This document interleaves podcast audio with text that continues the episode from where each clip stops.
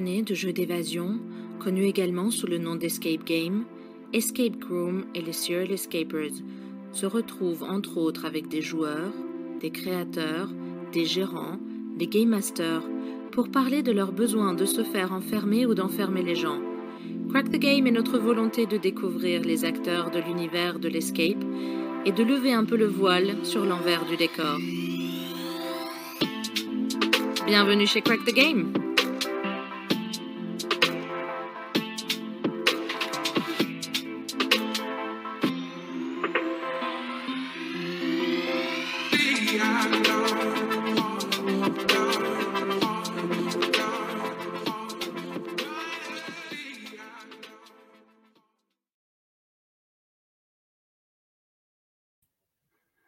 Bonsoir tout le monde et bienvenue dans notre 14e émission. Le thème du jour sera la réouverture des escapes. Et pour en discuter, nous accueillons tout d'abord Jérôme. Jérôme qui est gérant Game Master au Secret du Heurtoir. Bonsoir Jérôme. Bonsoir à tous. Nous accueillons également Sarah. Sarah qui est co-créatrice de l'ISBA et aussi GM A3. Bonsoir. Bonsoir Sarah. Nous accueillons Thibaut, Thibaut Salut qui est tout le gérant monde. et créateur au Maître de l'évasion à Montauban. Bonsoir Thibaut. Bonsoir. Et nous accueillons Lucas, qui est Bonjour. joueur et game designer. Bonsoir Lucas. Salut. Bon, Salut. comme vous avez pu voir, je suis un peu seul ce soir. Ça va pas durer longtemps. Magritte va arriver dans quelques minutes. Les, esca- les escapes ont rouvert, donc elle n'a pas pu s'empêcher d'en faire un juste avant. Et quand on n'est pas bon et qu'on sort pas au bon moment, elle va me tuer. Bref, bienvenue à tous. Adrien va nous rejoindre aussi d'ici quelques minutes. Décidément, c'est pas le soir. On est donc là pour parler de la réouverture ou re-réouverture des escapes. On va commencer peut-être en évoquant la première fermeture. Euh, ça a été la plus difficile, je pense, parce que personne ne s'y attendait. La première fermeture, comment ça s'est passé pour vous? Où est-ce que vous étiez? Comment vous l'avez appris? Comment ça s'est passé? Et à quoi vous avez pensé quand la nouvelle est tombée? On a refait, hein, Sarah, vas-y si tu veux commencer. Ah, excellente idée. Euh, Alors, euh, où j'étais? Bah, Dans mon escape, qui euh, normalement euh, devait ouvrir. Voilà, c'était à peu près ça. Je sais plus exactement quel jour euh, le confinement a été, euh, a été annoncé, Euh, mais je crois que c'était juste avant un week-end et il y avait une histoire comme quoi genre on devait ouvrir le lendemain ou sur le lendemain.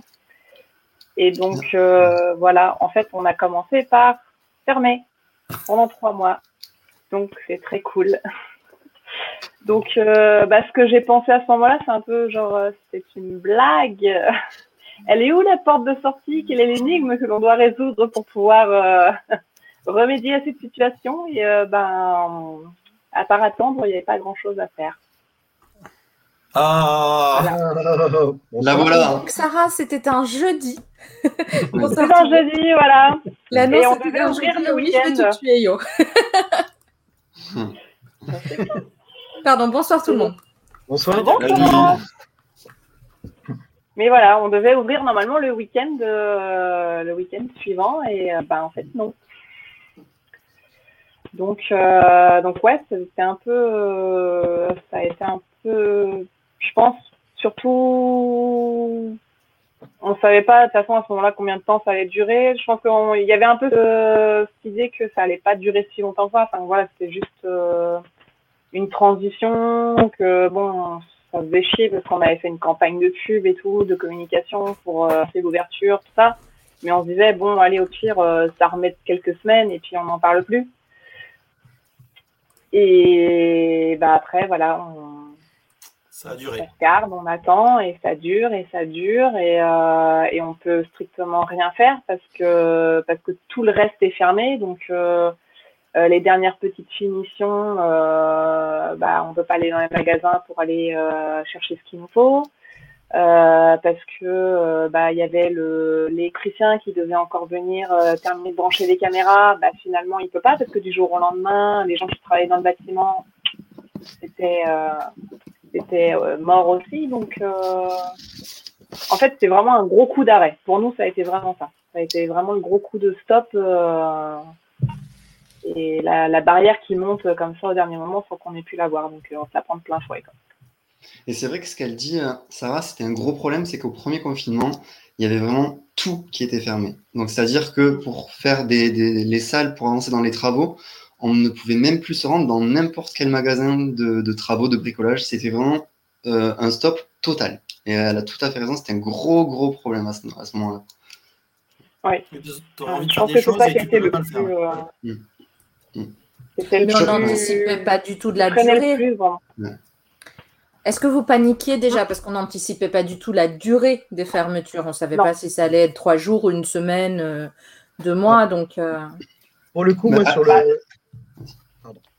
Vas-y. pour le coup, Ouais, moi, ça sur en la première annonce euh, de ce premier confinement, il y a eu deux sentiments partagés. Alors déjà, ils annonçaient trois semaines. Moi, je déjà dans l'idée que ça allait durer un peu plus longtemps. Mais pour l'instant, on s'inquiétait pas encore pour euh, comment ça allait se passer, tout ça. Les deux sentiments qui m'en sont venus euh, le, jour J, un, le lendemain, on avait prévu d'aller dans un magasin de bricolage pour acheter des matériaux parce qu'on avait des travaux à faire. Du coup, on aurait dû aller avant, parce que du coup, le lendemain, euh, c'est possible. Et euh, le deuxième sentiment, c'est le, le soir où tout fermait à minuit. J'avais encore des groupes le soir. Et en fait, euh, je pense que l'avant-dernier groupe, je les ai appelés avant qu'ils viennent. Je leur dit euh, Vous êtes sûr que vous voulez faire l'escape Franchement, vous ne voulez pas aller profiter de votre soirée parce qu'à partir de ce soir minuit, tout est fermé. Et les gens, non, ils ont bien voulu s'enfermer une dernière fois avant un confinement. Donc, euh, voilà, c'est. Mais ouais. Il faut préciser que ah, ça, ça a même commencé avant parce que la semaine, voire les deux semaines avant le- la, la fermeture, il y avait déjà plusieurs clients qui commençaient à prendre contact, qui nous demandaient si on restait ouvert, qui avaient peur même de venir à ce moment-là. Et en fait, on a eu beaucoup, beaucoup de, de clients qui voulaient se désister, alors que même on n'était pas encore confiné à ce moment-là. Donc ça, commence, ça a commencé même, même avant l'annonce du, du- de la fermeture et du premier confinement. Ça, coup, ça a commencé avant. Quand c'est comme ça, vous avez proposé, proposé de rebooker pour plus tard, de faire des- c'est- ça s'est passé comment? Des avoirs? Ben, pour ma part, en fait, pas du tout, parce que, en fait, on était, comme il a dit euh, J- Jérôme, euh, on était dans la, dans, dans la- on n'était pas encore dans l'inquiétude de, de la situation. On se disait que à cette époque-là, tout le monde, 90% des gens disaient que c'était une petite grippette, ça, ça allait, ça allait vite passer. Donc, en fait, on, on disait aux gens que, ben, non, c'était pas possible d'annuler euh, pour cette raison-là. Euh, on a été beaucoup dans ce cas-là, parce que si on commençait à annuler tout le monde, ça allait être très compliqué. Et euh, après, par la force des choses, on a été obligé, forcément. Mais euh, au tout début, non, on n'annulait pas les, groupes. Euh, pour le coup, nous, on a, avant le premier confinement, d'ailleurs même avant le deuxième confinement, on ne faisait pas de paiement en ligne pendant les réservations. Donc en fait, tous les gens qui ont voulu annuler, nous, on a, on a annulé sans problème, on a décalé ceux qui voulaient revenir plus tard, etc. Mais nous, on n'avait pas le problème de logistique de devoir faire des remboursements, des avoirs, des bons, des bons de je sais pas quoi. On n'a pas eu ce, ce souci-là. Donc à nous, la décision a été beaucoup plus facile à prendre. On- les gens voulaient annuler parce qu'ils avaient peur ou qu'il y avait des cas contacts ou je sais pas quoi. On annulait, on ne se posait pas le- la- la question. Mais je pense qu'on s'en est rendu compte assez tard. De toute façon, moi, je viens de regarder, j'ai joué euh, les salles chez toi. euh, Jérôme, euh, c'était le 21 15 jours avant. Ouais, un truc comme ça. février, oui, alors qu'on a eu l'annonce de fermeture vers le 15-16. euh, ça s'est fermé le 15, donc on a eu l'annonce le 13 euh, mars. Donc euh, on a joué, oui, euh, deux, trois semaines avant. Et on n'y pensait pas du tout, en fait. Bah, pour tout te dire, nous, on avait booké une journée complète à, à Genève pour faire plein d'escapes le 27 mars. On l'avait booké genre deux, trois semaines avant, genre la semaine avant que ça ferme, quoi. Parce que pour nous, c'était évident que ça allait pas être un problème. Et puis, bah. Et toi, Lucas, est-ce que ça t'a retenu de, de booker des salles ou euh, quelques jours avant ou pas forcément? Moi, j'avais pas de salle bookée, mais moi, à côté de mes activités d'escape game, je suis directeur d'une salle de concert. Donc, autant dire qu'on a été aussi impacté euh, très fortement par, euh, par ça. Après, nous, on l'avait senti un peu arriver et on avait décidé de fermer deux jours avant la, fermeture officielle, je crois. Dans l'équipe, on s'était réunis, on avait dit non, bah, on va fermer, mais j'avais pas de salle réservée à ce moment-là. Euh, de fait, bah, du fait que à, cette époque-là, j'avais pas mal de boulot aussi. Mais, euh, mais oui, par contre, ça a annulé des, des week-ends, euh, des potentiels week-ends prévus euh, à l'étranger où on n'avait encore rien réservé, mais on s'était bloqué des dates en se disant euh, ah ça pourrait être cool au printemps d'aller euh, d'aller à tel endroit, notamment à Barcelone. Mais mais du coup voilà, ça a tout annulé ça. Mm. Je me rappelle d'un Ouais, client. c'est vrai euh, que. Oui, pardon. Je, je- ouais, je me rappelle juste d'un client qui, euh, qui m'avait dit la semaine avant, bon, euh, le, le jour de, le- de la- de l'annonce de la fermeture, bon, mais on verra la semaine prochaine, du coup, si on peut pas euh, redéplacer euh, la réservation à la semaine prochaine. Donc c'était vraiment une vision globale de, bon, ben, ça va, ça va vite passer, quoi. On va, on va voir, euh, ça, ça va reprendre très vite, quoi. Et en fait, euh, voilà, c'était vraiment tout le monde, quoi. Que Gérant et joueurs, on était vraiment pas dans cette optique de, ça va durer longtemps. Enfin, dans la plupart des cas, dans la plupart des cas. Mais, euh, mais c'est vrai que, ouais, au final, ça. On a jamais connu ça, hein. c'est normal. Ouais, c'est- Euh, vrai qu'en fait, je crois que personne euh, s'imaginait que le, bah, que le pays puisse être bloqué à ce point-là et puis qu'on puisse prendre une décision qui serait aussi euh, aussi clivante au niveau de au niveau financier en fait. Je pense que tout le monde avait un peu dans l'idée que de toute façon quoi qu'il arrive l'économie elle allait devoir continuer et que bah, l'État ferait jamais rien qui plomberait l'économie. Donc je pense que du coup euh, ça a paru vraiment euh, ouais très surprenant pour beaucoup de monde. Alors moi, je Après euh.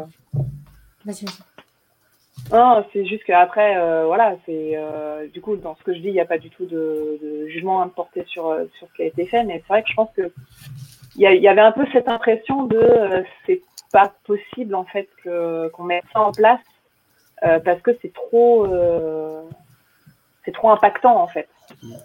Pour le coup, là, je re- là, pour le coup, je rejoins ce que tu dis. En fait, moi, je me suis pas inquiété jusqu'au moment où, euh, en fait, l'État a mis en place. euh, on va sûrement en parler plus tard dans la soirée, mais quand il a commencé à en mettre en place des actions pour euh, que tout le monde ne, ne- ne mette pas la clé sous la porte. À la vitesse à laquelle ça a été décidé, je me suis dit, OK, donc là, en fait, il y a un vrai problème parce qu'on ne Ouais. peut pas se permettre de faire ça. Donc là, on est parti pour un petit moment et ça va être compliqué.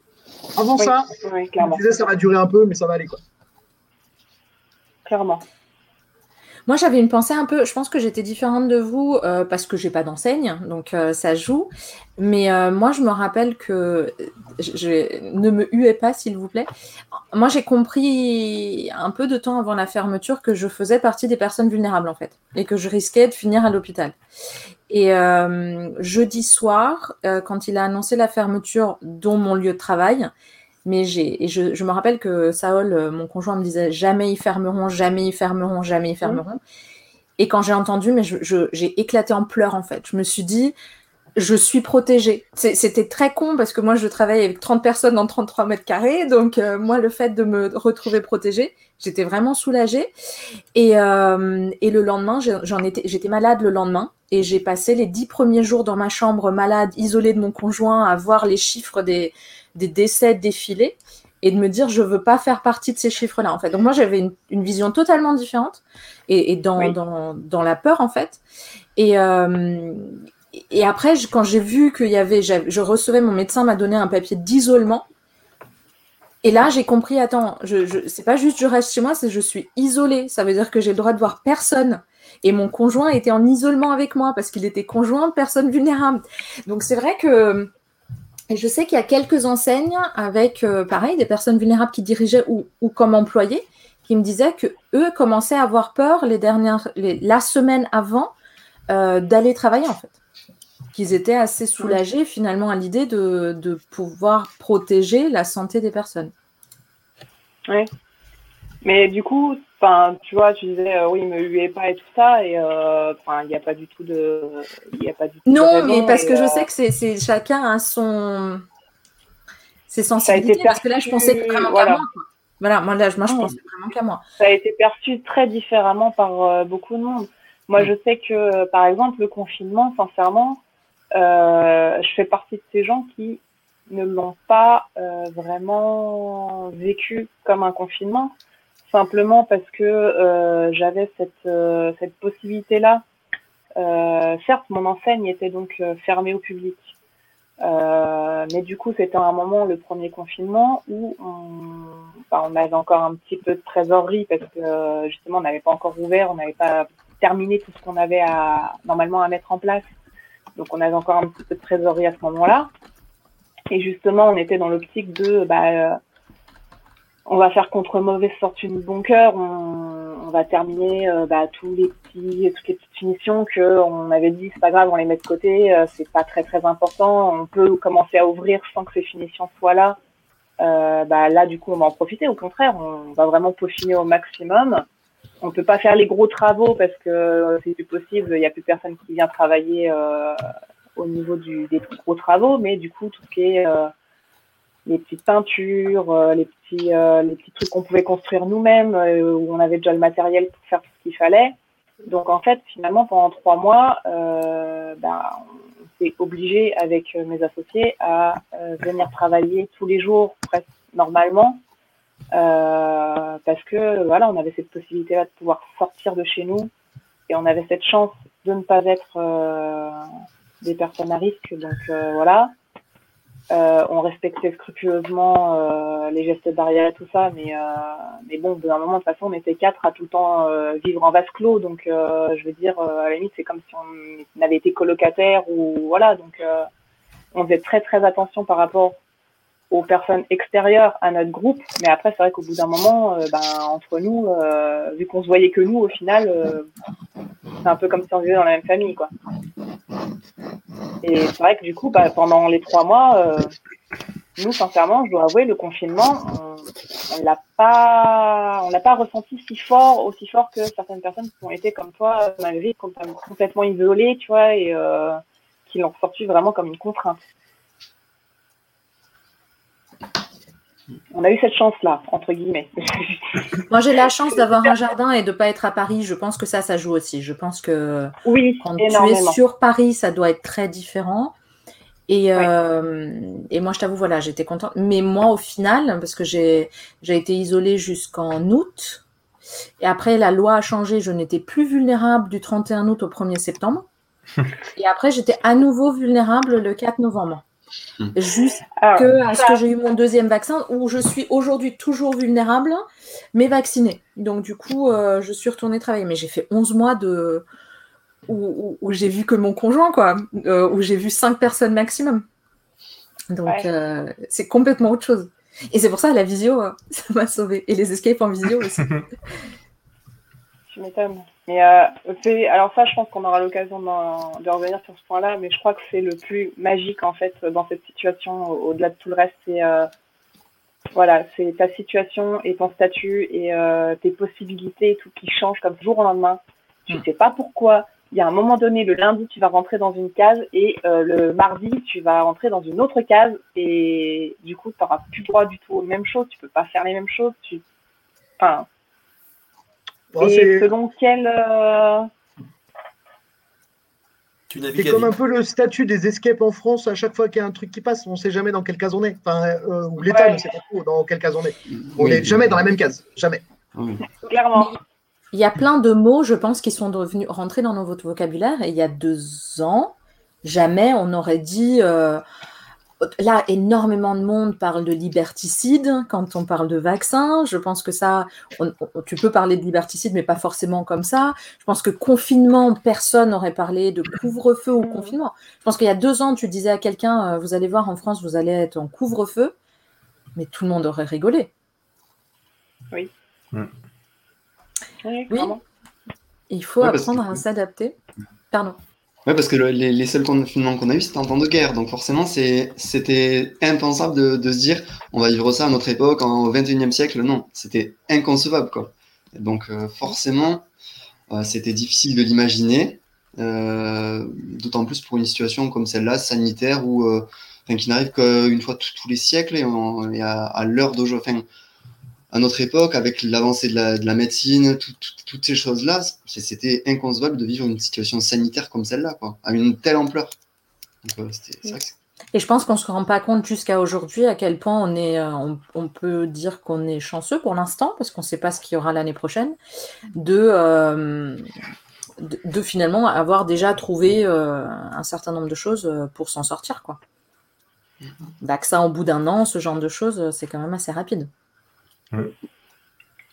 Si ça, nous en sort. Regardons un peu ce qui s'est passé euh, pendant la fermeture ou pendant les fermetures, parce que ça peut être, euh, non, pendant la première fermeture. Mais d'abord, on va mettre une petite lumière sur Jérôme.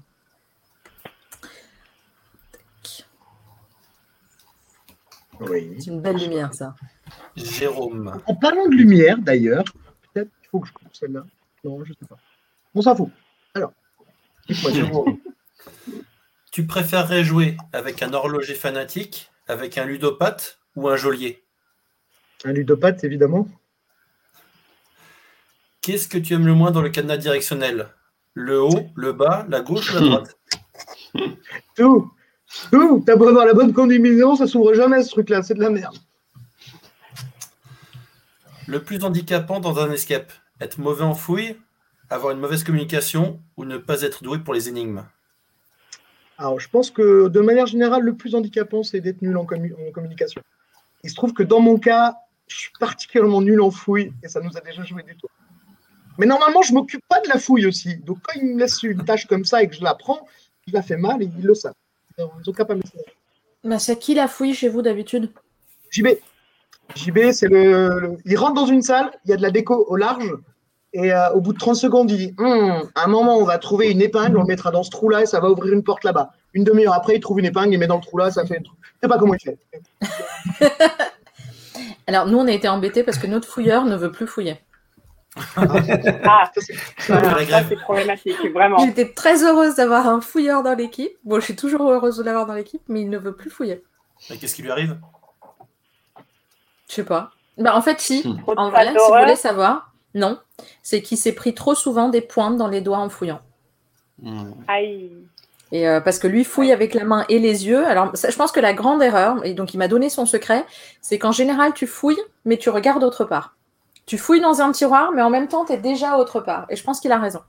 Je pense que quand tu regardes ce que tu fouilles, et lui, en fait, quand il fouille, ben, il prend tout le temps des pics ou des pointes ou des choses Ou- comme ça. Ou fouiller, mais qu'avec le regard. Parce que c'est aussi, euh, tu dis ça, il y a, mais il y a aussi fouiller seulement avec le regard. Tu fouilles, tu as quand même tes mains, mais tu ne fouilles qu'avec le regard. C'est aussi un des défauts de, de ceux qui ne fouillent pas bien. Voilà. C'est on voit rien, donc il n'y a rien. Mais c'est très rarement le cas. Parle-nous un peu de ton enseigne, parce qu'on parlait, euh, et pas que de ton enseigne. Oui, ah oui, pardon, regardons ta fiche. Et posons tes questions sur ta fiche. Ah, J'adore la photo. Elle est vieille, hein. elle, elle date de quelques années déjà. Ouais, mais tu, ça se voit pas. Hein. Ouais, Ah, je faut sais. pas du tout le Elle- prendre mal ce que je vais dire, elle- mais ça fait très déjà- Perceval. Elle est déjà en noir et blanc, donc en fait, tu vois pas que je suis vieux sur la photo. Mais euh, elle est déjà en noir et blanc. C'est quoi Euh, que t'as ça- pas compris? Non, il a, il a pas entendu, je crois, ce que tu as dit, Sarah. Redis-le. Oui, c'est pas faux. je- Oui, oui, c'est que- Ah, j'ai j'ai la rêve, j'ai la rêve, c'est bon. Sarah dit bon, ça fait Perceval et j'ai dit c'est pas faux. Oui, oui. Et donc, du coup, c'est quoi que t'as pas compris? Alors, dis-moi. Il y a écrit que tu n'es pas fan de la divination. Oui. Explique-moi. Qu'est-ce que quoi? Comment. Comment on ne Bah, peut pas être fan de la divination? Bah oui, non, je comprends Alors, pas non attention, j'aime, euh, à titre Analyse. personnel, la divination, c'est une chose. Non, là, je parlais évidemment de la divination en escape. J'ai horreur quand il n'y a absolument rien t'oriente vers un truc improbable à faire. Ça, euh, on a eu l'occasion il y a, longtemps, hein, du coup, j'ai- ça fait longtemps que je n'ai pas re-eu ce sentiment en escape, où en fait, tu fais un truc qui est complètement contre nature dans la salle. Euh, rien, de, bizarre, hein, juste c'est contre nature. Et en fait, euh, tu peux pas savoir qu'il faut faire ça, sauf si le GM intervient pour. Et ça, euh, bah, j'aime pas. Ça veut dire que la salle, elle n'est pas autonome. Ça veut dire qu'il faut forcément qu'il y ait une interaction avec le Game Master. Et quand il décide de te le dire, il te le dit. Mais s'il ne te le dit pas, il ne faut pas faire. Pas possible. Ça, j'ai horreur. en J'ai escape. vu Lucas euh, hocher de la tête. Donne-nous ton exemple, Lucas. Non, non, non, mais je suis, non, c'est juste que je suis tout à fait d'accord avec euh, le fait que une salle qui, qui doit avoir des indices pour être faite est une salle mal game, game designée, à mon avis. Et une salle bien game designée a une équipe, en tout cas, s'il y a- il n'y a pas de- d'interaction avec le GM qui a été décidé dans le scénario, devrait pouvoir faire une salle du début à la fin sans avoir besoin d'indices. Ça, me- hum, hum. ça me paraît être la base. Alors, Alors, il y a une, Ouais, vas-y, pardon. Il y, a- il y a une salle qui est euh, une des plus réputées de France, je dirais pas laquelle, et qui pour le coup a une étape à un moment donné, tu n'es. Il n'y a aucun moyen de savoir ce qu'il faut faire. Et le Game Master, à ce moment-là, intervient pour te dire, voilà, il faut euh, voilà, faire ça avec ça. Il n'y a aucun moyen de le faire. J'en ai parlé un petit peu en fin de partie avec la personne en question, et il nous a dit, ben non, c'est fait comme ça. Et pourtant, c'est une salle qui est très bien faite niveau game design, mais à ce moment-là, ben, pour autant, il y a ce problème-là. Donc, euh, pour autant, il y a du très bon game design, mais il y a un petit, euh, un petit accro à ce niveau-là. mais pour autant, la Ah. salle est très bien game designée.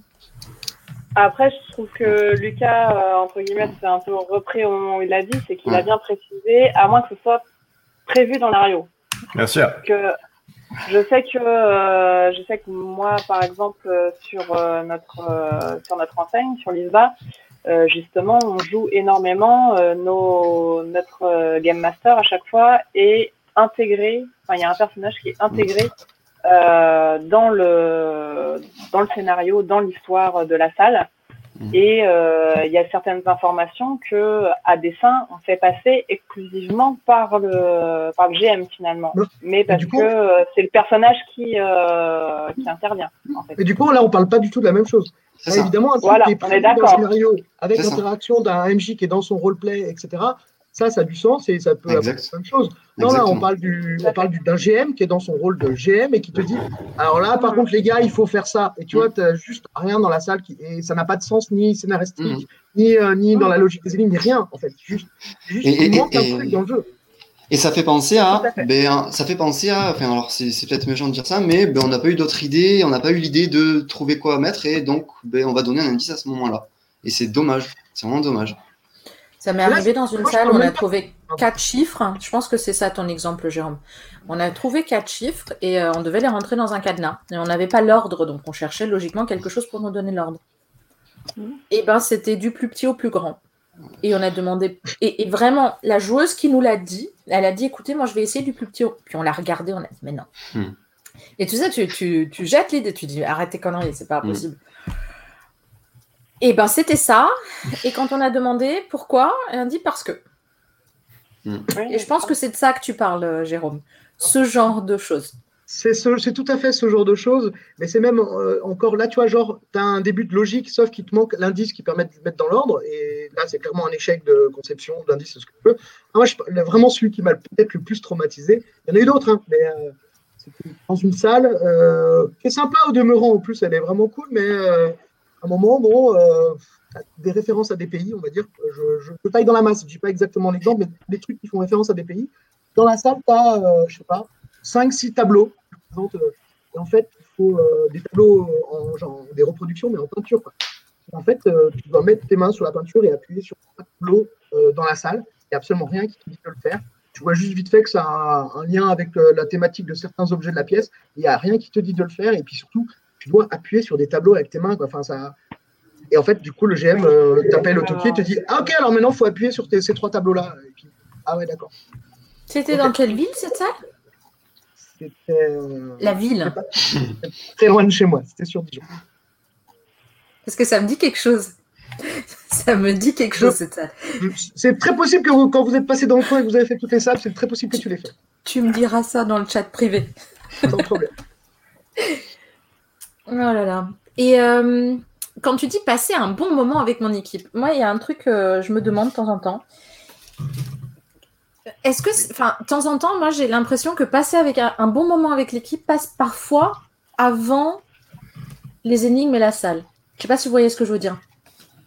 Que de temps en temps, tu vas partir dans un délire et que tu vas t'éclater avec tes potes, tout en faisant la salle à côté.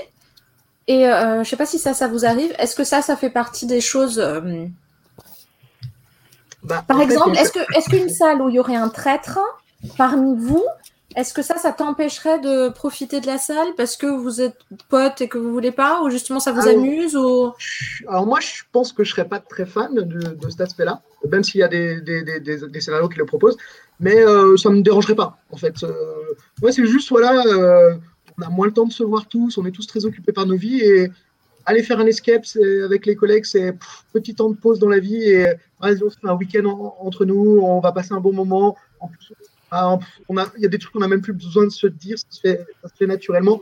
On est dans la salle, il y a le flow, ça passe. Qu'on y, arrive ou qu'on n'y arrive pas, on y arrive toujours, mais qu'on y arrive ou qu'on n'y arrive pas, on passe un bon moment juste parce que bah, on fait des énigmes ensemble, on découvre des trucs, on voyage, et, à chaque fois on passe un bête moment. Indépendamment du contenu en termes d'énigmes et euh, de l'immersion ou je sais pas quoi. Évidemment, tout ça, ça en fait, juste déjà ce moment-là entre nous, il est déjà trop cool en fait. Thibaut, est-ce que toi tu as, est-ce que, alors Jérôme, est-ce que toi tu as une équipe fixe? Ouais, on joue systématiquement toujours à trois avec les, les- les- le couple gérant de, de- du voyageur, donc que tu as fait aussi sur Besançon. Non. Ça, c'est notre équipe. On joue Vous à n'avez trois. pas de créneau C'est les Oh, seuls que j'ai pas fait, ils avaient pas de les, créneau. les salles, elles sont top en plus, faut venir les faire. Il faut que je Ouais. revienne. Elles, euh, voilà, donc c'est, je joue avec eux, on est trois et on, on- on s'entend vraiment bien pour un jeu. Et euh, à d'autres occasions, des fois, il y a un frangin qui se rajoute à l'équipe, mais c'est pas aussi efficace, c'est pas tout à fait pareil. Et pour les championnats du monde, on était parti avec un couple d'amis en plus, on était parti à 5. Sinon, on joue à 3. Thibaut, est-ce que toi, tu as une équipe fixe? Alors, j'ai une équipe fixe dans la mesure du possible. C'est-à-dire qu'en gros, euh, je joue tout le temps euh, avec deux mêmes personnes et on aime bien jouer à quatre. Donc, on fait en mesure, en sorte de jouer tout le temps à quatre, sauf que la quatrième personne n'est pas tout le temps dispo. Mais euh, oui, on joue tout le temps avec la même équipe et on trouve de plus en plus une organisation bien précise. Euh, alors, c'est pas voulu, c'est hyper naturel, mais euh, il y a une personne qui aime bien faire ça, elle va le faire directement de façon naturelle. Et c'est pour ça qu'on aime bien parce qu'on prend des petits réflexes chacun de, son côté. On sait qui est fort pour tel type d'énigme, qui n'aime pas ce genre d'énigme, et donc ça va permettre d'être un peu plus efficace que quand on joue avec tout le temps des joueurs différents. Et, euh, et du coup, ça apporte un petit peu plus de, de plaisir à la partie parce qu'on plus on est efficace, plus on prend de plaisir. Ouais. C'est sûr que plus on bloque, plus c'est pénible. Donc euh, cet aspect-là de tout le temps jouer avec la même équipe, c'est vrai que c'est plaisant puisque euh, voilà pour tous ces aspects-là, on, on prend vachement plus de plaisir, je trouve. Sarah, toi? Je vais faire passer la question. Alors, euh, j'ai envie de dire qu'en théorie, j'ai une équipe fixe parce que du coup, c'est vrai qu'on essaye de bah, simplement de jouer avec euh, mes associés vu que euh, c'est pratique, on est plus ou moins disponibles tous en même temps et ou pas disponibles tous en même temps. Donc euh, voilà, et puis euh, bah, étant donné qu'on se, on s'est tous réunis autour de l'escape game, bah, ça vaut le coup de, de le faire aussi aux joueurs.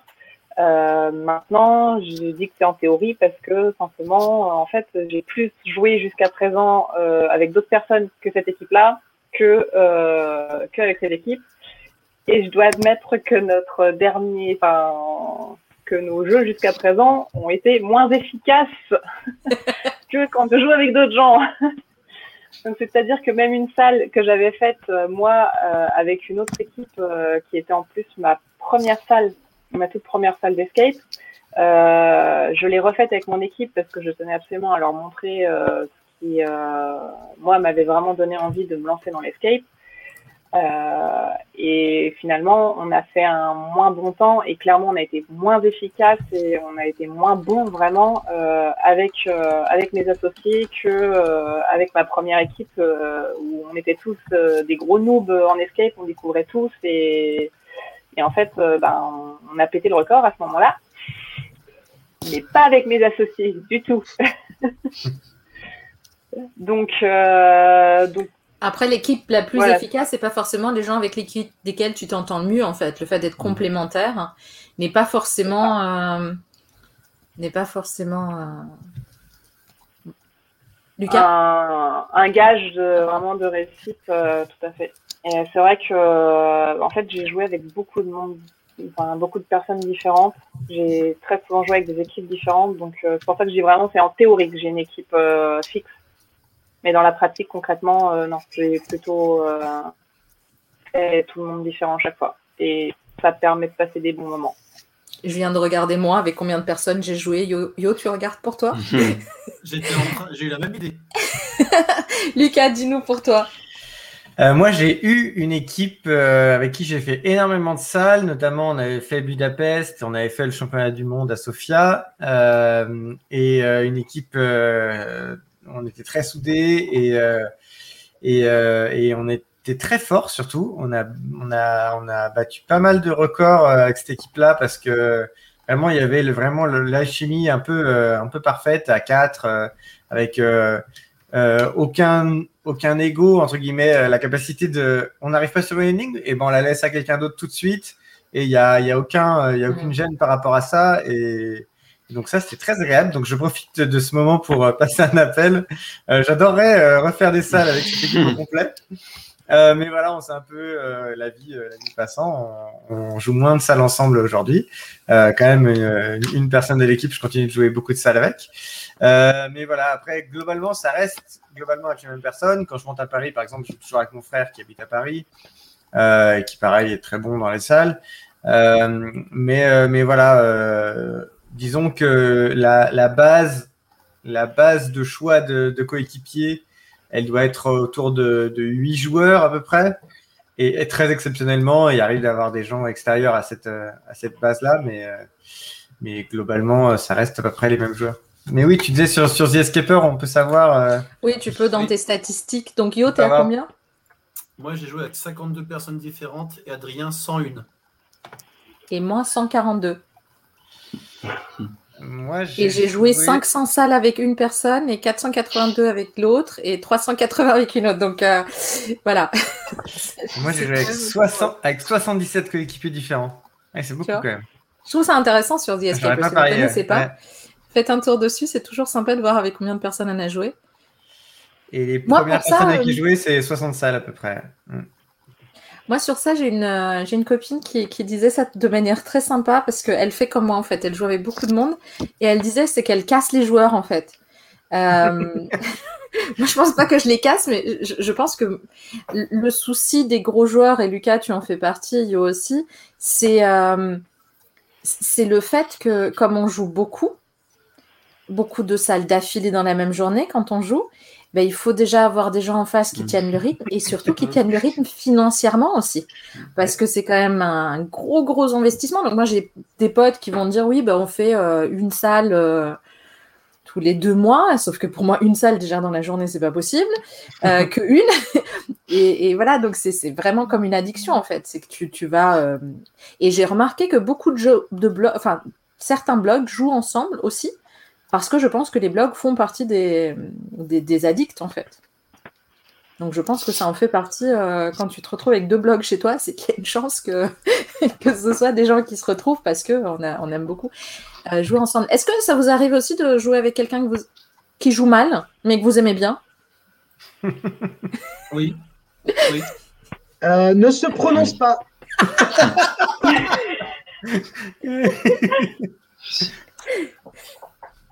Non, mais Bah, je- Du coup, je moi, j'avoue que là, je, fais office de petite, euh, vraiment de petite joueuse. C'est le cas de le dire euh, par rapport à vous tous, parce que euh, j'ai vraiment pas beaucoup de. En tant que joueuse, sincèrement, j'ai pas beaucoup de salles à mon actif. Il y en a certaines que je suis allée chercher loin parce que j'ai jusqu'au Japon, mais mais j'ai quand même pas beaucoup de. Au niveau effectif, je n'ai pas énormément de chiffres derrière moi. Euh, donc jusqu'à présent, je n'ai pas eu l'occasion de jouer avec des gens où je pouvais dire qu'ils étaient mauvais, mais que euh, quand même ils étaient gentils, donc euh, c'est pas grave. Ah, mais moi, ça m'est arrivé, euh, le gars qui prend une clé, qui dit Ah, ça sert sûrement à rien, plaque. Et on était là, quoi Mais- Tu vois, Ah non, mais c'est pas possible, là il l'avait fait exprès quand même. On était quatre à se décomposer, à le regarder. Et il a fait ça pendant toute la salle. Moi, j'ai un, moi, j'ai un de mes très bons amis qui adore euh, se déguiser. Il y en a toujours dans les équipes. Oui. Et avec qui j'ai joué quelques salles, euh, moins d'une dizaine de salles. Mais voilà, évidemment, euh, dans. En fait, si, si je, je, je peux le dire, parce qu'il y a. Non, je ne vais pas le dire. Je suis en train de réfléchir. Est-ce que c'est un spoil? Est-ce que c'est un spoil? Est-ce que c'est pas un spoil?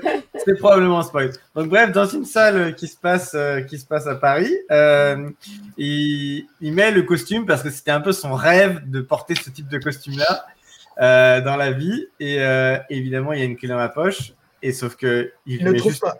Il met juste le costume parce que lui, ça lui fait plaisir de mettre le costume. Il se balade avec et on est bloqué pendant 20 minutes. Et, et le, le GM qui à un moment a pitié et dit non mais ah, ça lui va très bien la chemise, mais vraiment faut la fouiller. Le chapeau Non, moi, je clé propose- dedans, c'est l'immense classique, quoi. Avec le voilà. le chapeau à la rentrée de salle et puis qui fouille pas le chapeau, c'est le classique. Mais moi, je propose une fouille au corps de tous les membres de l'équipe toutes les 15 minutes. Voilà. Chacun fouille quelqu'un d'autre. Parce que ça aussi, le nombre de gens qui mettent des clés dans leur poche parce que, euh, voilà. Et que tu cherches une clé et que... Bon, allons, mais, mais je trouve- mais je trouve qu'il y a un enjeu. euh, moi, du coup, euh, le fait que je vois que je, je joue avec beaucoup de gens, c'est aussi que j'ai beaucoup de gens dans mon entourage qui veulent faire leur première salle avec moi parce que ils savent pas ce que c'est l'escape game. Et, et du coup, il y a un vrai enjeu d'éducation un peu euh, avant la salle, de dire bon bah la communication, il faut vraiment dire à voix haute tout ce qu'on trouve pour essayer de faire des liens logiques avec euh, avec les autres coéquipiers. Et il y a un peu ce truc-là, un peu de, de formation un peu à l'escape game euh, express euh, avant de jouer à la salle que, que je m'amuse à faire euh, à chaque fois. Et, euh, et en général, ça se passe très bien. Et, et en vrai, il y a personne n'est nul en escape game en fait, parce que ça, enfin, c'est c'est plus une question de, de, comprendre les codes et, de, voilà d'être à l'aise avec ces codes-là, même si on ne connaît pas, même si on découvre. J'ai déjà eu, alors du coup, c'était pas avec des gens nuls, et en fait, il y a déjà des gens qui ont rejoint notre équipe avec qui on est vraiment habitué à jouer.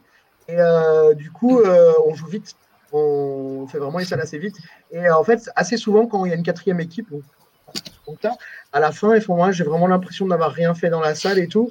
Et du coup, c'est compliqué de lui dire bah, qu'en fait, on va vite et que les deux trucs qu'il a fait, bah, en fait, s'il les avait pas fait, bah, ça aurait pas été aussi bien. Sauf que de son point de vue à lui, il a vraiment l'impression d'avoir rien fait dans la salle.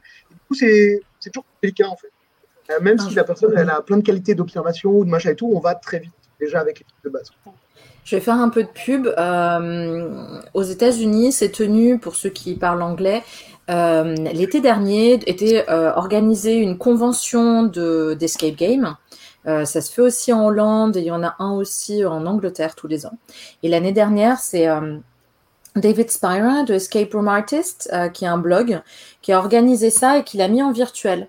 Et euh, ils le refont cet été au mois d'août. Donc, c'est deux jours d'affilée où il y a plein d'intervenants qui euh, enregistrent des vidéos et parlent euh, sur une thématique. Et j'ai été invitée cette année pour parler sur enseigner aux enthousiastes comment jouer avec des débutants, en fait. c'est comment démarrer le feu de la passion. Et j'ai trouvé ça super intéressant parce qu'on a parlé avec un blogueur anglais et une joueuse écossaise. Et on a essayé de parler là-dessus. Donc, Peut-être qu'on fera ça dans une émission, ça peut être intéressant, Yo, non De comment, euh, comment arriver à attirer des, nouveaux joueurs euh, dans nos équipes pour euh, répandre la maladie. Ouais. Oui, et puis combattre un peu l'idée reçue de. moi, j'ai des gens qui me disent Oula, non, je veux pas jouer d'escape game avec toi parce que toi, tu dois être trop fort. Je dis, mais en fait, on est tous au même pied d'égalité au, moment de démarrer la, la, salle et on est une équipe.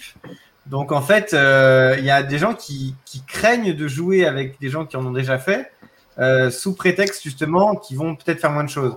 Alors en effet, si on leur laisse pas la place, et ça m'est déjà arrivé, euh, ça peut aller trop vite et ils peuvent rater des choses. Mais si on n'est pas dans un dans un esprit de, de, battre un record ou quoi que ce soit, ça me paraît assez facile de de, de, de, faire la place. Mais en effet, voilà, c'est des, des, contextes différents. Quand on, quand on sait qu'on va faire un tournoi où on va avoir un chrono, tout ça, bah, on va être beaucoup plus dans la performance et ça va. C'est moins l'endroit. pas débutant euh, avec toi à ce moment-là. Exactement. Voilà, c'est ça. et après, ça peut être l'inverse. Hein. Après, un joueur confirmé peut des fois être orienté dans une habitude. Et on a déjà parlé dans plusieurs émissions de joueurs débutants qui, des fois, sur certaines choses, réagissent plus vite ou ont la logique immédiatement qu'un joueur confirmé n'a pas parce qu'il est persuadé que c'est ça. Il a été tellement habitué à faire ça comme ça qu'il est déjà un peu faussé. Notamment, j'ai. Ah, pour le coup Ouais. Ouais, vas-y, je veux parler après. Bah, j'ai, moi, j'ai eu débat récemment parce que euh, j'ai fait un escape, euh, sans le citer, où il y a eu, il y a un moment, il y a une action destructive à faire. Et ça, nous, en joueurs habitués, impossible, impossible de détruire quelque chose. On dit, bah non, on va pas le détruire. Et la personne dit, bah si, regardez, ça s'enlève. Ça ressemble à la destruction. Et la personne a dû donner un indice, du coup, euh, bah si je vous ai pas dit de vous arrêter, c'est que vous pouvez. Mais c'est vrai que nous, en joueurs habitués, on aurait peut-être resté, on serait peut-être resté un bon moment sur ce truc-là parce que détruire quelque chose, c'est juste pas possible. c'est le fait de, le fait de pas rester sur ses acquis. De, des fois, la hauteur, euh, dans le briefing, on, te dit, mais la hauteur chez nous, elle n'existe pas. Vous pouvez aller au-delà de votre du mètre 80 habituel ou quoi. Donc en fait, c'est essayer de pas rester sur ses acquis. C'est hyper compliqué quand tu fais plein de salles. C'est très compliqué ça pour le coup. C'est clair. Pour le, pour le coup, on reçoit pas mal de, débutants encore, même après trois ans d'ouverture. Et euh, moi, je dis toujours vraiment aux équipes où il n'y a personne qu'on n'a jamais fait dedans, on passe un vrai gros temps en briefing euh, au départ. Et je leur dis profitez de cette première fois il y a plein de choses dont on va reparler à la fin, que j'espère que vous ne ferez plus jamais à part, à, part, cette session. Et il y en a plein aussi que vous allez faire aujourd'hui et que malheureusement vous n'allez plus faire après. Vous allez perdre votre regard innocent sur le jeu. Il y a, il y a des, on, peut très vite prendre des mauvais réflexes aussi en jouant. Et euh, on a des gens qui s'en sortent très très bien en n'en ayant jamais fait et des gens qui en font beaucoup et qui galèrent euh, vachement plus. C'est pas non plus le nombre de salles que tu as joué qui fait que, que tu es bon là-dedans ou pas, ou que tu passes un meilleur moment et tout. Ça a vraiment, pour le coup, rien à voir c'est clair. Ça, sincèrement, c'est ce que je dis souvent euh, quand euh, les gens nous interrogent un petit peu sur euh, mais est-ce que je vais m'en sortir? Parce que quand même j'en ai jamais fait, euh, tout ça. Souvent, je, réponds que bah, en fait, tout dépend de la l'affinité qu'on va avoir avec la salle en fait et avec sa logique.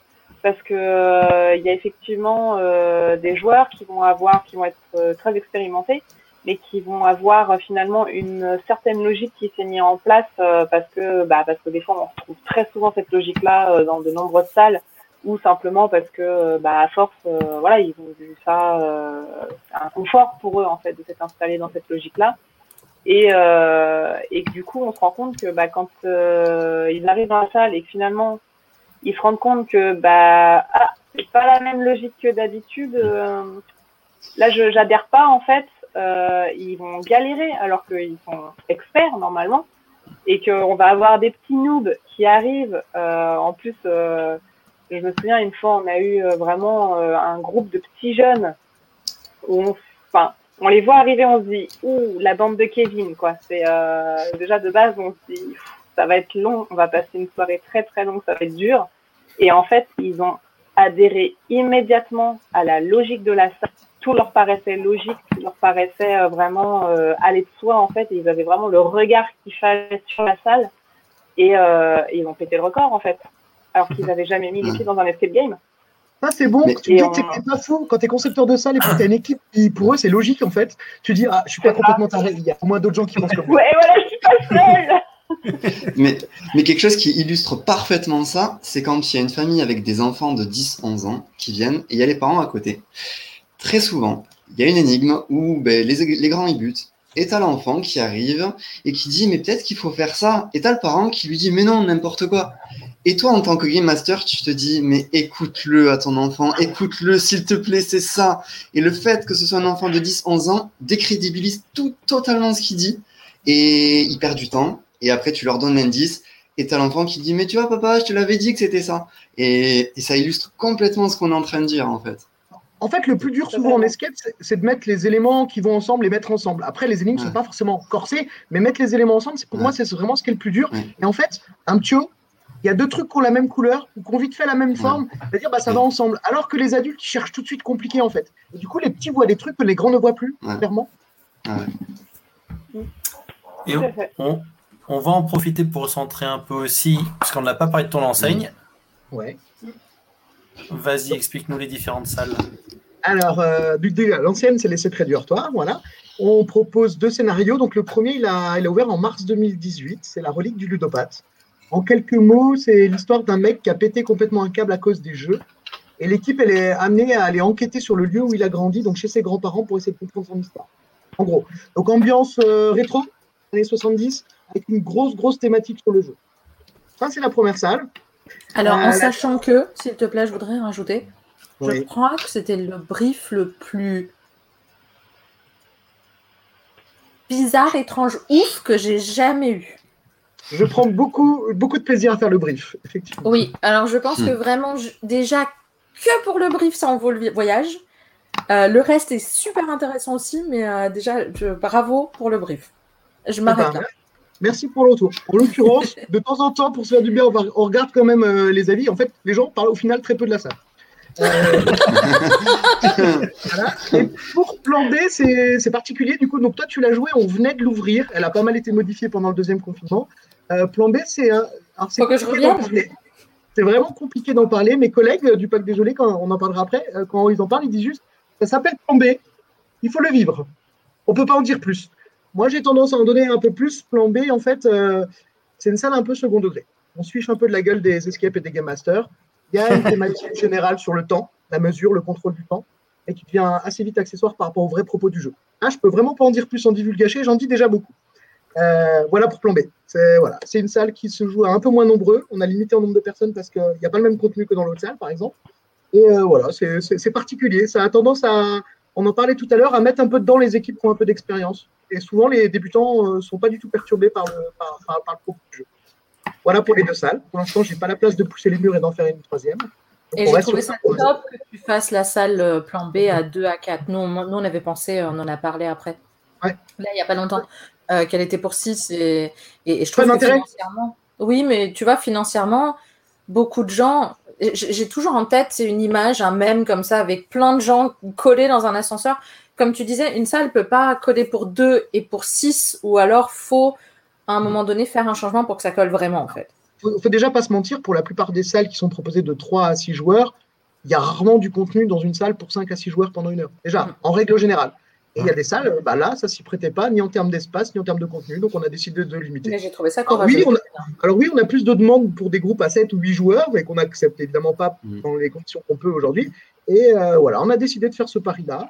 Elle a trouvé son public, elle est particulière, donc ça nous va. Pour l'instant. Et il y a peu de salles à deux, jouables à deux, finalement.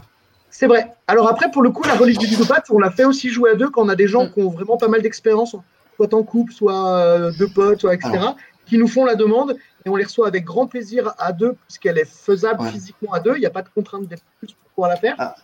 C'est un peu sportif et, euh, et voilà, on essaie de, de trouver des créneaux où c'est pas trop dérangeant pour l'activité. Ah, ah, ah, ouais. Après, sinon, bon. faut, pas- faut pas se cacher que s'il n'y a pas de salle à deux, c'est que s'il y a très peu de salles à deux, c'est que c'est pas rentable euh, à, à deux. Tu peux, On est tu, peux d'accord. faire beaucoup de, tu peux faire beaucoup de salles à deux, mais tu payes le tarif de trois. Hum. Donc, c'est ce qui prouve qu'il y a beaucoup de salles qui sont accessibles à deux. C'est tout simplement ça. Euh, euh, Enfin, pour le coup, on n'est pas beaucoup à accepter des salles à deux.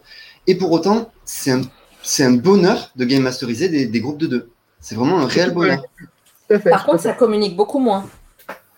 Alors, euh, ah oui, c'est différent. suivre parce que C'est différent. Ah, On a perdu Jérôme. Ouais. Jérôme, euh, Jérôme s'est transformé en. ça parle pas très fort, on n'entend rien ce qu'ils disent. Quoi. Ouais, je suis- Jérôme, on t'a perdu. On t'a pas entendu, Jérôme, ça a coupé. Bah, moi, je me vois et je vous vois et je vous Ça y est, ça y est, ça y est. C'est bon, c'est bon. Bah, attends. Non, c'est bon là. ok, parce que moi, pas. je vous voyais, je vous entendais tout le temps. Mais tu disais quoi Et euh, du coup, pour parler du dernier truc qui est en bas, là, le pacte des geôliers, en fait, sur Besançon, on est plusieurs à faire de l'escape, évidemment. On est quatre enseignes d'indépendants. Et on a décidé déjà, il y a un petit moment, il y a à peu près deux ans, de, bah, au lieu de se tirer dans les pattes, de bosser sous une bannière commune, le pacte des geôliers. Et euh, déjà parce qu'on est toutes des petites structures, donc genre quand les gens ils sont venus jouer chez toi une fois, euh, avant qu'ils puissent revenir, tu vois, il faut que tu refasses une deuxième salle. Donc il y a un peu de délai. Donc on avait tout intérêt à envoyer les gens continuer à faire de l'escape et euh, qu'il y ait une bonne synergie, tout ça. Donc voilà, on a créé ça et euh, du coup on coécrit, coanime aussi des, des éphémères où on peut aussi aller sur des, des marchés avec la mairie, avec des organismes qui veulent euh, un truc un peu plus conséquent. On bosse ensemble sur ce genre de projet. On se serre les coudes entre nous, on s'auto-teste nos salles, on, les, on les bêta, on les modifie ensemble et on fait en sorte de pas avoir genre deux scénarios trop identiques, euh, avoir des mécaniques de jeu différentes, des énigmes différentes. Enfin, vraiment, euh, voilà, le pacte, c'est vraiment une entente entre quatre enseignes sur Besançon avec euh, voilà, des, de, par exemple, des supports de com en commun. Pour éviter de faire 15 000 flyers, bah, sur Besançon, vous pouvez avoir un petit truc où il y a les infos sur les quatre enseignes de Besançon, etc. Voilà. Pour le, le dernier encart sur ce. Et, et je trouve ça génial d'ailleurs. C'est sur ça qu'on va parler parce que c'est notre euh, prochaine thématique. C'est pour ça qu'on t'a placé là. hein. C'est les choses qui se sont passées pendant le confinement. Et effectivement, euh, si je me trompe pas, le pacte des géoliers est apparu pendant le confinement. C'est ça? Alors, l'idée du pacte, non, elle est plus vieille que ça. Elle, est, elle a plus de deux ans. Euh, par contre, effectivement, on a profité aussi de cette année un peu particulière pour, euh, on va dire, euh, de façon administrative, créer le pacte. Avant, c'était juste une bannière qui n'avait d'existence que dans nos têtes. Et euh, depuis le début de l'année, il y a une vraie structure qui existe qui nous permet effectivement, bah, quand on bosse à quatre sur un projet avec un partenaire public, bah, au lieu de faire quatre factures, bah, de, simplifier un peu la paperasse, de simplifier aussi les achats de matériel qu'il peut y avoir sur des projets en commun, etc. Donc voilà, cette fois-ci c'est officiel et ça on l'a fait, ouais, du coup, juste avant le confinement, pendant le confinement, on a travaillé là-dessus. Mais en fait, l'idée de bosser ensemble, elle est bien plus vieille que le, que le premier confinement. Par contre, après, il y a eu plein d'autres idées pendant le confinement pour euh, permettre de, de continuer d'animer notre communauté euh, du pacte, où chacun des enseignes. Et ça, je pense qu'on en parlera à peine plus tard, ou c'est maintenant, je sais pas. Mais on peut parler de ce qu'on veut quand vous voulez. Super. Oui. Pour le coup, euh, on a développé des produits en commun. Enfin, les enseignes, chacune indépendantes les unes des autres, on sont amusées à faire des produits un peu différents pendant le confinement. Des trucs qui se reçoivent dans la boîte aux lettres, des trucs qui se reçoivent par mail, des jeux avec des durées plus ou moins variables, des difficultés plus ou moins variables. Mais par exemple, faire vivre notre communauté et nous permettre de créer officiellement le, pacte, par exemple, on a, créé euh, des, petits goodies, notamment un porte-clés qui est euh, frappé à l'effigie du pacte. Au, au revoir, Jérôme. Ouais. Euh, Je bah, les ai c'est vus, les porte Pardon, oui Je je sais pas si vous m'avez ou pas. Moi, je vous. Alors, tu nous as dit des porte-clés métalliques avec des couleurs différentes. Et ensuite Alors, je reviens. Ce n'est qu'un C'est le moment promo. Ils sont pas métalliques. Ils sont en bois. Ils ont été gravés au laser avec notre enseigne, etc., etc. C'est juste un porte-clés qui donne accès donc à des petites énigmes qu'on a disséminées un peu sur nos différents sites internet pour euh, un peu euh, faire du passage sur nos sites pendant le confinement. Et euh, le porte-clés donne accès à l'énigme finale, on va dire. Donc voilà, ça fait un petit jeu d'un quart d'heure, 20 minutes. Nous, euh, le, prix du, porte-clés, c'était dérisoire, c'était juste pour rentabiliser le matériel, faire brasser un peu notre communauté. Et puis, ma foi, si avec deux, trois ronds, on pouvait se permettre de créer le pacte officiellement, voilà, c'était c'était- tout, tout bonheur pour nous. Voilà, c'est juste un des exemples de petits trucs qu'on a fait pendant le confinement. Parce qu'après, évidemment, il y a plein de projets annexes qui arrivent bientôt, mais qui ont dû être préparés pendant le confinement. Il me semble que dans les, parmi les geôliers, il y en a qui ont fait aussi des cartes postales d'évasion.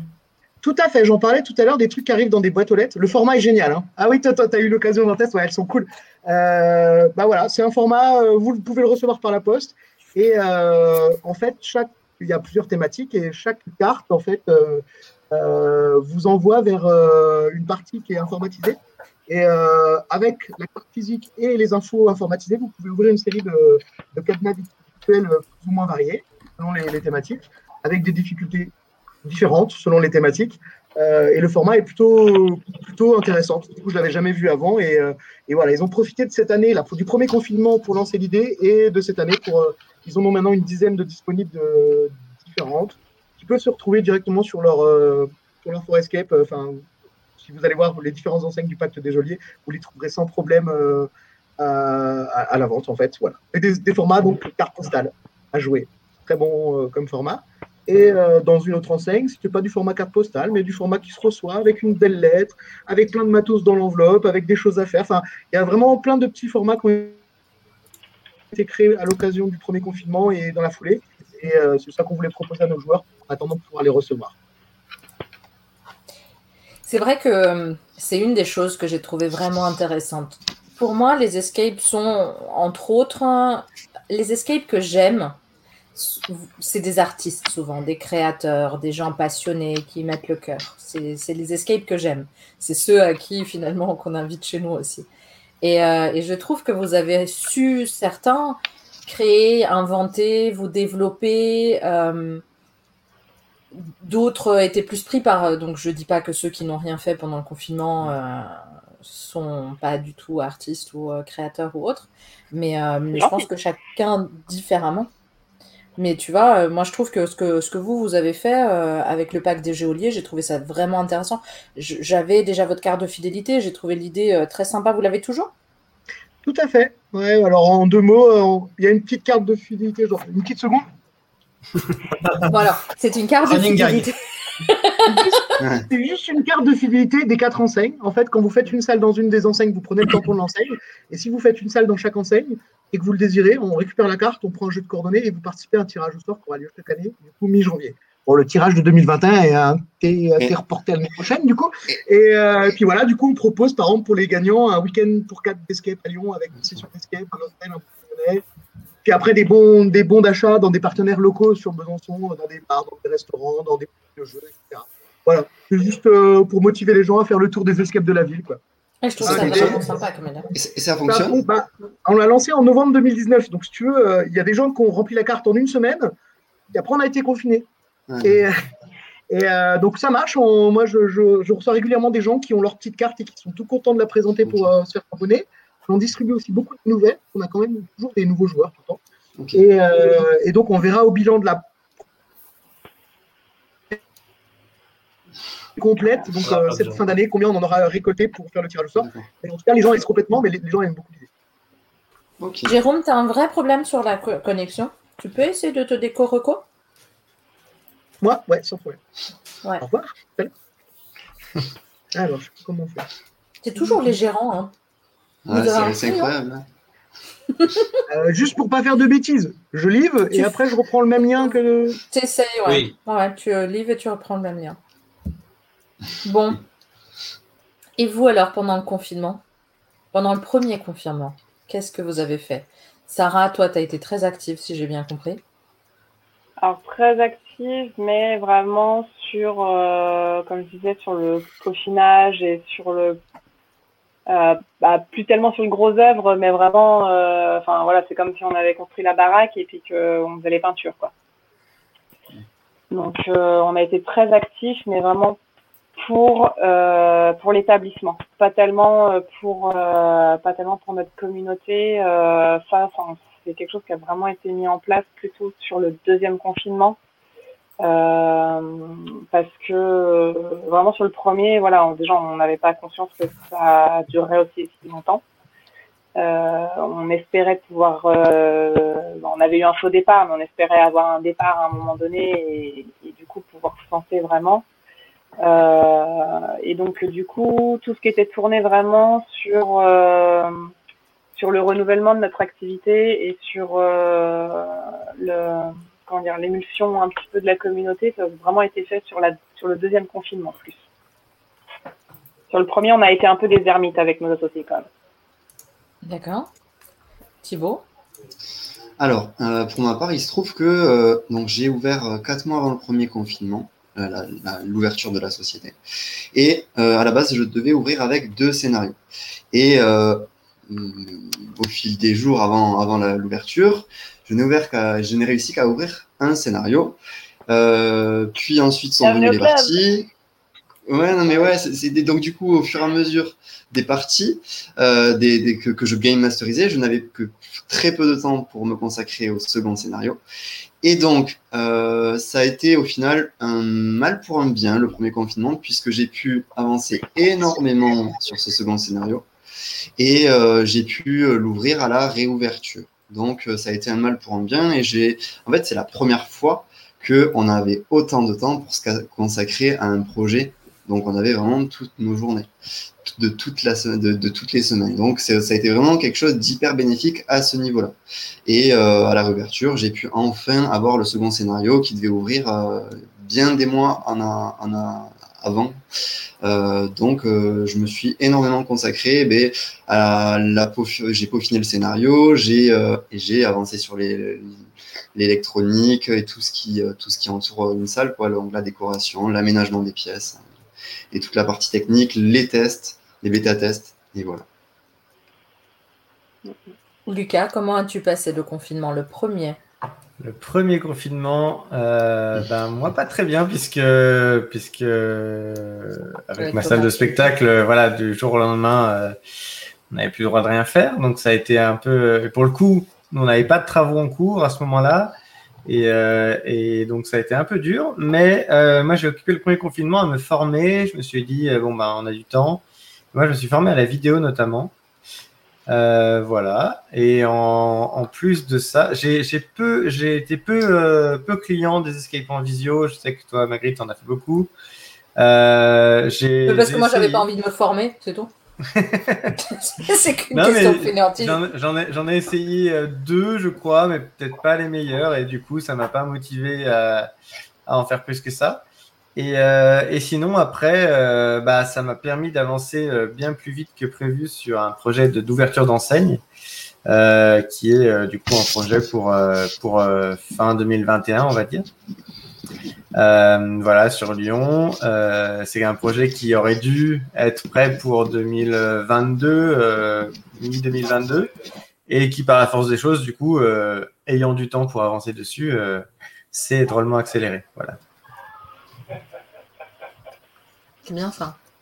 Yo, comment t'as passé ton confinement, toi, ton premier? Ah, moi, j'ai pas eu le temps de m'ennuyer. Le travail ne s'est pas arrêté pour moi. Vu mon métier, il a fallu mettre en place le télétravail pour, euh, pour tous mes collaborateurs, donc euh, j'ai pas arrêté de bosser. Bah, il y en a bien qui ont dû faire tourner la France. Hein. Je fais partie de ceux qui, comme moi, euh, finalement, le confinement, euh, c'est pas, autant ressenti que, enfin, n'a pas été si différent que pour d'autres. Je l'ai pas trop vu passer, ouais. Le rythme était différent, mais il n'y avait pas de perte de contact humain. Il y avait toujours des déplacements sur le, le lieu de travail, ce qui fait que euh, tu le vis pas comme des personnes qui, en effet, comme Magritte, étaient en isolement, euh, confinées chez soi. Voilà. Totalement. Et dites-moi, j'ai eu l'impression que pendant le premier confinement, ça a commencé, pendant le deuxième, ça a continué, tout ce qui est communauté d'escape game sur Facebook ou autre. J'ai vu quelques petits jeux gratuits apparaître. C'est là que je me suis dit, ah, la visio, ça va avoir du mal à passer parce qu'il va falloir payer, parce qu'on habitue les gens au, au gratuit. Et, euh, et j'ai l'impression que petit à petit, la communauté a commencé à se taire, en fait. Qu'il y a eu de moins en moins de posts, qu'il y a eu de moins en moins de, de choses. Je sais que Lucas, toi, tu as, tu as lancé euh, une action dans un groupe, mais j'ai eu l'impression, donc tu, tu en parleras après, mais j'ai l'impression que qu'effectivement, il y a de moins en moins de choses qui se sont dites. Et pour moi, finalement, la visio, c'est un moyen de soutenir les enseignes financièrement. Parce qu'il y en a Mm. qui essayaient de faire quelque chose, surtout aux États-Unis, et euh, on arrivera là-dessus aussi, où il n'y avait pas d'aide du tout. Donc, c'était trouve une solution ou crève, plus ou moins. Donc, beaucoup, beaucoup euh, d'enseignes aux États-Unis se sont lancées dans la visio parce que c'était un moyen de survivre, en fait. Ils n'avaient pas du tout d'aide. Donc, euh, je ne sais pas si vous avez ressenti aussi ce. ce... Et j'ai pas, pas encore l'impression que ça ait redémarré encore sur les réseaux, vraiment. Non, mais il faut, il faut se dire aussi, il faut se dire aussi qu'au début, on avait ce besoin d'attachement à quelqu'un puisqu'on ne voyait plus personne. Mm. On voyait Mm. plus personne, donc du coup, on avait besoin, ce, ce besoin de ce lien social en fait, qui était mais fort comme jamais on l'a eu auparavant. Donc en fait, ben, les gens se sont sentis euh, ce besoin d'aller vers les autres et le seul moyen qu'on avait, c'était les réseaux sociaux. Donc euh, c'est pour ça qu'au début, il y avait énormément, ouais, comme tu dis, de posts, de voilà, de, de petits, euh, de petites, euh, euh, de petites actions pour essayer de, de faire vivre un petit peu tout ça. Et au Mais fur ça a disparu mesure, ensuite. Hmm. exactement, c'est ça. Au fur et à mesure que la vie a repris, je pense, les posts ont, ont petit à petit euh, dimi- diminué et euh, les gens ont petit à petit repris euh, ce qu'ils avaient, le peu de normalité qu'on pouvait reprendre. Je, je pense. Et après, comme tu dis, il y a eu aussi de nouvelles choses qui sont apparues avec la visio, avec voilà, on a découvert de nouvelles choses. Lucas, toi, ton, ton, ton best-of, on va dire, euh, tu, tu nommeras correctement après. Après, euh, c'était dans le premier ou dans le deuxième confinement? Le, ce qu'on a fait sur, le, sur la page Facebook, c'était le Ouais. deuxième confinement. Ouais, Bon, bah, on en parlera pendant le deuxième confinement, alors ça, marche. Pas de souci. Très bien. Comment ça s'est passé avec les aides? Nous, on est, euh, Yo et moi, on est joueurs, euh, on n'a aucune idée. Lucas, peut-être que toi, oui, mais comment ça s'est passé Ouais, d'accord, je vois la tête de Sarah. Expliquez-nous un peu comment ça s'est passé avec les aides de manière structurée et claire. C'est le seul truc qui va être clair sur les aides. On a, on, a, on a 5 heures devant nous, comment ça se passe? C'est bon, Alors, on non, on a quatre au Ouais, c'est- total, donc il nous reste Ouais. trois, donc à peu près là, tu as 10 minutes. Voilà. Ouais. Il y a beaucoup de choses à dire. Non, mais pour donner une idée, parce que nous, joueurs, euh, Vas-y Thibaut, euh, Non, fais-toi en- plaisir.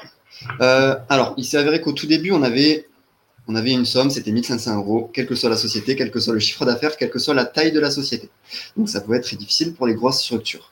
Après, on est arrivé à un chiffre, à des aides selon le chiffre d'affaires réalisé.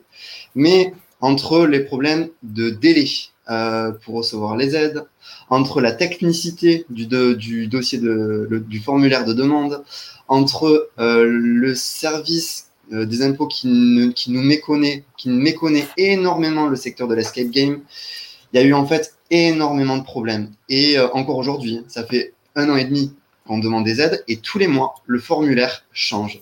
Et donc tous les mois, on a des délais pour recevoir les sommes qui sont, pour certains, exorbitants. Il y a certains, ils n'ont toujours pas reçu l'aide de mois de février, alors qu'on est euh, aujourd'hui en juillet.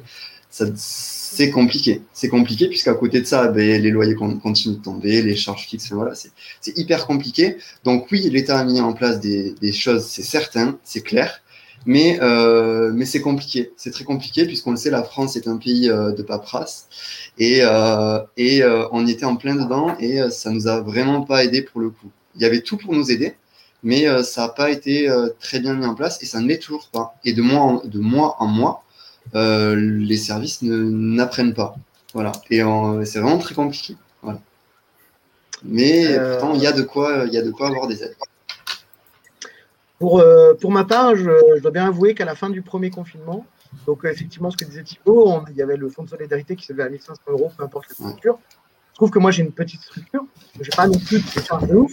Mais en gros, euh, l'aide, c'était le loyer, l'électricité, mais par contre, ça, le bonhomme, ça ne paye pas plein de choses. Quoi. Voilà. Et euh, du coup, moi, clairement, à la fin du premier confinement, euh, selon comment ça allait se passer, je me tâtais à, à prendre un mi-temps à côté et faire l'escape quelques week-ends parce que parce que c'était dur. Et surtout qu'à l'époque, il y avait donc cette annonce du PGE, donc du prêt garanti État. Et en fait, vu les conditions d'exploitation et qu'on ne savait pas où on allait, j'ai dit non, c'est mort, je pas ma boîte plus euh, sans savoir si on va pouvoir reprendre l'activité un jour correctement. Ça, c'était le premier confinement. Effectivement, les aides après euh, indexées sur les chiffres d'affaires des années précédentes, c'était pour le deuxième pseudo-confinement confinement de novembre, enfin, ou octobre, comme vous voulez. Et, et à partir de ce moment-là. C'est pas maintenant. C'est après. Pardon. Donc, le premier confinement. Vraiment sur le premier confinement. Le premier confinement, franchement, c'était pas rigolo, sachant que la plupart des choses, euh, j'avais pu faire reporter des loyers de frais, des loyers, de, des loyers du, local, etc., des charges d'électricité, de, ça tout a pu être reporté, mais à un moment, il y avait toujours l'épée de Damoclès de se dire, ouais, c'est reporté, mais à un moment, il faudra les payer. Tu vois. Et, euh, et là, c'était pas rigolo. En vrai, en avril-mai, c'était pas rigolo l'année dernière. Après, ça a évolué. Mais en tout cas, voilà mon état d'esprit en sortie de confinement mais Jérôme, il a parlé. Jérôme, il a parlé d'un truc hyper euh, pertinent. Il a parlé d'un travail à mi-temps. Parce qu'il faut savoir que, donc, on avait, pour certains, il n'y avait plus grand chose à faire puisque les travaux étaient faits. Il y avait, voilà, au final, il n'y a plus grand chose à faire. Et que, il faut bien savoir que si on passait, si on trouvait un travail à temps plein à côté, nous n'avions plus aucune aide d'État. C'est-à-dire que, admettons, on part sur, je sais pas, une, on a 5, 000 euros d'aide d'État je vais dire un chiffre comme ça, euh, pour notre société. Donc si on a un temps plein à côté, on va dire un SMIC, 1002, 1003. C'est-à-dire qu'on perdait nos 5000 euros d'aide de l'État pour ne gagner que 1200, 1300 euros. Donc qu'est-ce que ça veut dire? C'est que quelque part, on nous incitait à ne pas travailler à côté. Et j'ai trouvé ça en fait tellement déplorable parce que en fait, si on voulait travailler à côté, c'était pas pour gagner plus, c'était puisqu'on ne pouvait pas se verser de salaire, comme il l'a dit Jérôme. Donc en fait, il y a eu un réel problème. C'est que pour beaucoup, on ne, pouvait plus se verser de salaire, tout simplement, ou du moins pas un réel salaire. Et c'est devenu très compliqué. Il y, a, comme il l'a dit, euh, Jérôme, à un moment donné, pour beaucoup d'entre nous, c'est devenu très compliqué. Et, euh, et, quand on entendait aux infos, les restaurants, ça va mal, les cinémas, ça va mal, les salles de sport, ça va mal, et qu'à aucun moment, quelle que soit la chaîne, quel que soit le journal télévisé, on ne parlait des loisirs, que ne serait-ce que des loisirs, pas forcément des escape games, mais des loisirs, c'était très compliqué. Puisqu'en fait, on n'avait aucun soutien et les gens ne savaient pas non plus qu'on était dans une galère monstre. Euh, moi, de toute façon, je vais aller, euh, je vais dire euh, exactement oui, la même chose que, que Jérôme et Thibault. Et en fait, je vais rajouter le fait que, alors déjà, les 1500 euros du premier confinement, on les a pas vus, hein, nous, parce que du coup, c'était la jolie petite bulle, étant donné que nous n'avions absolument aucun chiffre d'affaires, parce que c'était 1500 euros pour tout le monde, sauf pour ceux qui n'avaient pas fait de chiffre d'affaires. Cherchez la logique. On ne se fonde pas du tout sur votre chiffre d'affaires, messieurs, dames. Mais par contre, si vous n'en avez pas fait, allez vous faire voir. En fait, vous n'avez rien du tout. Donc, euh, donc euh, ouais, non, le premier confinement, euh, ça a été euh, déjà très compliqué parce qu'on n'avait pas d'aide du tout. Euh, mais on avait encore le moral, donc c'était quand même vachement bien. Euh, on avait encore un petit peu, comme je disais euh, à ce moment-là, encore un petit peu de trésorerie, donc parce qu'on avait des restes de, de, notre investissement de départ donc euh, c'est un peu démoralisant parce que du coup tu utilises de l'argent pour payer ton loyer au lieu de l'utiliser pour euh, payer ta nouvelle salle, mais en même temps tu vas pas développer une nouvelle salle alors que tu sais même pas si tu vas pouvoir rouvrir. Voilà. Donc euh, on est déjà dans une problématique où on n'est pas serein du tout. Et comme le disait Thibault, je parle même pas des salaires. Parce que là, je parle que de la survie de ma boîte, en fait, mais ça veut dire qu'on était quatre personne ne se préoccupait de savoir comment on faisait pour vivre, parce qu'on n'avait strictement aucun revenu. Sachant que euh, moi, en plus, j'ai un peu la particularité que mon compagnon travaille avec moi et est aussi mon associé. Donc, en fait, mon foyer n'avait strictement aucun revenu. Et ça ne choque personne. Il n'y a personne qui se pose de questions. Les impôts, tout ce qu'ils vont savoir, c'est essayer de gratter. Euh, dès que tu vas effectivement demander des aides dans le deuxième confinement, c'est en mode euh, ouais, mais là du coup vous avez essayé de survivre, vous avez fait un peu de chiffre d'affaires, du coup on vous retire des aides que vous avez euh, auxquelles vous avez droit. Euh, excusez-nous d'avoir cherché à travailler, pardon, mm. on, est désolé. Mm. C'est voilà. Donc déjà pas serein le premier, le premier confinement, mais on était encore dans cette optique-là de dire que bon, on pouvait encore voir venir. La suite au prochain épisode. Je crois, si je me trompe pas, Yo, essaye de t'en rappeler. euh, le gérant d'Enigma Escape Bruxelles nous avait dit qu'au Canada et chez eux ou pas, je sais plus. Ah, Yo voit de quoi je parle. Oui, oui. Il avait dit que euh, au Canada, je crois, ils avaient à fait. proposé en fait 70% du chiffre d'affaires en aide. Et tu avais le droit de gagner à côté pour arriver à tes 100%. Et que tu ne perdrais rien à ce moment-là. Donc ça encourageait effectivement bah, la vision, un truc euh, typique là, bah, tu peux te renflouer un peu. Euh, donc il encourageait vraiment ce fait de... euh, déjà, ça leur revenait à eux moins cher. Et puis, euh, et puis euh, tu pouvais quand même travailler quelque chose à côté pour te verser un salaire, par exemple, Sarah. Euh, et par contre, si tu dépassais les 100%, c'est la l'aide qui diminuait. Qui en soi est. euh, Enfin, là, ça me paraît euh, logique en fait. Euh, vive le Canada. Alors, je ne sais pas si c'était aussi la Belgique ou que le Canada, mais c'est ce que me disait. Mais ouais, non. Clairement, en France, c'était pas la même. Et c'est. Enfin, je veux dire, c'est vrai qu'à un moment donné, on s'est retrouvé avec, avec mes associés. Et c'est vrai que le, le truc qu'on se disait, c'est. mais en fait, on nous empêche de travailler. Parce que. en- Enfin. Euh, la situation était ce qu'elle était, hein, mais euh, voilà, c'est pas nous qui avions pris la décision de, euh, de fermer notre établissement. Donc on, nous a, on nous empêchait de travailler et on nous réempêchait de travailler. donc on avait vraiment aucun, on n'était pas du tout poussé à essayer de se, que je suis désolée, mais de se sortir les doigts du.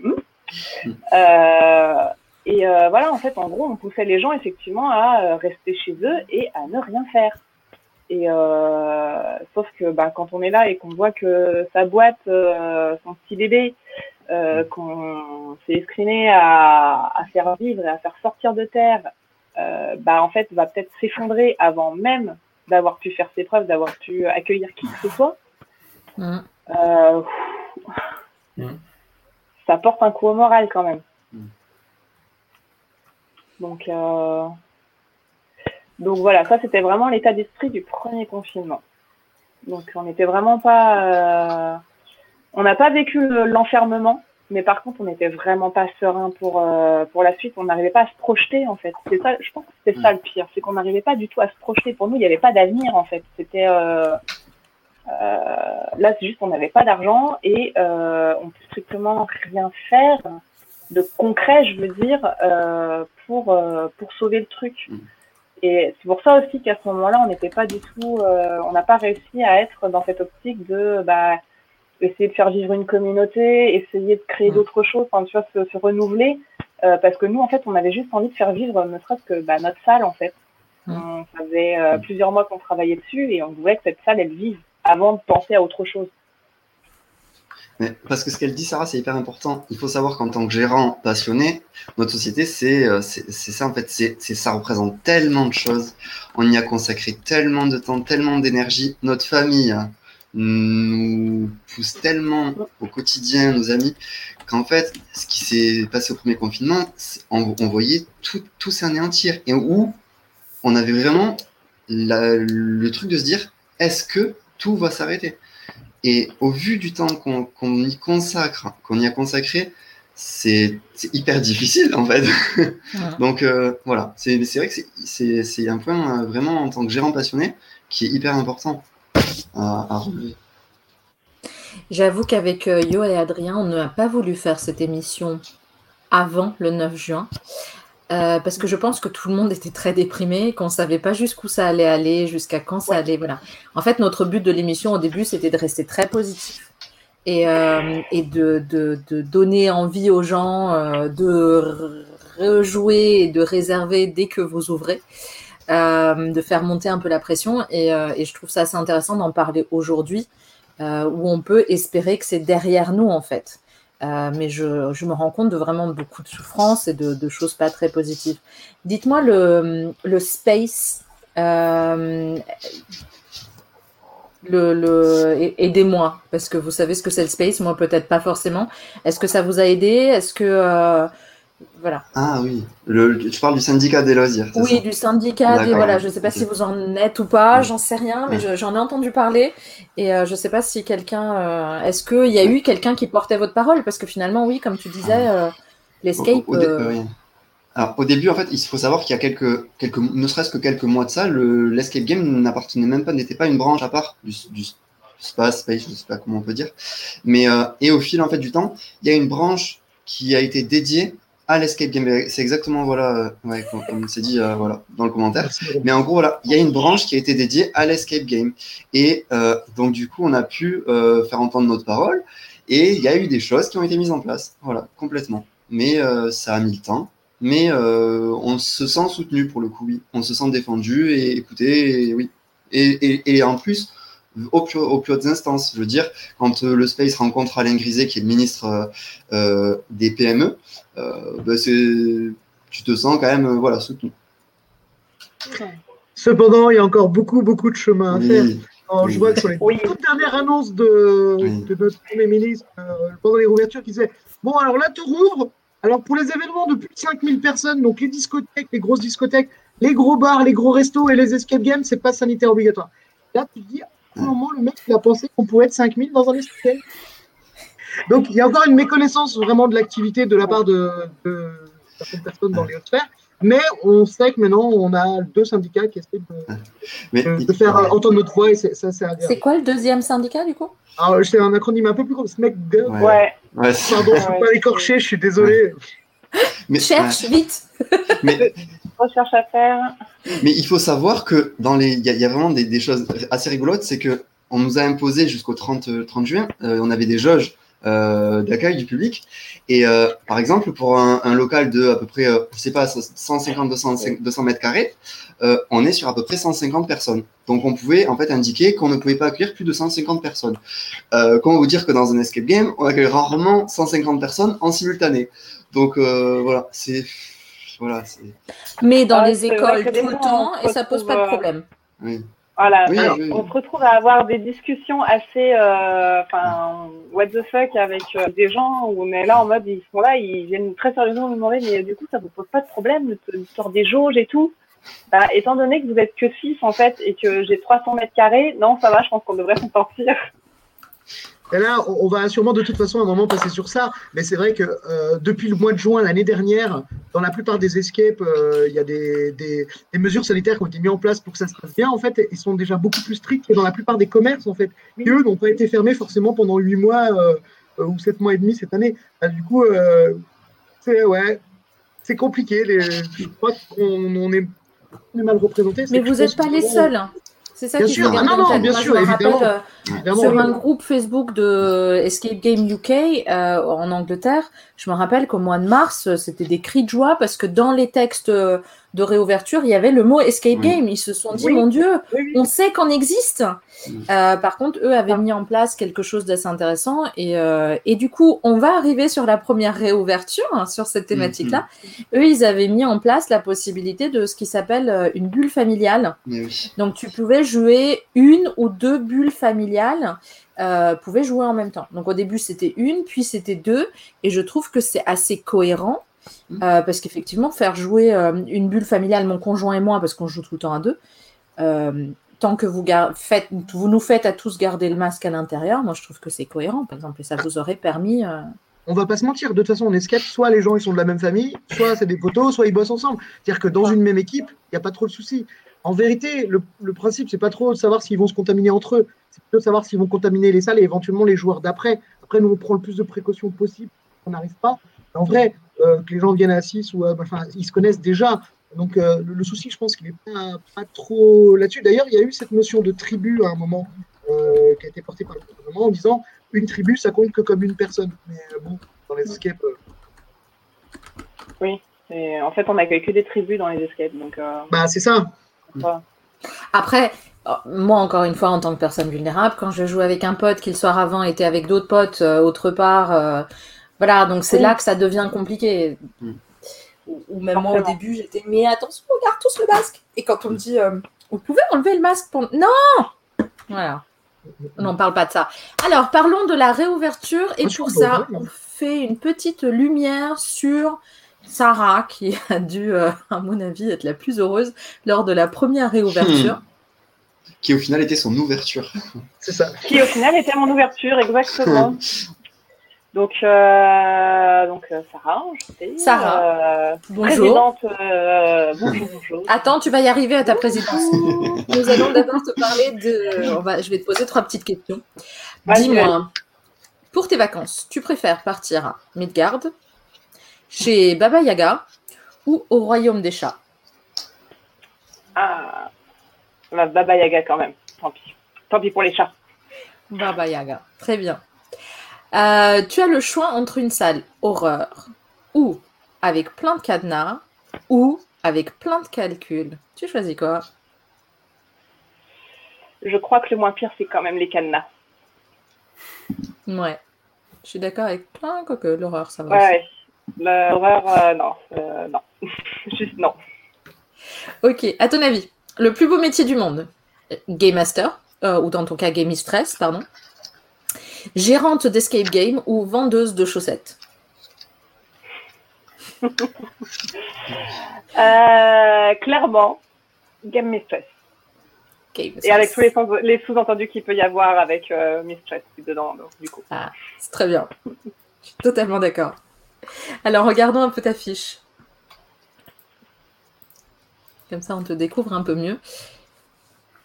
Je vais enlever la lumière sur ça. hein. Est-ce que tu t'es fait pousser les cheveux hein, entre la photo et maintenant Oui, oui, oui, du coup, effectivement. euh, eh, le temps est passé. Il y a eu Mais moi aussi. confinements entre-temps.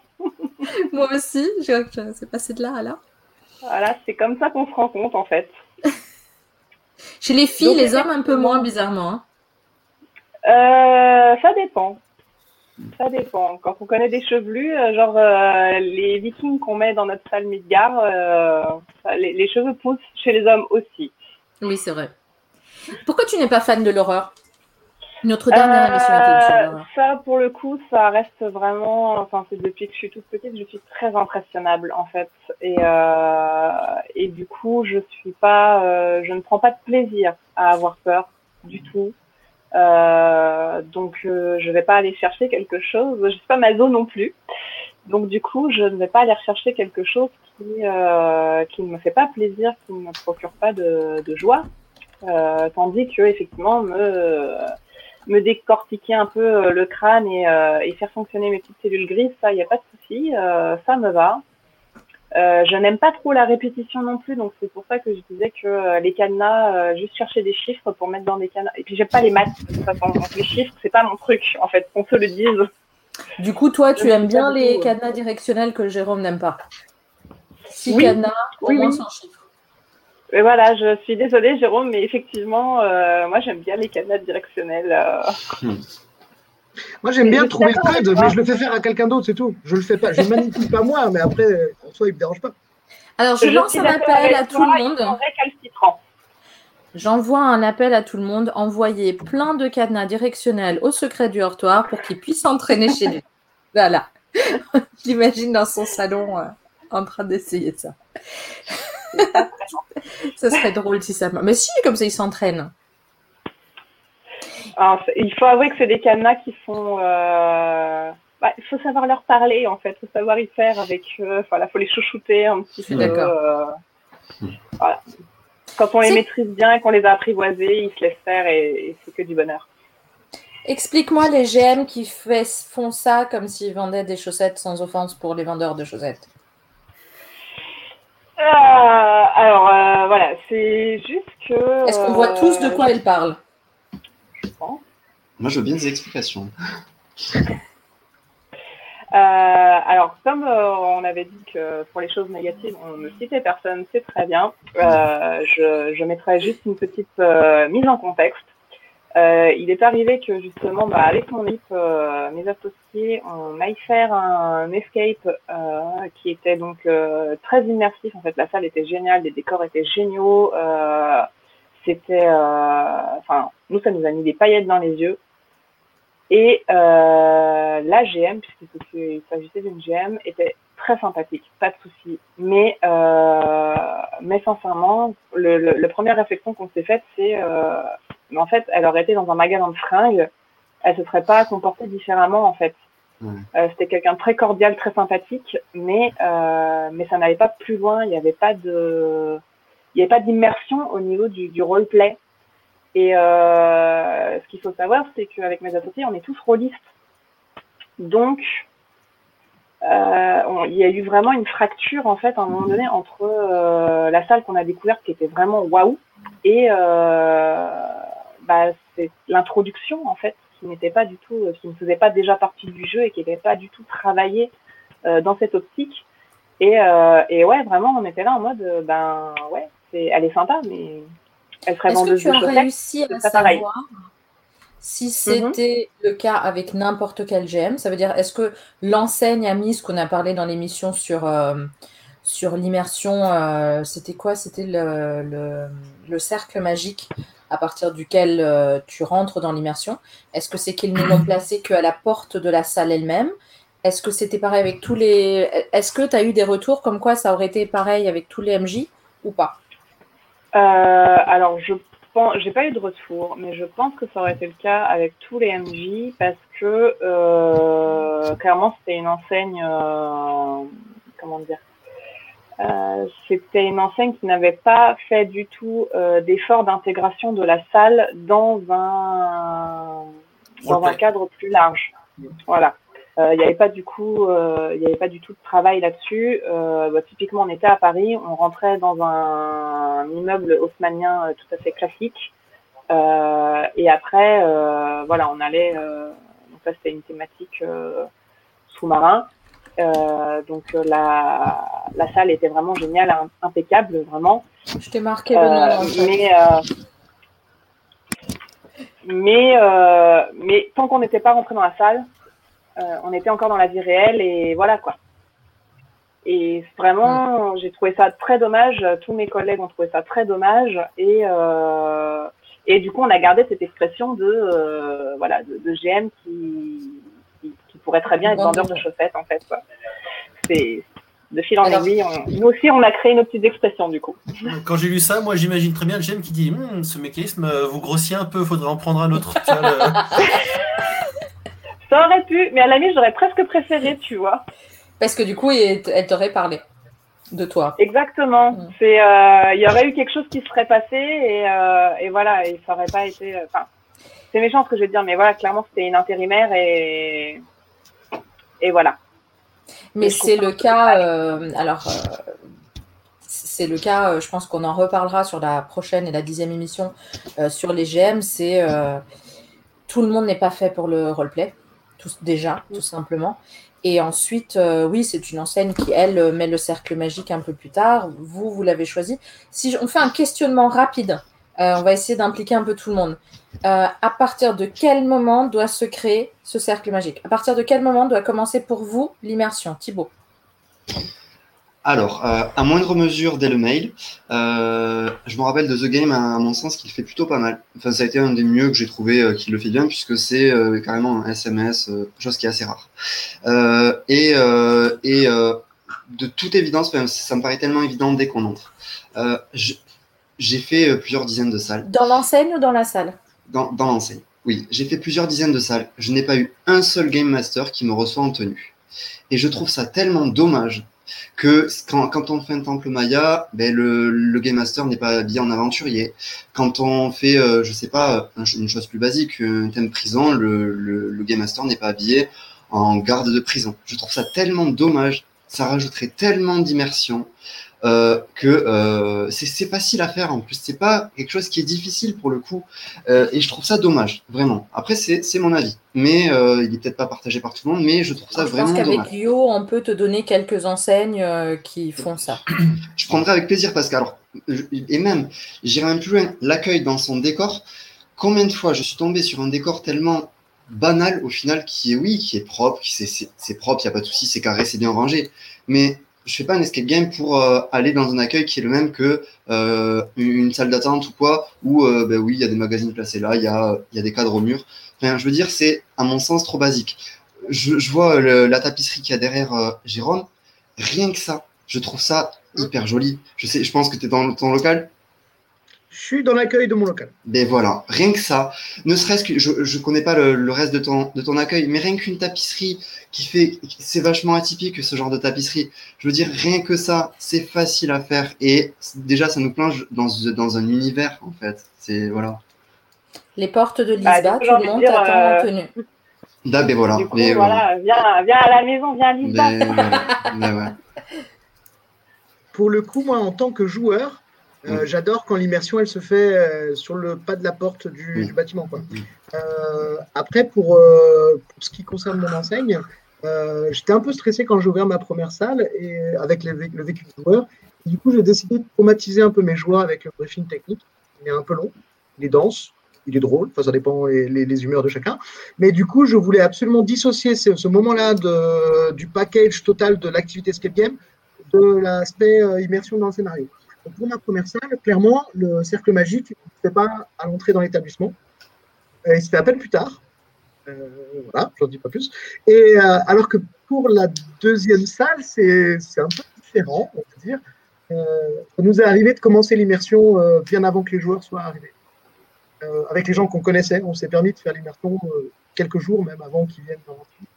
Et avec des joueurs qu'on ne connaît pas, ça commence quand on le peut avant qu'ils rentrent dans l'établissement. Je peux pas en dire plus. Lucas, de pour toi, ça doit être quand? Bah, je rejoins tout le monde. hein. Euh, pour moi, il faut que, il faut que ce soit dès l'entrée et voir, euh, voir dès le mail. En effet, moi, j'avais, je me souviens, un super mail, c'était, alors, The Game, en effet, c'est très bon, mais aussi, euh, je crois que c'est Escape Rush à Bruxelles, euh, qui a un super mail aussi de, de- d'accueil euh, où on rentre dans une société type euh, Kingsman. Je sais pas si vous avez vu ce Ouais. film. Et ben c'est littéralement leur entrée est littéralement un- une fausse boutique de c'est pas dans la salle parce que je vous spoil rien c'est vraiment la- l'accueil et on rentre vraiment dans une boutique d'un tailleur chic et, et là, quand la personne arrive pour qui va être notre game master elle s'adresse à nous comme des clients de la boutique en nous faisant comprendre évidemment qu'on est là pour autre chose Euh, donc ça j'ai trouvé ça vraiment euh, vraiment top et après, voilà, je, crois que vous en avez parlé dans des émissions précédentes, mais euh, j'ai déjà joué des salles où on ne croise pas de Game Master avant de commencer la salle. Et moi, j'ai adoré ce truc-là. J'ai vraiment adoré.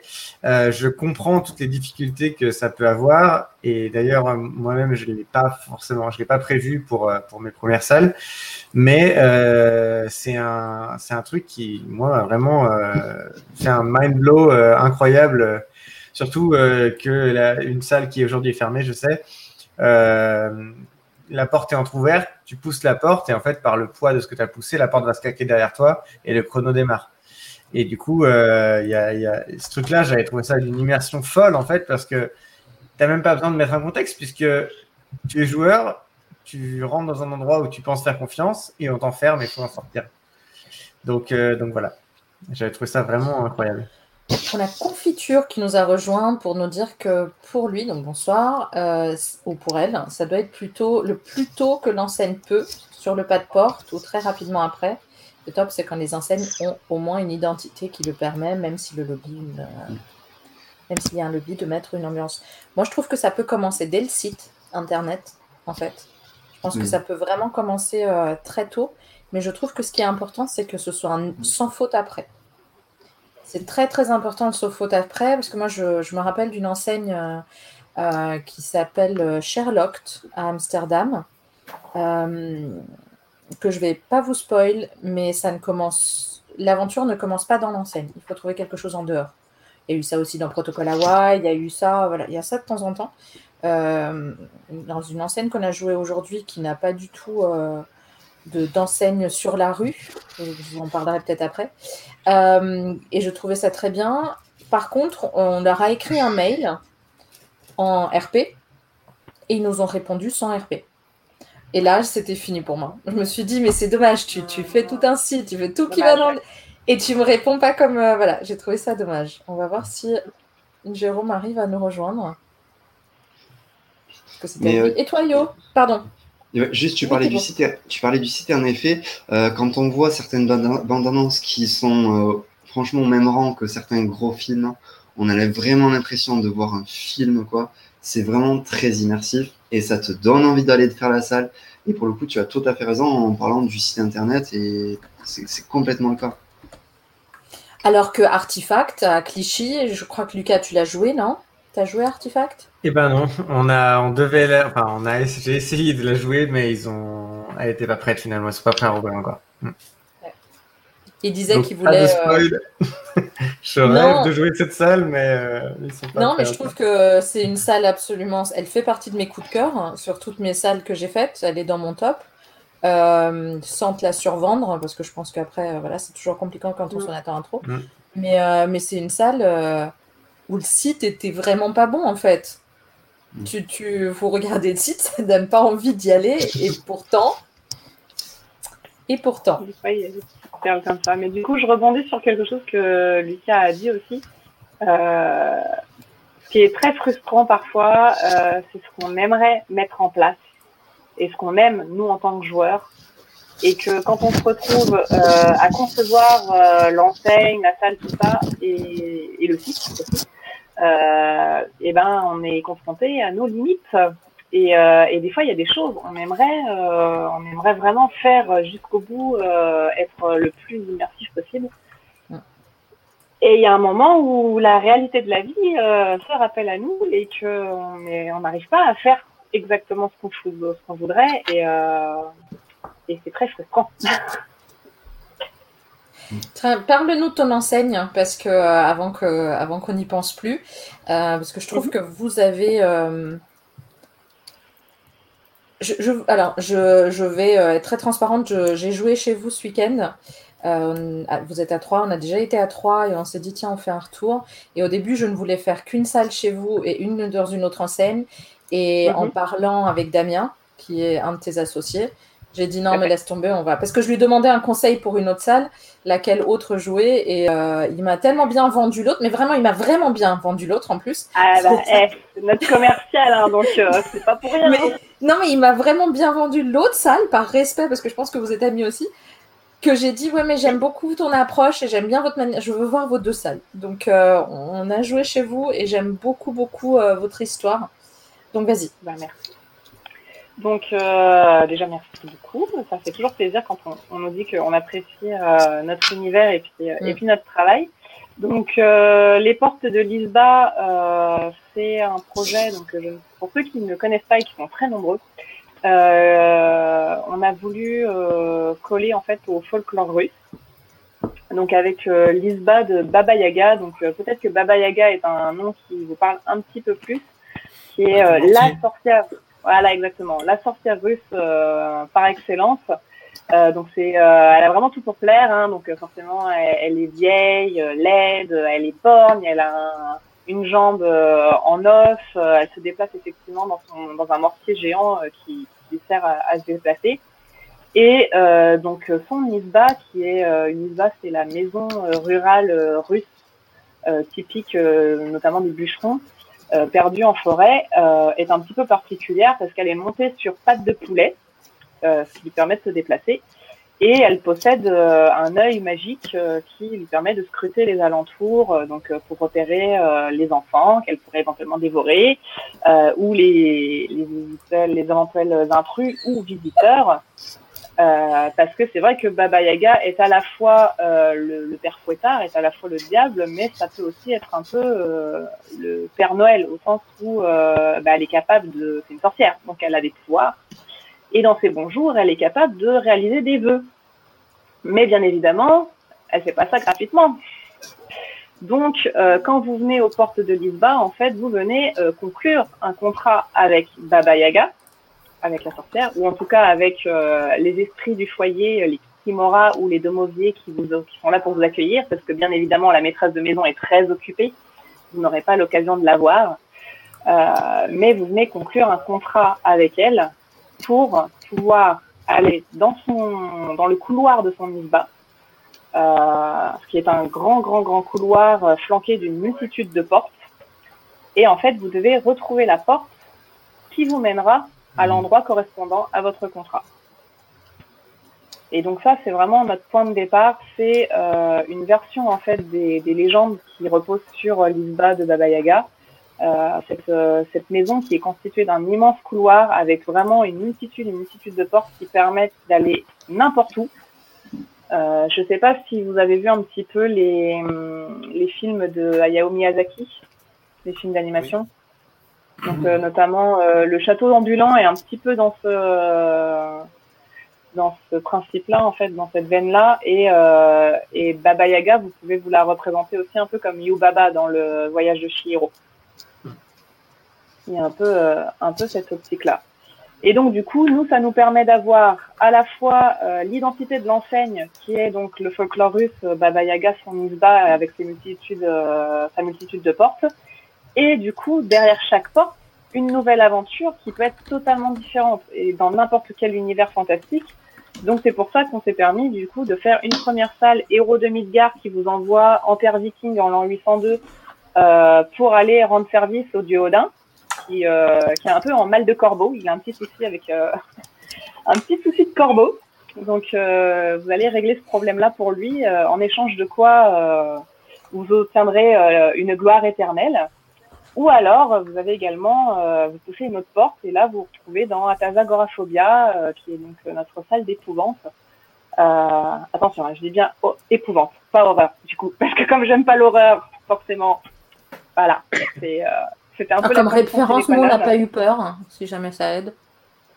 Voilà, c'est, c'est plus du, on est plus dans l'ambiance pièce hantée euh, et test de courage parce que c'est une salle qui, euh, qui va jouer sur les phobies, sur les peurs euh, vraiment, euh, les peurs un peu un peu viscérales, la peur du noir, enfin toutes les peurs un peu enfantines, toutes les peurs enfantines mais qu'on garde un peu jusqu'à l'âge adulte. Donc effectivement, Magritte, peut-être que vous n'avez pas eu peur, mais il y a des gens qui flippent vraiment bien et nous on s'amuse bien derrière nos écrans du coup. Mais moi, ce qui me fait et peur, euh... c'est de dire le nom de la salle déjà. Oui, voilà. Atazagoraphobia Atazagoraphobia, parfaitement, bravo. Qui est, euh, pour ceux euh, qui veulent savoir, du coup, c'est euh, la phobie de l'abandon. La phobie d'être abandonné. Voilà, ça vous donne un peu la thématique. Et, et Isba, pourquoi Isba? C'est la L'ISBA, comme je disais, c'est vraiment c'est la maison. Alors euh, il y a l'ISBA avec le i minuscule, c'est vraiment euh, le nom russe des petites maisons euh, rurales euh, en Russie. mais l'ISBA de Baba Yaga, c'est l'ISBA avec un grand i du coup. Ok. Parce que c'est the ISBA. D'accord. Et je, je trouve vraiment déjà votre approche change tellement des agences spatio-temporelles. Rien contre des agences spatio-temporelles, mais il y a, y a, vraiment, je trouve qu'on commence à voir beaucoup de bah, des agences spatio-temporelles euh, et euh, on voit aussi, encore une fois, rien contre elles, et beaucoup de cinéma, par exemple. On cherche souvent, euh, on, on, cherche souvent une excuse pourquoi emmener les gens dans différents mondes, et j'ai trouvé que cette excuse entre guillemets là est juste géniale. Et en plus, on apprend des choses, quoi. Bon, quelqu'un est d'accord avec moi, c'est toujours. Donc c'est pour ça que je le projette. Hein, sinon. C'est ça. ça. C'est exactement ça.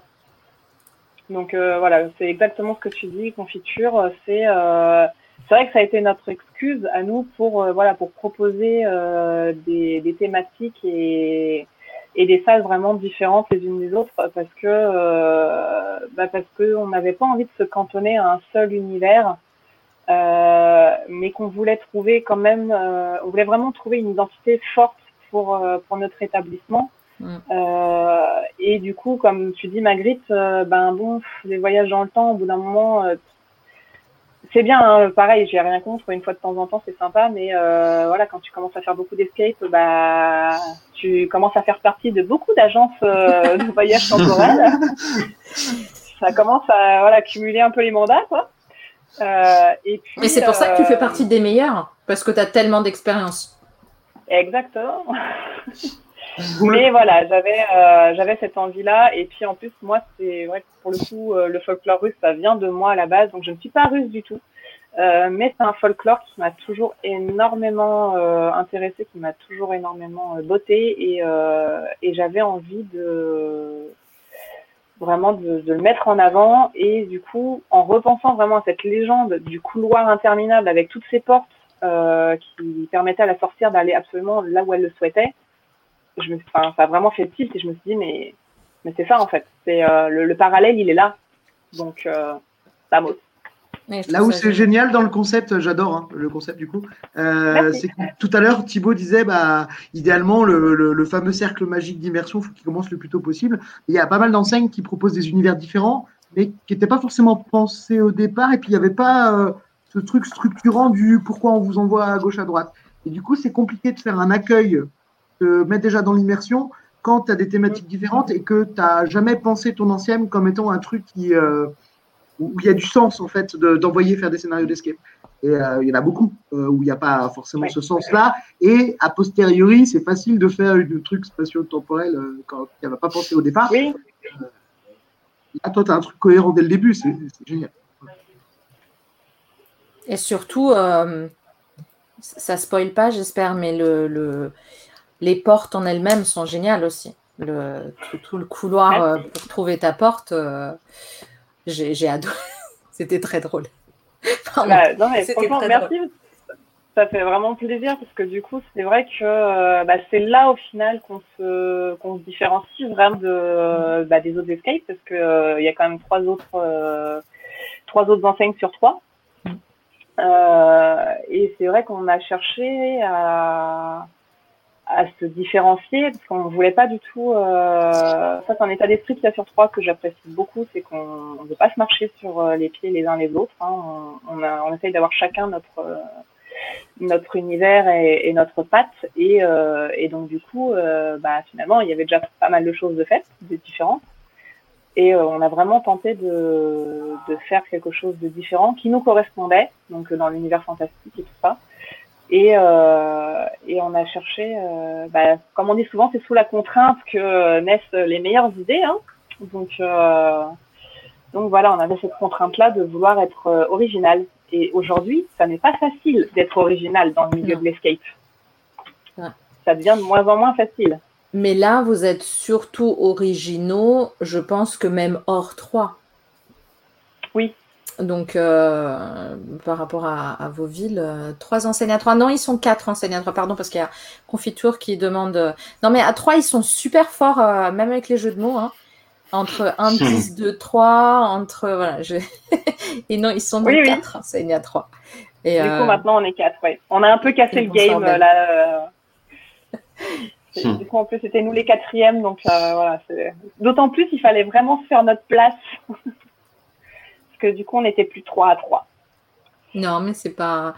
Et puis, euh, et, et là, vous, en plus, vous allez avoir quatre, euh, quatre salles en plus, tu vois. Donc, euh, Oui. Oui, oui. Au final, euh, on fait tout pour, euh, pour avoir quatre salles, pour proposer quatre salles. Et ben, raconte-nous les deux autres salles. Alors, les peux. deux autres salles, la prochaine, une vis Pacha. Du coup, euh, comme vous pouvez voir un petit peu sur l'image, euh, il y a un jeu de mots. Parce qu'on aime bien les jeux de mots chez nous. On n'aime pas les chiffres, mais on aime beaucoup les jeux de mots. Euh, et donc, une vie de Pacha, euh, vous venez faire un contrat avec Baba Yaga parce que euh, la vie, quand même, c'est dur, c'est compliqué. Et puis, vous aimeriez bien voilà, vous défaire de, de tous vos problèmes du quotidien. pouvoir vous prélasser sur un coussin, avoir des serviteurs qui font tout à votre place et qui vous nourrissent et tout. Bah, pas de problème, Baba Yaga, elle peut, elle peut résoudre ça, elle peut répondre à votre, à votre vœu. Et rien de plus simple pour cela que de vous transformer en chat. Mm. Donc, du coup, une vie de pacha, voilà, vous venez, vous vous faites transformer en chat. Donc, je ne spoil pas trop quand même, mais pour teaser un petit peu, euh, voilà, ce sera euh, une salle euh, qui est 100% en chat. Mais euh, on a pensé quand même aux allergiques et euh, à ceux qui ont peur des chats et ça, et vu que c'est pas du tout une salle d'épouvante, euh, voilà. Et donc, du coup, les chats, ce sera vous. On vous mettra les petites oreilles, on vous mettra la petite queue de chat et surtout, on vous mettra des petites papates de chat. Parce que c'est bien connu. Les chats ont beaucoup de choses en plus des humains, mais il y a quelque chose que les humains possèdent et pas les chats. Et là, je vous laisse répondre, messieurs, votre première énigme. Dis Alors Jérôme.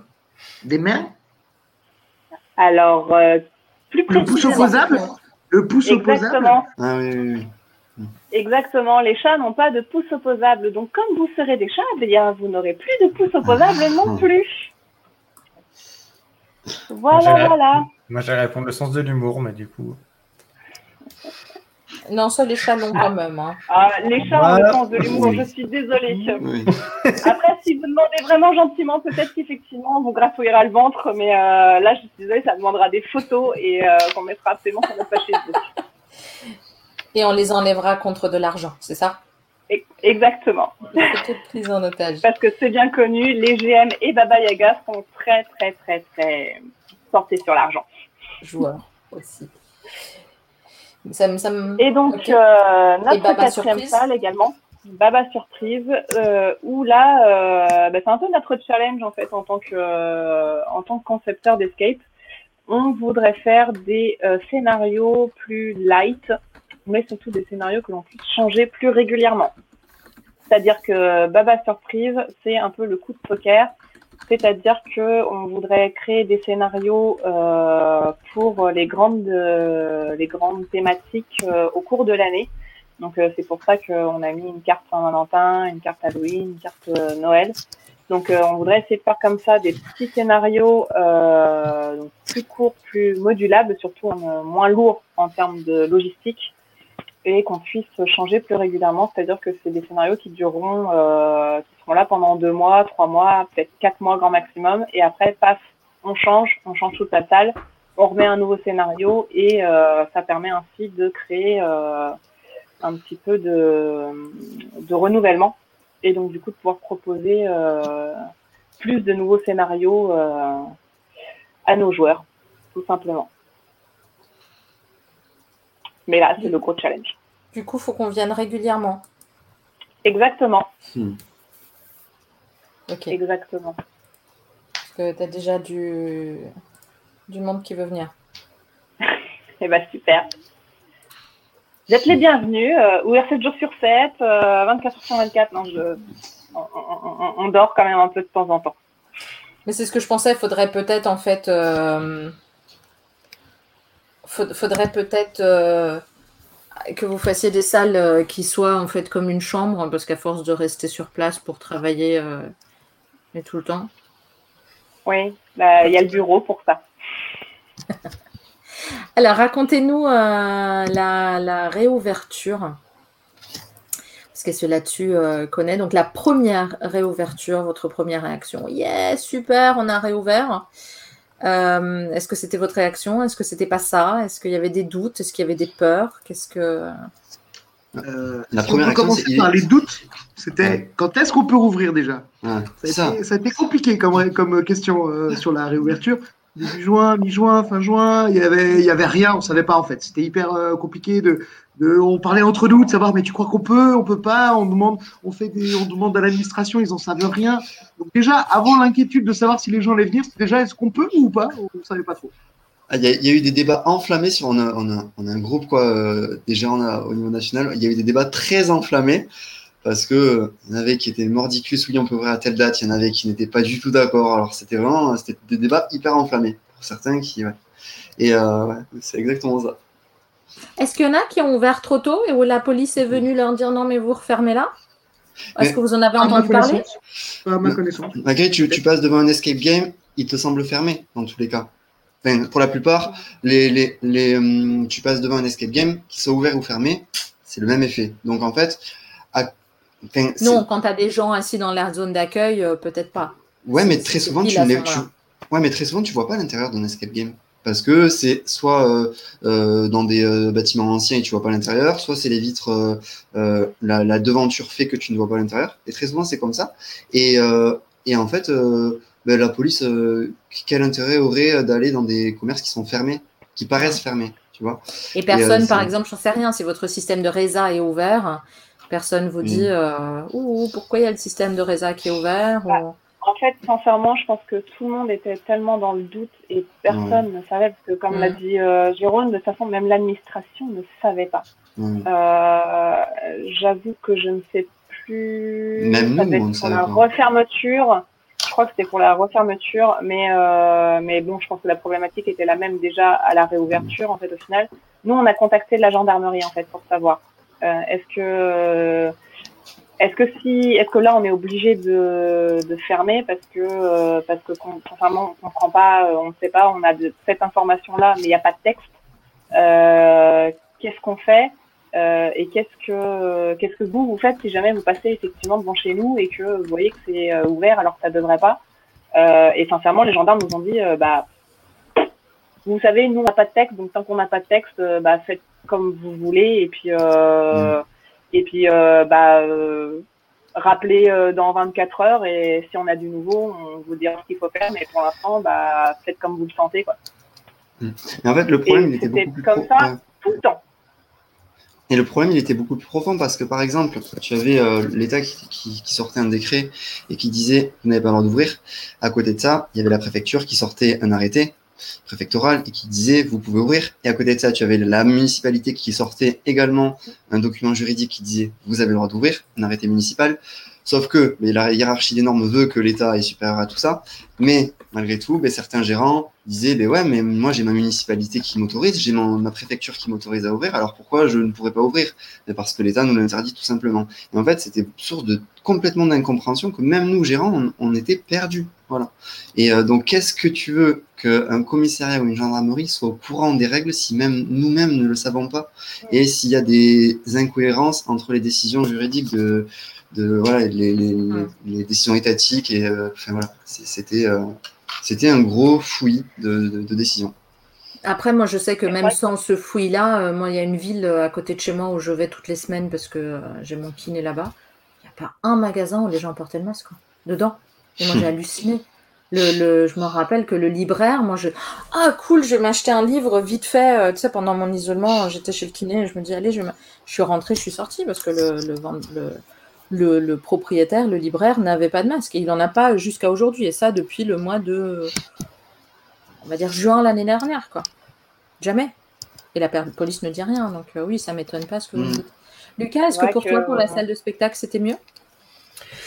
Euh, C'est plus clair, on va dire, on- peut-être pas mieux, mais Alors, plus clair. euh, on a mis du temps à avoir les infos, mais oui, une fois qu'on a eu les infos, pour le coup, on a eu des infos nationales. Euh, donc, ça nous a permis de. Enfin, non, d'ailleurs, pour la première réouverture, non, c'était très flou. C'était très flou. On nous a dit euh, trois jours avant, je crois, euh, vous pouvez rouvrir. on était fin juin. Bah, C'est-à-dire que notre programmation, là, il n'y en a plus. Hein, donc, on peut bien, nous dire trois jours avant qu'on peut rouvrir une salle de spectacle. Un concert, ça se euh, six mois à l'avance minimum. Donc, donc voilà. Donc nous, on a, on a fait une soirée quand même, une soirée blind test parce qu'on en fait régulièrement et ça nous a permis de, rouvrir une fois euh, avant, euh, euh, voilà, une fois avant de repartir en vacances parce que nous on est vraiment fermé l'été. Et après, à la rentrée, pour le coup, c'était clair, on avait des, on avait des consignes et donc on a rouvert septembre-octobre autant qu'on a pu du coup. Et on a refermé mi-octobre. Et est-ce que les. Une fois réouvert. Lucas, quelle est la première salle que tu as, réservée, toi, en tant que joueur? Euh, c'est une bonne question. Eh ben, c'était, on, est, on a s'est fait un week-end à Perpignan euh, en juillet, et du coup, euh, c'était, euh, on allait jouer à Escape Dimension. Euh, autant dire que c'est quand même Coucou, Escape plutôt. Dimension. Ouais, on leur fait des bisous.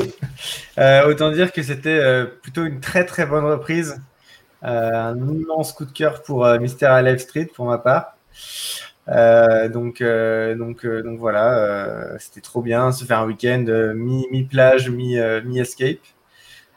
C'était vraiment très très cool, tout début juillet. et, et, voilà. et vu qu'on était à ce moment-là, on y allait en, journée de semaine, on était tout seul dans l'enseigne et on avait réservé trois salles de suite. Ils ont été plus flex avec nous sur. Ils ont dit ah, on sert plus à boire. Et après ils ont dit bon en fait vous êtes là tout l'après mais pour l'instant il n'y a que vous. Donc euh, bon ben on vous sert à boire et tout. On passe un moment pour discuter tout ça. Donc euh, donc euh, très très bon souvenir. Et euh, voilà. Donc, euh, donc voilà, ça c'était ouais, euh, ouais, juillet, hein, c'est ça. Yo, vous, c'était quoi la première salle de réouverture? Faut que je regarde The Escapers. Bon, alors moi, j'ai commencé à faire des petits pas. Et moi, ma règle, c'était euh, que en première heure du matin. Comme ça, il n'y a personne qui était là avant. Ça n'a pas tenu longtemps. Euh, mais j'ai dit, voilà, petit pas, petit pas. Et nous, c'était l'Old Escape, euh, leurs deux salles d'affilée. Euh, Il n'y avait personne sur aucune des deux salles avant. Donc, euh, Ah bah c'est des salles Takagi d'ailleurs. C'est l'Odex, je absolument. crois. Je crois. Ouais, c'est ça, absolument. Je ne les ai pas joués, je, sais- je, je, je les connais pas, mais je sais que c'est Il Takagi qui faut. ça. Hmm. Ok. Parce que tu as travaillé avec Takagi, c'est ça? Chez Takagi. Ouais, moi j'ai travaillé en 2018 avec Takagi, ouais.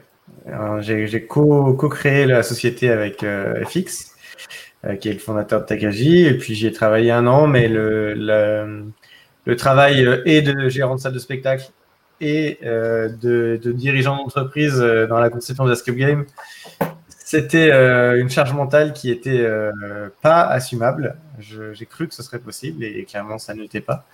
Donc voilà, j'ai travaillé un an avec Takagi, j'en suis très très satisfait, j'ai appris énormément de choses. Je suis très très content de cette expérience, mais ouais, je suis revenu à mon bébé euh, de ma salle de spectacle.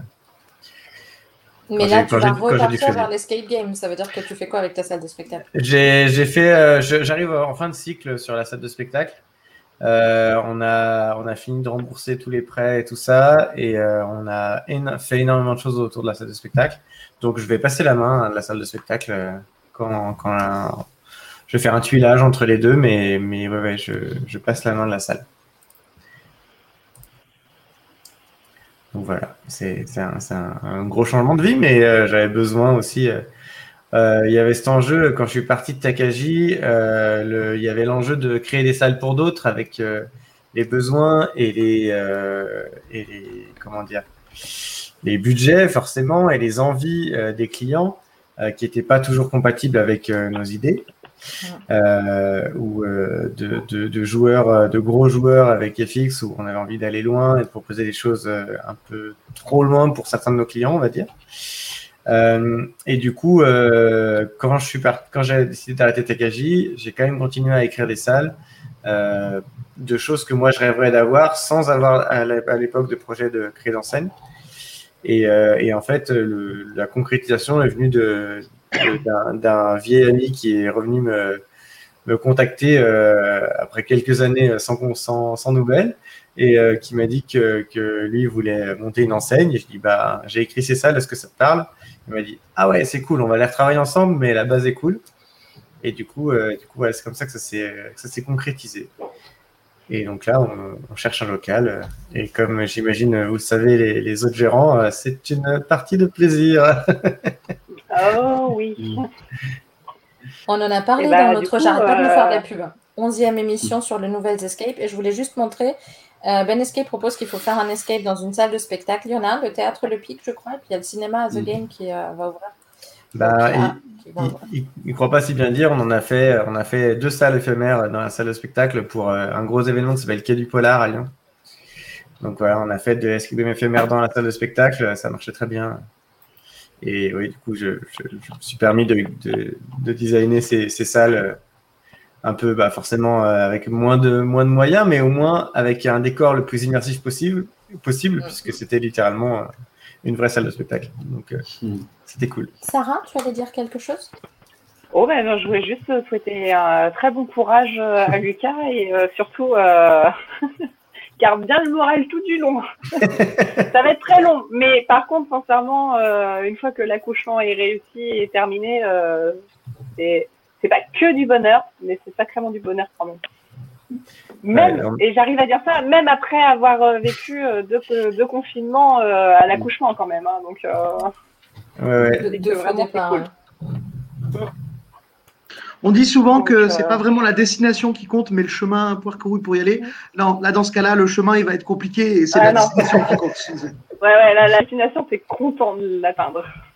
Ouais, ouais, on, a, Clairement. bah, on, a, on a la chance d'être bien entouré, d'être euh, d'être, euh, plusieurs, justement, de, de voilà, avec, euh, avec l'équipe de, de base, mais euh, beaucoup de gens autour de nous euh, qui, qui vont donner des coups de main et qui vont permettre de faire avancer ça et de pas se sentir tout seul dans ce projet-là. Et on a conscience de la, montagne que c'est euh, de- d'arriver au bout de, de la réalisation de ces salles, c'est sûr.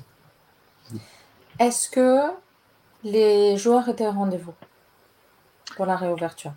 Euh, Ah, je pense que, la, la- je pense que la, la réponse, elle diffère d'une ville à l'autre parce qu'on a rouvert en juin-juillet. Tu parles d'une ville balnéaire telle que Perpignan, je pense que ça a dû bien marcher. Tu parles d'une ville euh, qui n'a ni mer ni montagne, pour le coup, c'était pas fameux. Donc la réponse, elle, elle sera pas la même d'une ancienne, d'une enseigne à une autre, je pense. Est-ce que de ce Euh. que vous connaissez, est-ce que vous avez l'impression que les grosses enseignes ont plus attiré que les petites ou pas forcément? Euh, je suis pas sûr que ce soit la taille de l'enseigne qui compte. D'accord Euh, pour le coup, euh, Ouais. sur Besançon, Ils, se un disent marché- tous, hein, mais au final. Eh euh, oui, je sais bien. Pour le coup, nous, par exemple, sur Besançon, c'est un peu particulier. Genre, euh, par exemple, début juillet, ça n'a jamais été porteur. Les gens sont, sont pas là en, de règle, gé- en règle générale. Donc là, l'année dernière, on a eu un peu plus de monde que d'habitude parce qu'en fait, il y a pas mal de gens qui sont pas partis en vacances Mm. euh, parce qu'ils osaient pas ou parce que voilà, c'était compliqué financièrement ou j'en sais rien. Donc on a eu un peu plus de monde que d'habitude sur début juillet par rapport à ce qu'on fait d'habitude. Et euh, moi, typiquement, je m'étais fait un peu surprendre par les annonces de réouverture. J'étais encore en travaux, donc j'ai ouvert fin juin. Donc voilà, on va pas compter le mois de juin, mais mes collègues qui ont ouvert en, sur la période de juin ont eu un excellent mois de juin par rapport à d'habitude parce que bizarrement, les gens, ils n'avaient pas peur de se refaire enfermer après avoir passé quatre mois enfermés à la maison. Donc euh, nous, je dirais plutôt que les joueurs étaient au rendez-vous de la réouverture. Alors du coup, moi je vais nuancer un petit peu parce qu'après mon nom euh, catégorique là, c'est vraiment pour la première réouverture. hein, par contre, on est d'accord. Mhm. Première réouverture. Euh, ouais, ouais, ouais. Parce que, euh, mais comme dit, déjà, je pense qu'il y a les villes qui sont, enfin, le, le fait d'être dans telle ou telle ville, c'est différent. Euh, le fait d'être telle ou telle enseigne, euh, je pense que nous, ce qui nous a beaucoup porté préjudice, c'est que, euh, bah, avant le confinement, en fait, on n'existait pas. Et que euh, on avait commencé, comme dit, à faire euh, une petite campagne de communication et tout ça, mais euh, bah, en fait, la communication, c'est, ça sert quand tu l'as fait euh, vraiment euh, les, les semaines avant euh, ton ouverture ou euh, enfin voilà quand il y a comment dire il y a un lien entre euh, ta semaine de communication ou tes deux trois semaines de communication et puis ensuite passe à un événement que tu ouvres et euh, et en plus on avait prévu de faire ça normalement vraiment de faire une, une journée d'inauguration enfin entre guillemets en grand euh, ce qui n'a pas du tout été possible avec euh, et le confinement et même avec le déconfinement parce que bah, parce que les masques, parce que les élus étaient très occupés à faire d'autres choses bien plus importantes que de venir dans un escape pour euh, voilà pour inaugurer. Donc en fait, voilà, en plus on pouvait pas inviter, on pouvait pas inviter de monde quoi, et personne pouvait venir. Euh, donc en fait, euh, bah, les gens n'étaient pas au rendez-vous aussi parce que euh, parce qu'on était inconnus en fait et que euh, clairement nous sur notre région euh, déjà de base effectivement juin juillet c'est pas le meilleur moment à moins de proposer des choses en extérieur déjà de base donc d'autant plus après le confinement. Donc euh, non non la période de la première réouverture ça n'a pas été ça n'a pas été super la joie quoi. On n'avait pas on n'avait pas grand monde. On s'ennuyait un petit peu Ça, il faut, se dire, il faut bien se dire que, si- à titre de je, je dis en même temps, à titre de comparaison, euh, bon, on pourra peut-être en parler plus tard, mais si tu sais, on compare euh, la réouverture de l'année dernière avec celle de cette année qui ont eu seulement euh, deux semaines d'écart, si je ne me trompe pas, c'est le jour et la nuit parce que ben, l'année dernière, on avait, il y y a- il y a toujours cette peur du virus, mais cette- l'année dernière, elle était beaucoup plus grande et les gens sont quand même, pour autant, partis. Cette année, les gens partent très peu, enfin beaucoup moins. Et combien de clients nous disent euh, bah, écoutez, cette année, on n'a pas, parti de pré- on n'a pas prévu de partir en, en vacances. Par contre, on a prévu de faire beaucoup d'activités. Donc, on part pas, mais euh, on risque de venir parce qu'on a prévu de faire beaucoup d'activités. Voilà. Et c'est le cas, c'est le discours que tiennent beaucoup de clients euh, cette année. Donc, pour le Pareil. coup, ouais, l'année dernière, c'est ça. L'année dernière, c'était pas, c'était pas sans doute la, la meilleure. voilà, la réouverture a été plutôt calme, je pense, pour une année ba- basique, banale, on va dire. Mais par rapport à cette année, c'est vrai que ça n'a rien à voir. Alors, confiture euh, nous donne son avis aussi. Euh, la première pour, euh, pour lui, donc à Bordeaux, euh, ou pour elle, je sais toujours pas, euh, la, ou Yel, on va dire, voilà. Euh, la, Mm. la réouverture, euh, ils étaient là pour la première, mais pas pour la deuxième. Mais c'est hyper contraire à ce que je viens de dire, du coup. Mais Ça- ça me choque Et pas. pourtant, chaque- derrière, il dit chaque que c'est son impression aussi, donc... euh, Ouais, chaque, euh, chaque ville euh, a c'est pas les, règles, les mêmes règles Ah, partout. Ouais. Ouais. Après, je ça. sais pas du tout si c'est, encore une fois, si c'est une question de grosse ville, petite ville, ou une question de grosse enseigne, petite enseigne ou quoi, mais effectivement, euh, quoi qu'il en soit, j'ai l'impression, malgré tout, qu'il y a toujours une différence entre la première réouverture et la deuxième. Que ce soit dans un sens ou dans l'autre, euh, c'est pas, les réactions des gens sont pas du tout les mêmes. Mais je pense que c'est normal. La première, le premier confinement était un vrai confinement total. Mm. Euh, le, le deuxième confinement, pour moi, c'était beaucoup plus light. Euh, je ne sais pas si vous, vous êtes d'accord ou pas. Il y a quand même beaucoup de choses qui ont été encore ouvertes. Et je pense qu'il y a, il y a autre chose qui joue beaucoup. Euh, le deuxième confinement, vous avez ouvert après le reste. Ça veut dire que les gens, euh, ceux qui voulaient aller au resto, aux terrasses, etc., ils, pouvaient en ils en ont profité déjà trois semaines avant. Donc l'idée d'aller s'enfermer jouait peut-être, je ne me rends pas compte. C'était le cas aussi au premier confinement. On a ouvert après tout le monde. C'était le cas aussi. Oui, oui. C'est, euh, Donc, euh, C'est ce que je disais souvent quand on nous interrogeait à ce sujet, parce que, entre guillemets, on a eu la chance de, voir, euh, de voir débarquer un peu euh, les journaux et euh, la presse locale euh, pour parler un petit peu déjà euh, pendant, le, pendant les confinements et tout ça. Et euh, c'est ce que je dis à chaque fois, c'est que bah, en fait les escape games c'est pas compliqué, on ferme avant tout le monde et on réouvre après tout le monde. Et à chaque fois ça a été euh, ça a été ça quoi. Au même titre que les salles de spectacle et, euh, Mm. et tout ce qui était culturel et de loisirs en- au, demeurant. hein, mais, euh, c'est ça. Il faut se dire une chose, et c'est hyper paradoxal, c'est que les clubs libertins ont ouvert avant nous. Voilà. C'est voilà. Oui, juste un titre d'exemple. Voilà. C'est ce qui c'était est hyper ça, c'était la paradoxal. petite blagounette entre nous. euh. Pourquoi? D'accord, parce que moi, j'ai- j'ai j'ai pas du tout ces infos, euh, parce que je suis dans aucun cercle de club libertin, donc je ne reçois Oui, non, pas mais leur oui. newsletter.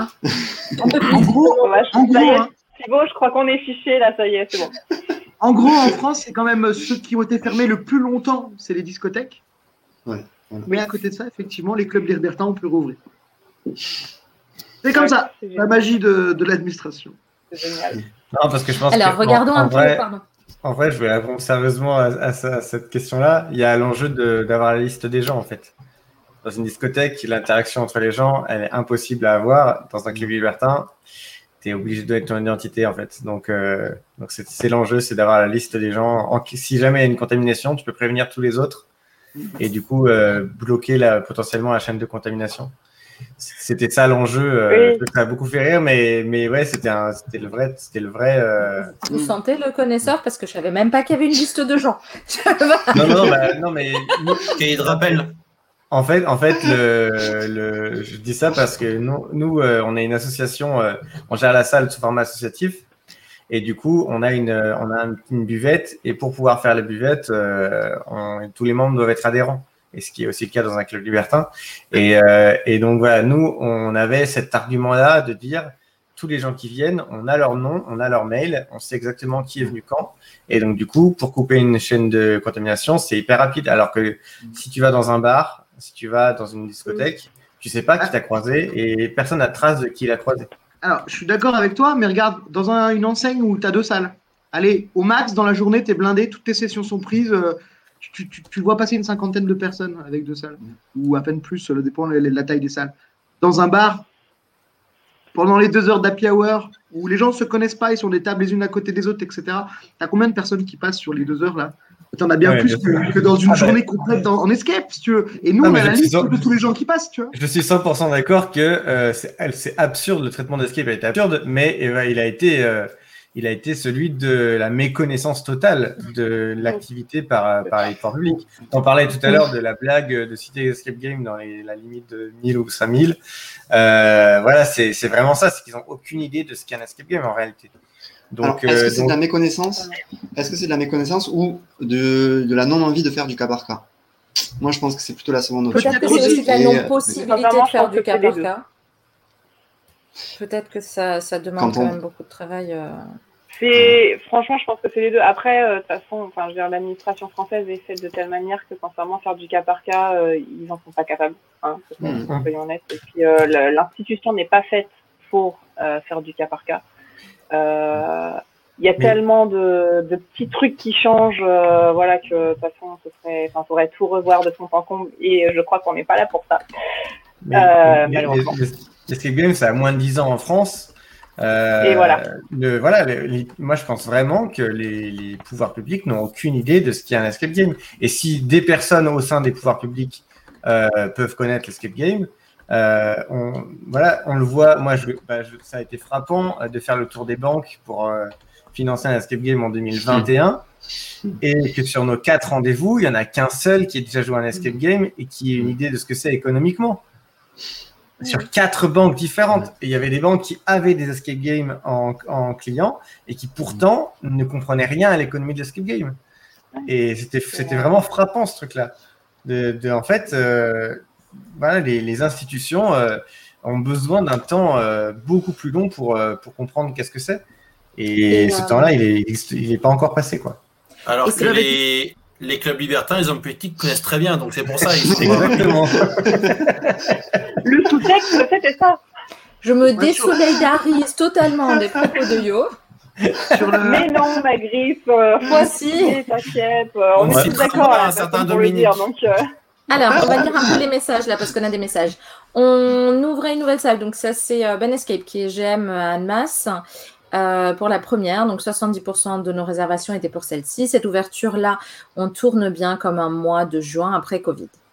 Ensuite, on a euh, Jérém de Tadam Escape à Nantes, à côté de Nantes, à Carquefou. Euh, tout doux au début, mais des salles complètes depuis deux semaines. Donc bravo à vous, tant mieux.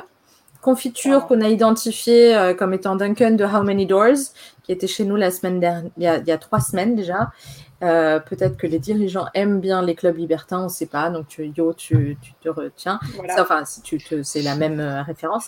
Et la différence entre, euh, c'est que l'escape game, ils ont mis tout le monde dans le même panier sans savoir comment ça se passait. Alors, pour vous dire que c'est pas, euh, il y a bien des escapes dans les clubs libertins. Et il y a bien des clubs libertins dans les escapes aussi. oui. Aussi, oui. Euh, par contre, sachez que donc, moi, qui, moi, je suis autrichienne et en Autriche, euh, c'est resté très. euh, C'était très inconnu aussi, jusque euh, au, à l'accident en Pologne, où il y a eu des jeunes filles qui sont mortes. Et là, l'administration a mis son nez dedans. Et en Suisse, ça a été pareil. En Allemagne, il y a eu beaucoup de fermetures d'escape. Euh, et, et je sais que chez nous, ça a commencé avec euh, tout à refermer. Et en fait, il fallait demander des autorisations pour ouvrir avec des lois, en fait, euh, tout ce qui était incendie, sécurité incendie, euh, comme une salle de spectacle. Donc, Lucas, je pense que toi, tu aurais été bien. Dans le brief sécurité au début, on te dit les sorties de secours se trouvent ici, là, et voilà tu n'as pas le droit de descendre sous un, un ni- niveau de lumière euh, minimum. Euh, là, ils étaient même en train, dernièrement, et catastrophe totale, de discuter de l'interdiction des aimants magnétiques. Parce que ça se trouve souvent dans des euh, morceaux en bois, que ça chauffe et que ça peut engendrer un feu, un incendie. Donc là, c'était le dernier truc. Ah. Donc, au début, ils étaient assez contents finalement d'être inconnus, parce que euh, une fois qu'ils ont été un peu plus connus, mais pas vraiment connus, euh, voilà, j'espère qu'ils, voilà. Donc là, on y arrive. Euh, ils mettront euh, leur nez dedans. Donc j'espère qu'ils mettront euh, leur nez pas dedans avant qu'il y ait un Bah. Oui, à la d'accord. fois où- J'espère qu'ils mettront leur nez dedans.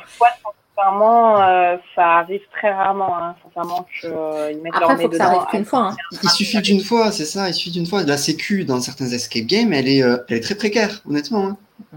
Ouais, Ouais. il y a des fois c'est chaud. Moi j'ai connu Ah euh, une enseigne qui s'est pris une fermeture administrative pour, euh, pour des manques de conditions de sécurité. Alors ils avaient un peu Ah. déconné, ils avaient stocké euh, le scooter qui a un réservoir rempli d'essence sous le tableau électrique, euh, des trucs comme ça. Bref, mais en effet ça peut arriver vite. hein. Et quand tu fermes euh, comme ça, c'est pour, euh, c'est pour un moment.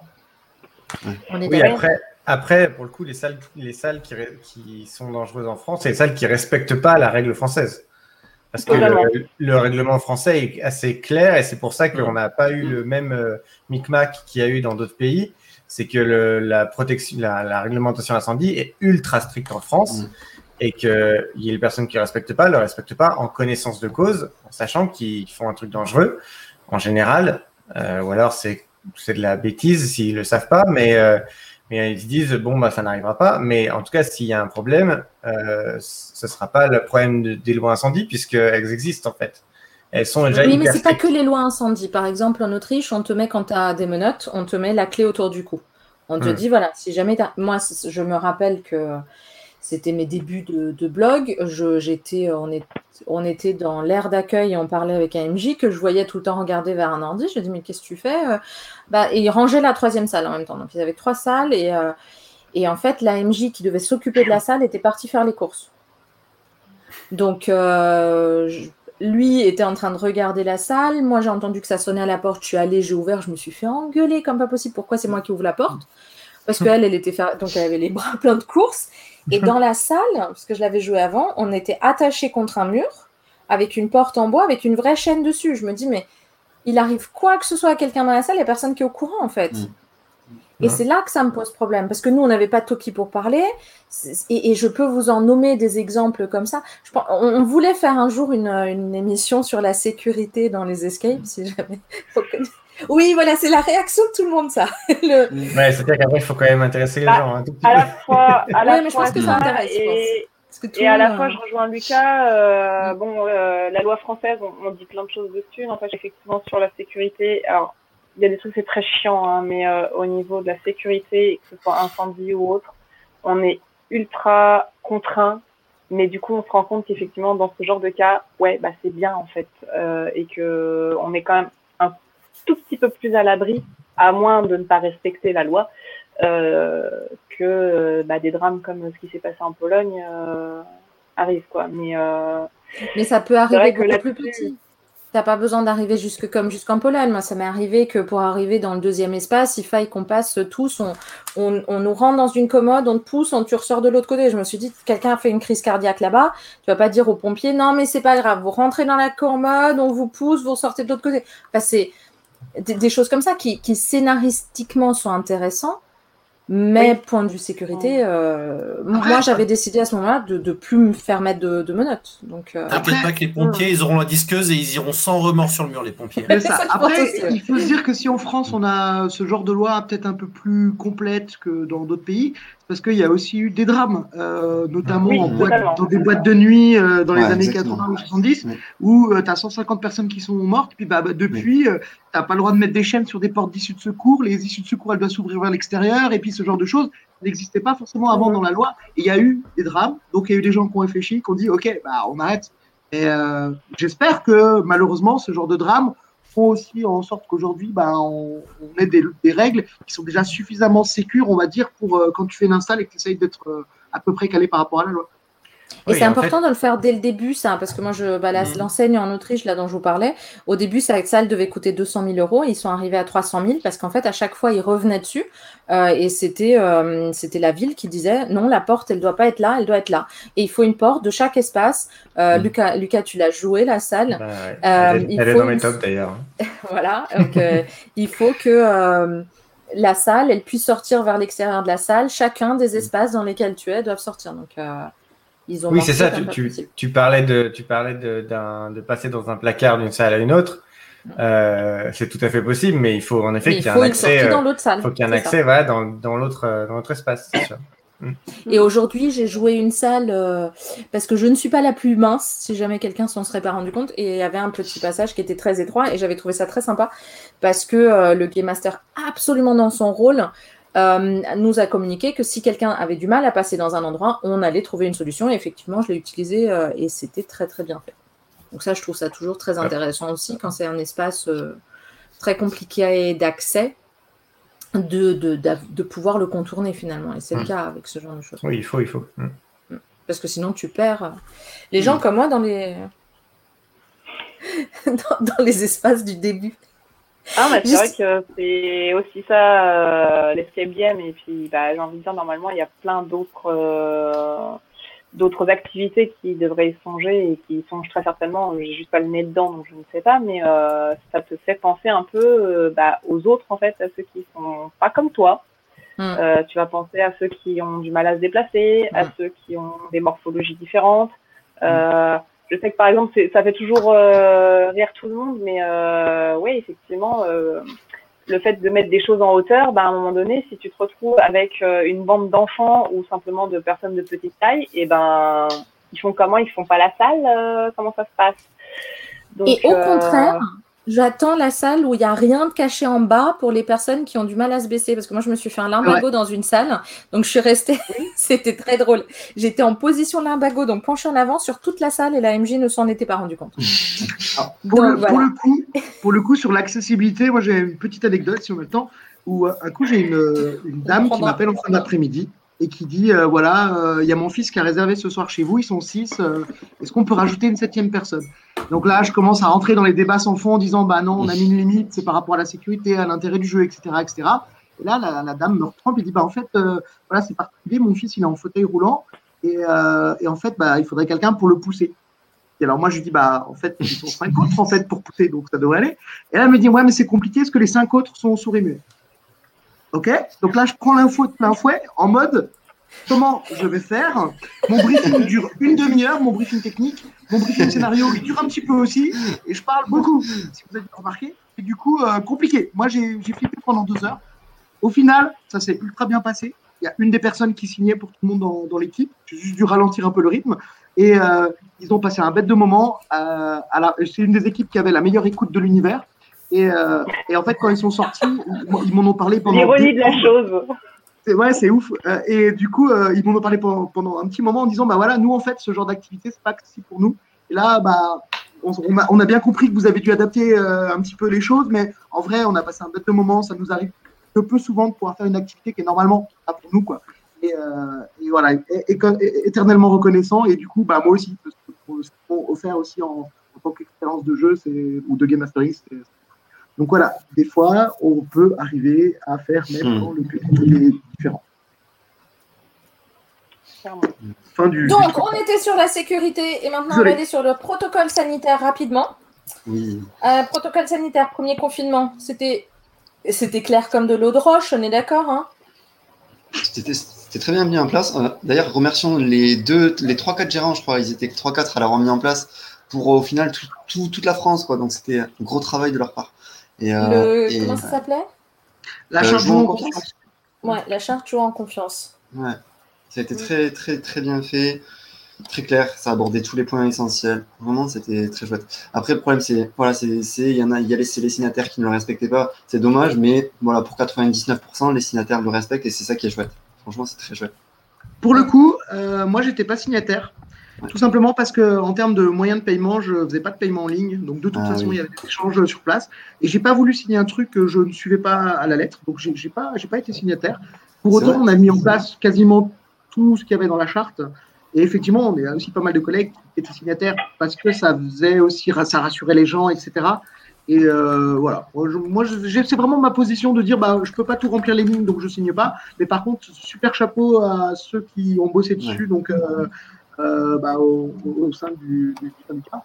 Et euh, parce que du coup, ça, c'était une vraie plus-value pour la, pour la profession, sachant que le but aussi de cette euh, charte, c'était d'avoir aussi un pouvoir au niveau des, des politiques. Voilà, nous, on connaît notre activité, même si vous la connaissez pas trop. Voilà ce que nous, on est capable de mettre en place pour rassurer les gens, pour garantir que c'est, il n'y aura pas de foyer de contamination, etc. Et euh, big up pour eux parce qu'ils ont fait un taf de ouf et ils ont été suivis par beaucoup, donc c'est cool. Alors, juste pour ceux qui ne connaissent pas, euh, c'est, euh, je vais juste résumer rapidement, c'est le port du masque obligatoire pour joueurs et personnel. Dans les salles également. Dans les salles également, absolument. Je suppose que vous avez beaucoup de demandes. de Est-ce qu'on peut. Oh, Est-ce que vous avez oui. plus de demandes? Est-ce que vous avez des gens qui enlèvent tout simplement dans les salles? Il y a 8 groupes sur 10 qui te, il y Jamais. a 8 groupes, ouais, 8 groupes sur 10 qui te demandent s'ils peuvent enlever le masque. À peu près. Hmm. Mais par contre, j'ai jamais eu de problème de gens qui, euh, Oui. qui demandaient rien et qui automatiquement commençaient à retirer leur masque ou quoi. Mm. euh, ça arrive que des fois ils sont dans la salle, euh, bon, ils sont en train de chercher tout ça, et puis bon, forcément, à un moment donné, t'as le masque qui commence à glisser, Mm. glisser un peu, euh, voilà. Donc euh, là, gentiment, euh, t'as le personnage qui dit, euh, euh, au fait, on remet, on remonte, s'il vous plaît, euh, voilà.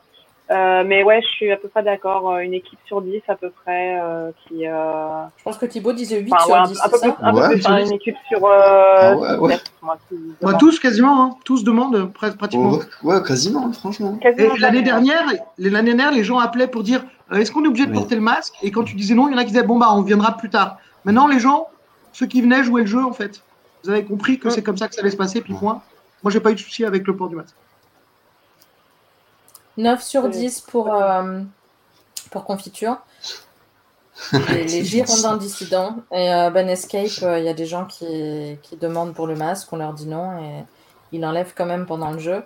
Euh, Moi, j'avoue que, qu'encore une fois, en tant que personne vulnérable, ce, ce jouer en confiance m'a beaucoup sécurisé, m'a fait me sentir plutôt bien. Et puis après, tu te retrouves confronté à la réalité avec quelqu'un qui se balade dans l'enseigne sans masque et tu te dis. euh, parce que en plus, je, suis arrivée il n'y a pas longtemps, euh, c'était il y a deux semaines, euh, en, demandant Oui, bonjour, est-ce que. Et puis la question Non, on ne peut pas enlever le masque. J'ai dit C'était pas ma question, donc ça tombe bien. Quand tu as un FFP2, tu te rends compte en général que c'est pas pour enlever le masque. Et, et après arrive le gérant qui se balade partout sans masque. Tu dis Est-ce que, tu pourrais, est-ce que vous pourriez remettre votre masque? Et puis quand oui, mais est-ce que vous avez aimé la salle? Je dis, Est-ce que vous pourriez mettre un masque Et j'ai trouvé ça, euh, voilà, dommage. Mais parce qu'il y a encore beaucoup de gens qui méconnaissent le risque, en fait, comment attraper le virus. Et le- le- la question des aérosols, elle est méconnue de beaucoup de gens. Et c'est Parce ça que ça a été, oui, mais parce que ça a été euh, communiqué ainsi. Hein.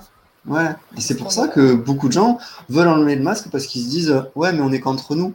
Oui, vous êtes qu'entre vous, mais après, nous, on va venir ranger votre ça salle. reste dans l'air pendant trois heures. Exactement. C'est ça. Nous, on va venir. En- Pour nettoyer, ça va être encore plus dur. Euh, ça va être pour le groupe d'après. Ça va être. euh, voilà. C'est difficile d'être. Autres, euh, mais- ouais. Là, le dernier coup, j'ai eu un groupe qui m'a dit, euh, qui m'a répondu justement euh, quand j'ai reprécisé euh, que là, pour le coup, c'était venu dans la conversation. Ils m'ont pas demandé, mais c'est revenu dans la conversation. Euh, donc, je vous précise qu'effectivement, le masque reste obligatoire dans la salle tout au long de votre jeu. Et là, ils me regardent, ils font, bah oui, mais on est tous vaccinés. Oui, Oui, mais je m'en fiche en fait. Et, et vous savez pas si les gens avant euh, seront vaccinés, enfin été vaccinés ou pas. Vous ne savez pas si les gens après euh, sont vaccinés ou pas. Vous ne savez même pas si moi je suis vaccinée. Donc euh, en fait, euh, c'est pas la question. C'est juste euh, vous gardez votre masque et point. Et, Et- bah c'est passé. Tu peux c'est dire passé c'est la loi et point. Et, c'est ça. Et puis, Oui, outre ça, voilà. c'est la loi. C'est la loi. C'est ça. J'ai j'ai eu mon Mais- médecin là hier au téléphone, il m'a fait- enfin je l'ai vu et il m'a fait rire parce que avant non c'était avant-hier parce qu'on est samedi, samedi hier. et qui je lui dis moi j'ai des collègues qui enlèvent le masque parce qu'ils aiment pas. Et je dis oui mais moi aussi ça me- ça m'emmerde vraiment de, de, de m'arrêter au feu rouge donc j'arrêterai de m'arrêter. Voilà. C'est ça. Et j'ai dit oui mais votre ironie m'aide pas. Mais Il y a, il y a un truc tout bête, et du coup, c'est peut-être une vision à peine égoïste, mais euh, on, est fermé, on a été fermé sept mois et demi.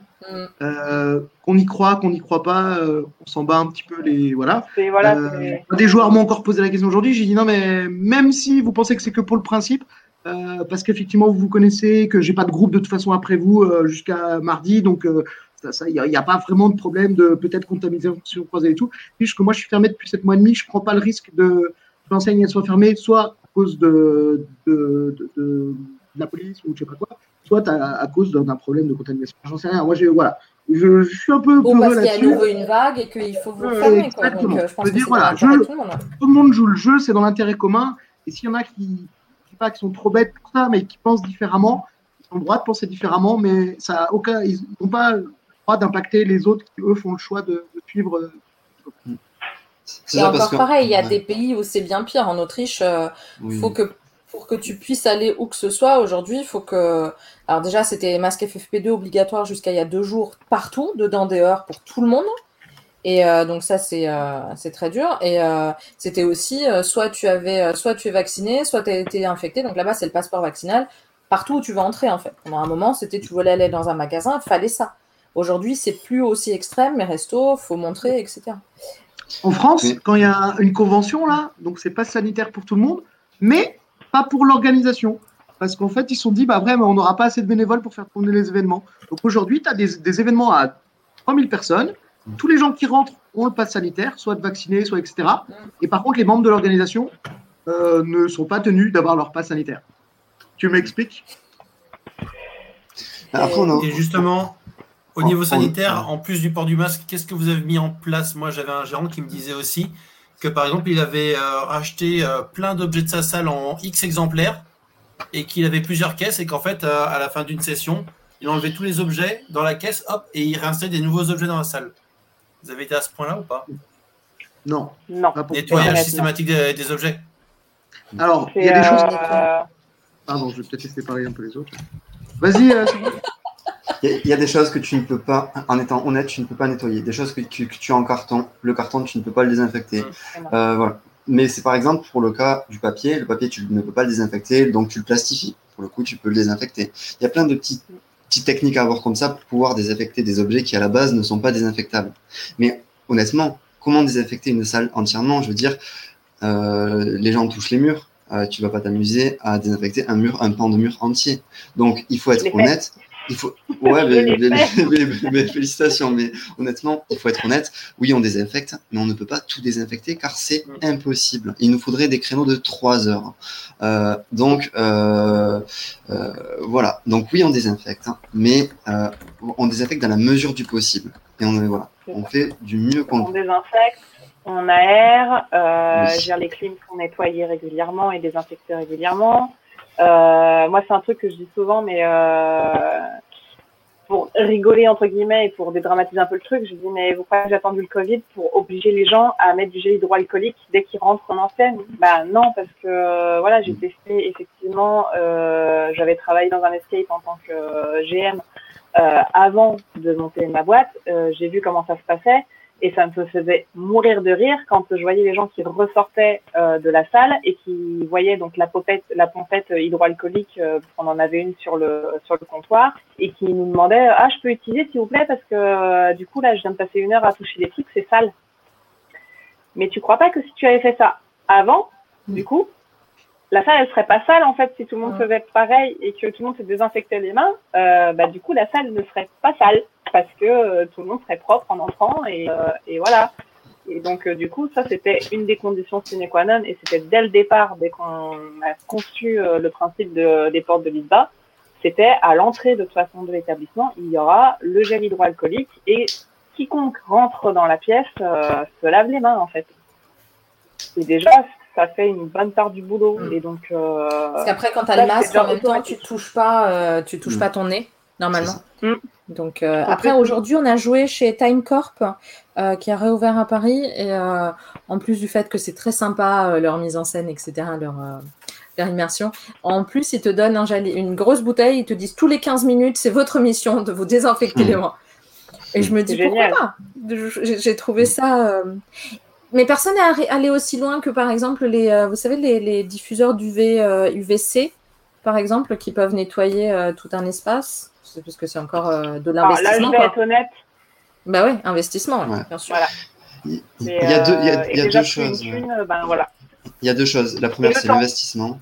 L'investissement et la question qu'on a, je pense qu'on n'a pas été assez sensibilisé à ce genre de choses. Je pense. Euh, euh, parce que, pour le coup, beaucoup de problèmes, beaucoup de personnes s'intéressent à comment faire pour euh, que ce soit mieux, mais beaucoup ne sont pas sensibilisés, malgré tout, à ce genre de, de, d'appareil. Voilà. Mm. Parce qu'on ne nous a pas assez sensibilisés.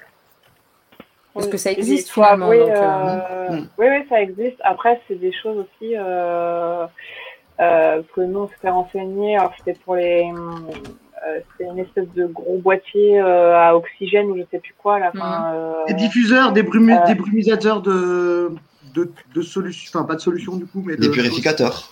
Des purificateurs, pardon. C'était un purificateur, mais ça fonctionnait vraiment sur. euh, ça, ça jouait avec l'oxygène, en fait. Je crois que ça Mhm. mettait énormément d'oxygène dans la pièce, ou ça retirait, ou je enfin, je sais plus ce que ça faisait, mais en tout cas, ça, ça tuait euh, la bactérie par asphyxie, en fait. euh, enfin, le virus, pardon. Euh, par asphyxie. Et euh, c'était plus ou moins, euh, au, niveau, euh, au niveau financier, c'était plus ou moins envisageable. Euh, mais c'était deux heures. Ça durait deux heures en fait de, de mettre en place euh, ce truc-là. Et donc euh, à un moment donné, on se dit ben ouais, mais ça me sucre combien de créneaux en fait Comment je fais pour après pour être effective? Donc euh, le pchit c'est bien aussi. Est-ce qu'il y a des, euh, des énigmes que vous avez dû adapter? Je pense typiquement à l'énigme euh, d'odeur qu'on a encore eu euh, il n'y a pas très longtemps. Et on nous dit non, mais je ne vais pas changer ma salle pour ça, quoi. Euh, Pour ma part, j'ai pas eu à changer d'énigme. Par contre, j'ai des confrères là sur, la ville qui, bah, par exemple, tu avais une énigme avec une paille. Ah, bah, tu fais plus l'énigme avec la paille. Bah, c'est voilà. compliqué. Mais euh, non, pour ma part, j'ai pas, j'ai pas modifié d'énigme. On a changé vraiment beaucoup de choses sur le fonctionnement de l'enseigne, notamment la durée des créneaux qui étaient déjà longs, on les a rallongés. On les a décalés pour que les équipes ne se croisent absolument jamais, quoi qu'il arrive, ne soient jamais dans le même espace en même temps, même à l'accueil.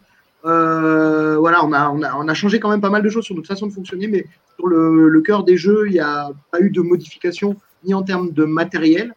Euh, on a enlevé des choses qui n'étaient pas utiles pour le jeu, mais que ça faisait toujours moins de choses à manipuler, etc. Mm. On n'a À pas, on changé le, le, le cœur du- des, des- des deux jeux.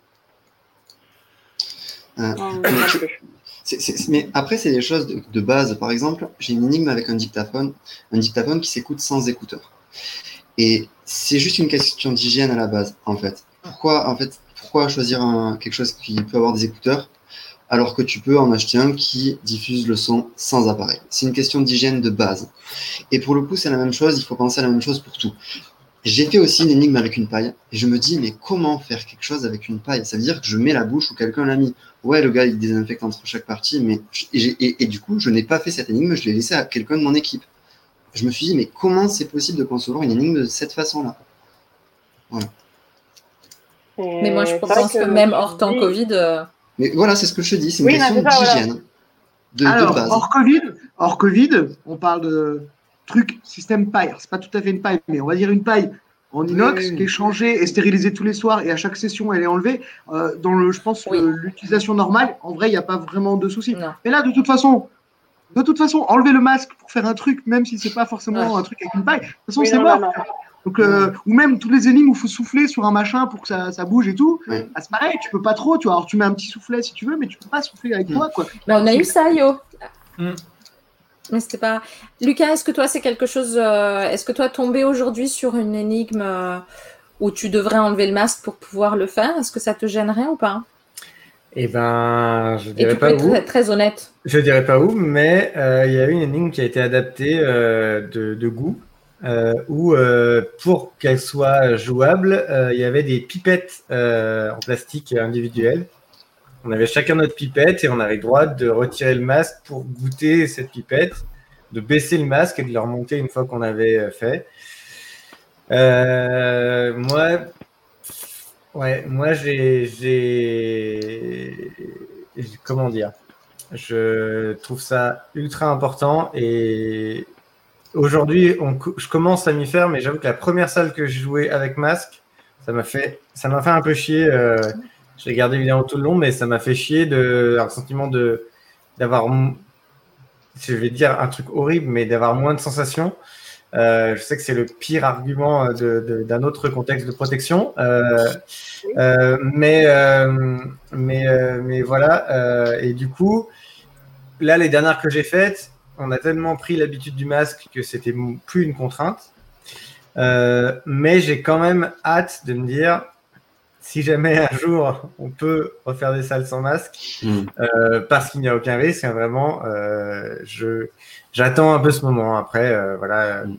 Euh, si, ben, autre anecdote de frustration, par contre, on a joué une autre salle où il y a une énigme qui avait été totalement squeezée parce que euh, justement, c'était pas une question de souffle d'ailleurs, c'est une question de, de beaucoup toucher quelque chose. Euh, sauf que elle avait été enlevée du scénario, mais elle était présente. Donc l'effet n'était n'avait marquait pas puisqu'on a touché un milliard de fois ce truc pour comprendre à quoi ça servait. Mm. Et à la fin ils ont dit ah mais ça on l'a enlevé parce que c'était pas Covid. Bah enlevez-le vraiment alors physiquement vous pouvez pas Non, le c'est laisser. compliqué ça quand même. hein, On va pas quand même. euh, Et c'était Mm. et en plus c'était clairement quelque chose qui n'était pas soudé donc qui était clairement désinstallable. Et en plus vraiment on a perdu 20 minutes dans la salle à comprendre à quoi ça servait. Bon, heureusement on était on s'est séparés et la partie qui a passé la, la moitié de l'équipe qui a passé 20 minutes dessus euh, ça ne nous a pas empêché de finir la salle tranquillement. Mais euh, mais ouais ouais vraiment on- à la fin on a dit mais à quoi ça servait ça? Je dis ah non mais ça on l'a enlevé. Bah non vous l'avez pas enlevé puisque c'est clairement là en fait. Oui, mais ça, tu l'as même hors période Covid. hein. On a fait jouer des salles où il y avait des anciennes Oui, clairement. euh, Et puis Ouais. là, tu perds un temps fou et pour rien. Mais, euh, mais euh, moi qui suis très pro-masque, je n'aime pas le masque non plus. hein. Et euh, quand Bah tu as des lunettes, c'est encore pire. Et euh, quand il n'y a pas assez de lumière, c'est encore pire. Donc, euh, tu, tu peux tout. tu peux tout avoir. Mais bon, je ne vais pas me mettre moi-même une, des bâtons dans les roues. Du coup, le protocole sanitaire, ça, c'est compliqué, mais les gens respectent quand même, si vous leur dites, et, euh, et vous avez quand même une ligne directrice assez claire. euh. Dans Ah, j'ai envie de l'ensemble, ouais. mon- Vas-y, Moi, c'est- euh, bon. Merci, excuse-moi. Euh, pour moi, c'est pas compliqué. Les, les règles au niveau du protocole sanitaire qu'on met en place dans l'établissement et qu'on donne aux joueurs, en fait, s'ils les respectent pas, pour moi, c'est comme s'ils respectaient pas n'importe quelle autre règle du briefing. C'est-à-dire qu'à un moment, moi, ça reste un outil de travail. Si un mec qui me défonce la déco, je le sors manu militari sans problème de la salle. Si le mec il enlève son masque volontairement alors que je, l'ai- je lui ai rappelé une fois gentiment, etc. et tout, ça me pose pas de problème d'aller le chercher, de le sortir. Parce que je dis, bah, c'est les règles de l'établissement, si t'es pas d'accord, la porte elle est là. Moi, je m'en fous, c'est mon outil de travail. Alors oui, c'est un métier passion, oui, c'est un truc, mais c'est aussi mon gagne-pain et j'ai pas envie de le perdre. Et, euh, et puis, euh, puis c'est une question de respect aussi, tout simplement. Et si t'es pas d'accord avec des règles, il n'y a pas de souci, mais tu joues pas. Enfin, voilà. C'est pas plus compliqué que ça. Que ça d'accord. soit pour le protocole sanitaire ou toutes les autres règles. Ok, à fait donc on fait une petite lumière sur Thibaut. Tadam. On fait une lumière sur Thibaut. Voilà. Hop, merci. Yo, tu fais? Ouais, c'est parti. Thibaut, tu irais plutôt dans une escape sur le thème de la Maison Blanche, d'une mine ou d'un confiseur? Euh, com- complètement d'une mine, euh, sans hésiter. Ok. Quel élément pourrais-tu intégrer dans une de tes salles? La lumière UV, les insectes Hmm. ou les calculs? Alors, euh, les- la lumière UV et les calculs me dérangent euh, en tant que joueur et je pense que ça dérange beaucoup de joueurs, alors que les insectes me dérangent personnellement, donc je mettrais des insectes. C'est plus fun et puis euh, ça, ça, ferait un- ça mènerait un petit peu de cri dans euh, des joueurs, ça serait marrant. Mais tu devrais les nourrir. Ah euh, ouais Je prendrais un employé pour ça, c'est dédié à ça. J'imagine l'offre d'emploi dans le journal là. tout ça. Cherche nourrisseur d'insectes. Peut se réveiller tard, mais doit les nourrir avant la tombée de la nuit. Sinon, qu'est-ce qui te donne le plus d'adrénaline? Un chrono qui te fait terminer à 59 minutes et 59 secondes Un jumpscare Ou un mécanisme qui te challenge? Alors, un jumpscare, pas du tout. Euh, je dirais un chrono, ouais, à la dernière seconde. euh, je trouve que c'est ouais, je trouve que c'est bien. On a bien la pression dans, ce- dans ces moments-là, mais ouais, je dirais ça. Et ça prouve que euh, au niveau du chrono, le, le Game Master a bien, a bien jaugé son, son truc et la salle est bien faite. Ok. Je trouve qu'il y a quand même de plus en plus de salles où euh, tu sais pas quand tu as fini en fait. C'est vrai. Où, où le temps devient. D'où mon retard d'aujourd'hui. Tout à fait secondaire. C'était donc l'excuse. ok, d'accord. Ouais, ouais, je vous en parlerai après. Donc regardons ta fiche. Tu vois, tu parlais des Ah, cheveux tout à l'heure. Ouais, Voilà, je parlais de cheveux tout à l'heure. en fait. Alors. Mon dieu, il y a plein de choses. Du coup, les bonbons avant partie, tu les fais encore ou pas? Je l'ai fait, je l'ai fait pas, je l'ai fait plus, je l'ai fait plus. Mais euh, mais c'est vrai que c'est- c'était un, su- enfin, c'est un, un bon moment quoi. Je veux dire, euh, c'est un plus, c'est un petit plus, mais je l'ai fait plus malheureusement. Et t'as plein de gens qui ont des théories dessus, que quand tu fais plusieurs salles, c'est euh, le sucre pour le cerveau, Ouais. il faut plein d'haribots, ils en embarquent dans les poches avant de... Après, tu peux, euh, là aujourd'hui, on a été euh, chez The One et il y avait euh, dans un bol des petits, euh, des petits trucs euh, emballés que j'ai emmenés en fait. Ouais. Donc euh, j'en ai pris un après. euh, C'est pas plus mal. Les- Tu n'es pas fan des débriefings express? Pas du tout, parce, parce que je considère que en, en fait quand tu fais un escape game, quand on fait un escape game, on vit un moment tellement unique euh, que on a besoin de déballer tout ce qu'on vient de vivre. Et, euh, et la meilleure personne pour qui, pour- avec qui en parler, c'est le game master. Euh, puisqu'il connaît la salle par cœur et il nous a suivi pendant une heure. Et, euh, c'est vrai qu'un débriefing où on me dit, euh, ben écoutez, franchement, il, faut que encore que je range ma salle parce qu'il y a un groupe qui arrive après. Ah ben non, en fait, j'ai envie de parler, j'ai envie d'exprimer ce que j'ai ressenti, en fait. Donc, donc et on est tous euphoriques à la fin d'une salle. Toute l'équipe en général est euphorique, c'est qu'on ait gagné ou perdu, qu'importe, en fait, on a vécu un moment qui normalement se veut fun. Donc euh, c'est hyper important en fait. C'est aussi important que le briefing et la partie, à mon sens. J'irai même plus loin, je vais rebondir sur ce que tu dis et je déteste les débriefings express qui viennent des joueurs. Ouais, c'est vrai. c'est vrai. Quand tu as les gens qui sont là, qui ont fait leur partie et que euh, tu sens que ça s'est super bien passé pendant la partie, de, ils étaient vraiment euh, bien hypés et tout ça. Et puis Ouais. par contre, bon bah merci, salut, au revoir. Euh, bah, sinon, à part ça, ça vous a plu ou qu'est-ce que qu'est-ce que, que passe-t-il? Pourquoi pourquoi partez-vous si vite c'est ultra frustrant aussi dans ce genre de situation. Je voudrais bien Mm. revenir sur ta question de est-ce que ça vous a plu? Eh bien, oui. Parce que Oui. c'est arrivé, euh, il y avait une discussion comme ça sur, euh, sur le groupe EGAF, euh, je crois, de quelqu'un qui disait, mais euh, il y a plein de gens qui posent la question et qui ne veulent pas forcément savoir. Si oui ou non. Il y, a- ouais. Y des moyens détournés de le savoir. Ne pas poser la question aussi cash, il y a des moyens détournés de le savoir.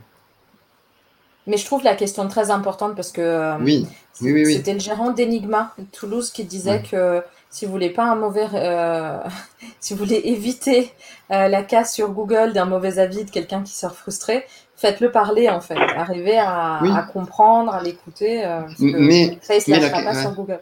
Mais la question aussi directe, est-ce que ça vous a plu? Peu de gens vont te répondre ou vont être un petit peu réfractaires à répondre. Mais par contre, des questions beaucoup plus détournées, on aura des, gens qui parlent beaucoup plus. Parce que les gens, euh, beaucoup de gens sont assez frileux de- d'exprimer leurs ressentis euh, sur des choses qu'on a fait nous-mêmes. Ils ont peur parfois de nous, de nous froisser ou quoi. Alors qu'en détournant un petit peu la question, ben, ils vont un petit peu plus se lâcher. Mais la question que je trouve très difficile que vous posez parfois, c'est quelle était votre énigme préférée Après, J'ai c'est intéressant. Parce que poser cette question, du coup, faut qu'on se remémore la salle et là, effectivement, ça peut faire un vrai débriefing. Mais à chaud, c'est pas euh, facile. Mais à chaud, c'est pas Mhm. facile. ouais. Et, Ouais, je te rejoins, Marguerite. hein. Je trouve je peux jamais répondre à cette question en fait. pareil.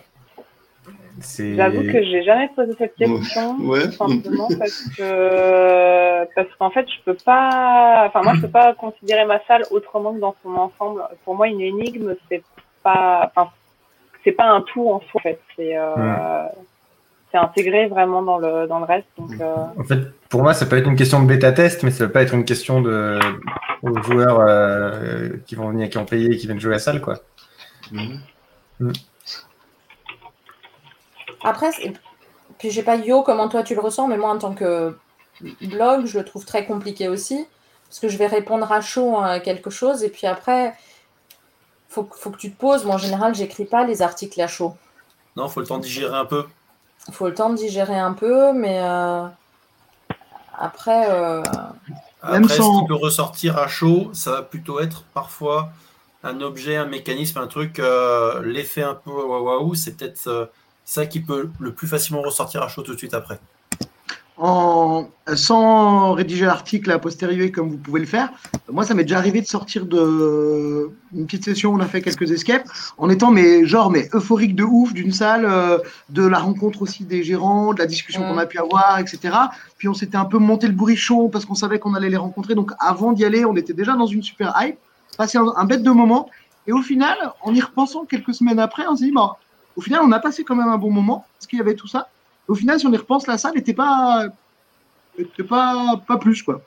Et euh, mais sur le moment, quand il nous a posé la question, sincèrement, on, on se voyait, on, on pouvait pas, on n'imaginait même pas pouvoir répondre autre chose parce qu'on avait passé quand même un bon moment. Mais, Mais c'était pas forcément dû à la salle, c'était dû une bonne à salle, un ouais, contexte, une, une bonne humeur générale Ouais. ce jour-là, euh, pas de fatigue, ça. hein. tout le temps de faire Mais de l'escape, etc. une bonne salle, c'est dû à plein de facteurs. Tu peux avoir une excellente salle si l'équipe qui arrive ce jour-là est pas dans la bonne humeur, machin, euh, lever du mauvais pied, ainsi de suite. Ils peuvent passer un mauvais moment. Donc c'est un accord entre une bonne salle, une bonne équipe, des bons joueurs, un bon game master. Parce que comme on dit souvent, un mauvais game master peut te pourrir une salle excellente. Il faut que toutes les étoiles soient alignées pour que tu passes un bon moment. Et parfois, avec juste des bons joueurs qui s'amusent bien, un bon game master, une salle moyenne peut être une salle où tu t'éclates et où tu passes un bon moment.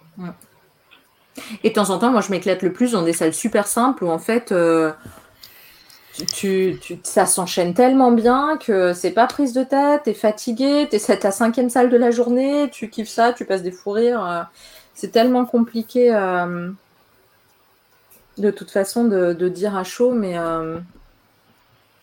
mais c'est vrai qu'à chaud, c'est toujours compliqué. au moins de parler du, du ressenti. Après les debriefings express, je suppose que c'est pas forcément que le ressenti. C'est peut-être, Thibaut, le fait que les MJ soient pressés qui te gêne aussi? C'est ça, c'est qu'en fait, euh, le- l'escape game, c'est quoi? C'est euh, c'est un loisir avec du contact humain, en fait. Et si on enlève cette partie du contact humain, bah, c'est pas. Enfin, je sais pas, je trouve pas ça normal, en fait. Et, euh, et le fait de, de se sentir, en fait, un petit peu ben, euh, pas considéré à sa juste valeur, sans, sans aucune prétention, mais de ne pas se sentir considéré, en fait, c'est ça, c'est un manque de considération, je trouve. Et, euh, et le fait de dire, bon, ben voilà, je suis pressé, mais en fait, euh, ben, alors, dans ce cas-là, euh, ne faites pas des créneaux d'une heure et demie, mais faites plutôt des créneaux de deux heures, quoi. Enfin, je... trouve qu'on en revient un petit peu au sentiment de, de mes vendeurs de chaussettes. Hmm. Ouais. Ouais, ouais, ça se rejoint. Ça se rejoint. Alors, après, tu as aussi des enseignes euh, un peu plus grosses où ils font quand même des sessions toutes les heures et demie. Sauf qu'en fait, le Game Master, il a le temps de faire le débrief avec toi parce qu'il y a quelqu'un d'autre Oui. qui range la salle. Exactement. Tu peux t'organiser différemment pour euh, Oui.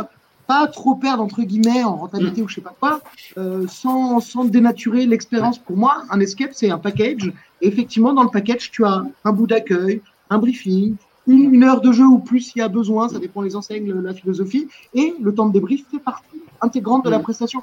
C'est pas, pas juste une heure de jeu. J'ai des gens qui Mm. m'appellent, qui n'ont jamais fait, qui disent bon bah du coup on prévoit combien de temps sur place? Je fais non mais vous avez craqué, c'est pas une heure, c'est prévoyez, euh, prévoyez presque deux heures parce qu'en fait on, on va passer Ouais. du temps ensemble. C'est ça. Mais à titre d'exemple, donc en général, euh, si un, un- un- un scénario dure une heure, il y a un petit quart d'heure de briefing. On va dire, allez, une heure et demie, une heure quarante-cinq, et euh, on, va, on va prévoir deux heures le temps de ranger. Mais euh, à titre d'exemple, euh, une salle que j'ai faite récemment et que vous avez euh, beaucoup pour beaucoup fait aussi, c'est Mystère à Live- à Live Street de d'Escape Dimension. La- le scénario d'une heure, une heure et quart. Eh ben, ils font des créneaux de deux heures et quart. Ils ont adapté. Ils font pas des créneaux de deux heures. Non, c'est des créneaux de deux heures et quart. Ils ont adapté ça à leur temps de jeu. Et je trouve ça totalement normal.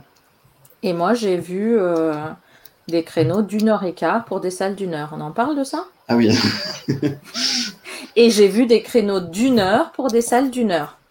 Ah ça c'est beau ça par contre. On en parle de ça? Ah, mais ça, c'est un institution après, au bout d'un moment. euh, C'était euh, c'était très très chaud. Ouais. C'était, euh, Ah, c'est des gens qui savent que leur salle est très facile et que les gens. Non, non, c'est qu'en fait, ils font rentrer euh, juste derrière. Quoi. Et en fait, tu as une progression linéaire, tu ne reviens pas en arrière. Ah oui. Et quand tu es dans la dernière salle, il y a des gens dans la première salle. Sauf que quand dans la première salle, c'est des enfants de 10 ans qui gueulent, et Hmm. que la dernière salle est collée à la première salle, Ok, voilà. c'est un Bah, concept. Nous, dans, Et que les toilettes de l'espace d'accueil sont dans le bar d'à côté. dans, dans Going Underground, on en parlait à, à Vienne. Euh, c'est une salle qui est très longue et, et qui 75 justement a, a ce- a ce, fon- ce fonctionnement-là. Et euh, à la fin, quand on est sorti, euh, les, les game, les, la, la, la game mistress, comme ça que vous dites, Moi, j'ai décidé Euh, d'appeler ça comme ça, ouais. euh, Ça me plaît dit, bien, perso. on a eu trop peur, on a eu trop peur parce que vous avez rattrapé l'équipe d'avant. Et nous, on a eu, nous, on a eu peur aussi parce qu'on a dit, Putain, c'est fou, il y a des gens et tout euh, dans ce truc. euh, ils, ils font, ils jouent les, ils jouent les extraterrestres. Bon, pardon, je veux pas. Merde, Euh, j'ai rien dit. ah ouais, mais, parce que mais, mais, mais, mais voilà, et du, et du coup, on a fait Ah, c'est trop fou et tout. Et puis à la fin, il dit Bah non, c'est ce groupe d'avant que vous aviez clairement rattrapé en allant dix fois plus vite qu'eux. Il dit Vous aviez beaucoup d'avance. Et Ah, oups. Donc, ouais, c'est aussi ça peut être euh, un, problème. Nous, on l'a pas du tout vécu comme un problème parce qu'en fait, il y avait assez, c'était assez large, mais. C'est pour ça, à un moment, on a bloqué, ils nous ont dit on ne pouvait pas vous envoyer d'indice parce que sinon vous alliez vraiment rattraper. euh, Mais c'est ce que nous, on a demandé. Je crois qu'on n'a pas mis très, enfin, on n'a pas mis euh, hyper méga longtemps sur la salle. Euh, et, et pareil, on s'est dit s'il y avait un groupe avant. euh, Ah non, ça va, on a mis 57 minutes quand même. Mais sur qui est 75. Mais vous prenez Sarah de Team Squared qui avait commenté sur une sur une des euh, un de nos posts, euh, Yo de Crack the Game, qui disait, euh, je lui avais demandé c'était quoi ton nombre maximum de salles jouées elle a, dans une journée. Elle a dit 14. C'était 7 heures bien sympathiques, parce qu'en général, elle dépasse pas la demi-heure par salle. Ouais. Euh, Il y a toujours l'histoire avec elle. J'adore raconter cette histoire. C'est un gérant qui, euh, elle demandait combien coûtait la salle. C'était en Espagne. Puis il a dit bon bah écoutez, je vous fais payer un euro par minute. On fait Donc, toutes vos euh, salles. ils ont- Non, non, mais ils ont gagné 8 euros. Ils ont torché la salle en 8 minutes. Ou comme dit Confiture, s'il y a les check-off derrière, t'es pas bien. C'est vrai. Tu fais un peu pousser. Mais bon, chacun son. Euh, du coup, on était, Thibaut, sur ta fiche. Euh, regardons, est-ce qu'on a, est-ce qu'il y a quelque L'enseigne. chose qu'on a l'enseigne, ouais.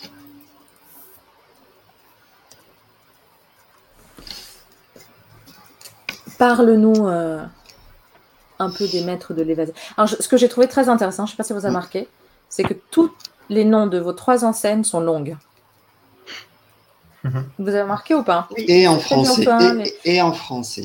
Et en français. Oui, il y a un peu de russe quand même chez ça. Ouais, oui, mais bon, globalement, ça reste du français. Oui, mais j'ai trouvé ça intéressant. Donc, les maîtres de l'évasion, où te trouves-tu? Alors, euh, c'est situé à Montauban, donc pour ceux qui ne connaissent pas, c'est à 30 minutes au nord de Toulouse. Euh, voilà, Toulouse, euh, sud-ouest de la France, pour ceux qui ne connaissent pas, donc. Euh, donc en gros, ouais, voilà.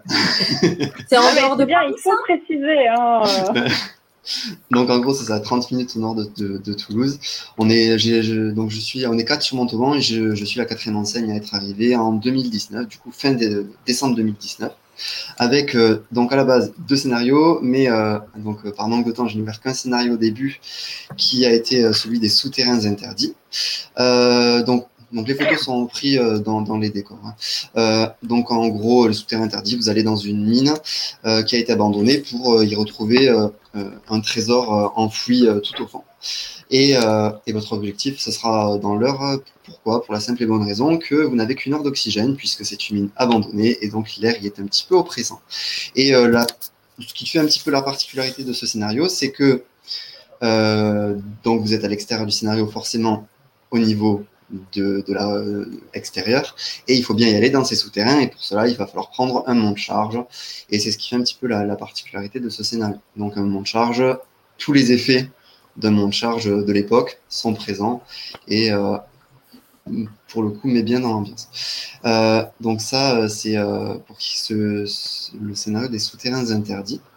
Celui de la Maison Blanche, euh, alors pour le coup, c'est un scénario qui a été pensé bien avant celui des souterrains interdits. Et euh, il est, on va dire, de première, seconde génération. Il y a de l'électronique, mais euh, beaucoup moins que dans les souterrains interdits. Euh, et c'est un scénario qui, où en fait, vous allez devoir euh, sauver le monde en, quelque sorte, puisque missile se dirige sur la Maison Blanche. Et euh, en tant qu'agent infiltré de la CIA et du FBI, vous allez devoir détourner ce missile. Euh, donc il faut savoir que c'est un scénario qui va être amené à, être euh, bientôt modifié, changé complètement par un nouveau scénario. Euh, puisque c'est un scénario qui, euh, ben, à l'heure d'aujourd'hui, n'attire plus trop. voilà, les gens sont beaucoup plus dans le côté immersif. La Maison Blanche, c'est immersif, mais ça reste un bureau, ça reste des chaises. Malgré le fait que ce soit le bureau ovale, ça reste un bureau. Donc du coup, ce côté euh, moins attirant va faire que le scénario va bientôt être changé. À la rentrée prochaine en septembre, il y a un troisième scénario qui va ouvrir, qui sera celui du Titanic. Mais quand j'entends Titanic, oui, il y a celui de Paris qui existe, mais je trouve que c'est dommage de se contenter d'une salle qui est penchée, comme à Paris, et du coup, il y aura une salle qui se penchera de plus en plus, puisque le bateau est en train de couler, et donc il va falloir donner l'impression que le bateau coulera. C'est un des effets euh, qui, qui aura, avec également de l'eau qui sortira des murs à un moment donné, euh, puisque ben, le- l'eau est en train de s'infiltrer dans le bateau et tout. Donc voilà, y l'immersion, euh, à mon sens, c'est un des points les plus importants. Et donc, du coup, l'immersion sera énormément poussée pour ce scénario-là. Et, et puis, on verra pour, pour le scénario. Ensuite, il y aura un autre scénario l'année d'après, mais pour l'instant, il n'est pas défini. Euh, voilà, enfin, voilà. En quelque sorte, euh, la, la société. Ok. Et ben, Merci. ça donne envie en tout cas. Ouais, c'est le but. ça, ouais, ouais. c'est- ouais. Mais Même si c'est à deux mois près, euh, une date d'ouverture pour le Titanic, euh, Euh, septembre. j'espère, j'espère faire euh, alors, septembre, mais bon, euh, allez, on va se laisser la marge, les vacances de la Toussaint. Ok.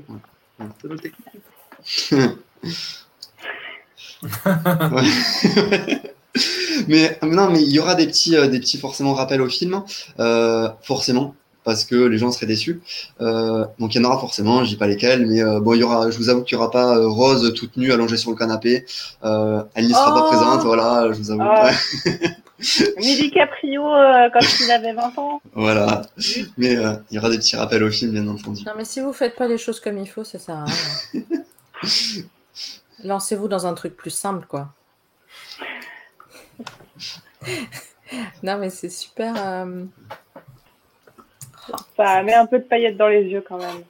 Mais c'est ça en fait, je trouve. Alors le, le scénario du Titanic est ouais, le scénario du Titanic euh, à, à Paris est très bien, il est très chouette, mais je trouve que c'est dommage de pas être allé plus loin en fait de ce voilà, c'est très bien, les effets sont énormes, il n'y a pas de souci, mais se contenter d'une pièce seulement qui se penche, je trouve ça dommage en fait de pas pousser la chose encore plus loin. Voilà. C'est euh, Ça il n'y a demande un que petit ça, peu. mais tu Oui, oui, peux bien entendu. effectivement. En fait, de toute histoire, tu peux prendre des moments différents aussi. Hmm, bien sûr.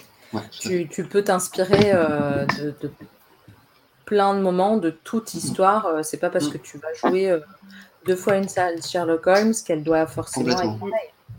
Mais, mais tu vois, par exemple, euh, quand il y a beaucoup de vaisseaux spatiaux, quel vaisseau spatial s'est concentré à sortir du vaisseau, carrément Mm. Tu vois, c'est un exemple que je donne, mais pousser le truc encore plus loin. Et lequel nous a mis euh, en suspension en l'air sans gravité? Bien sûr. Aucun. Alors qu'en plus, euh, C'est pas des compliqué. systèmes, euh, pour être en zéro gravité, ça existe. C'est court, c'est très court.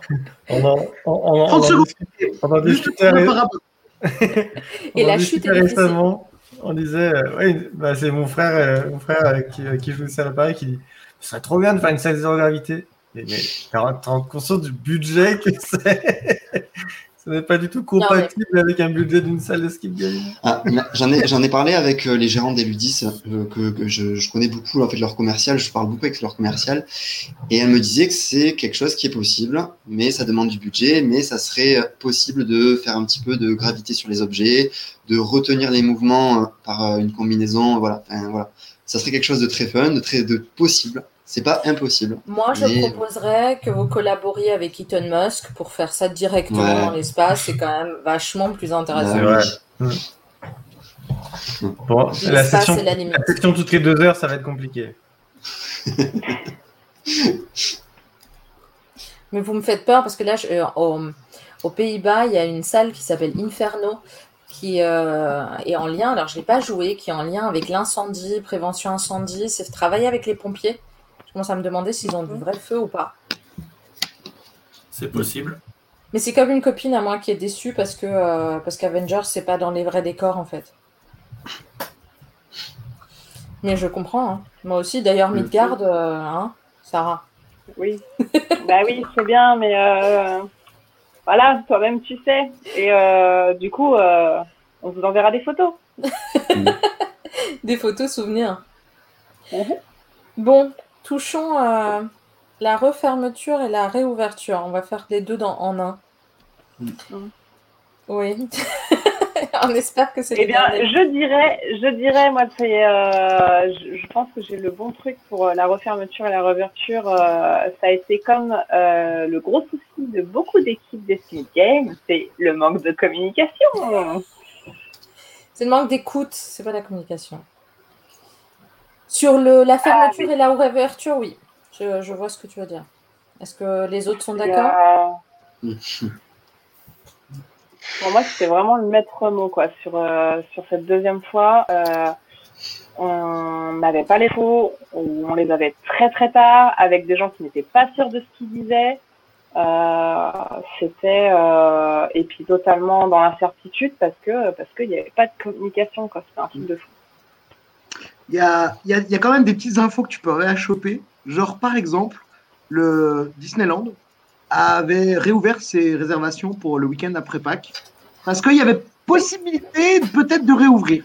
Ça, c'était en février. Et en mars, ils ont annulé toutes les réservations parce que eux avaient des infos que nous, on n'avait pas encore. Il y a, tu peux Oui. choper des infos. Alors, en vrai, euh, c'était le bazar, pour pas dire Ça le bordel. ça passe partout. pas que sur BFM, les infos?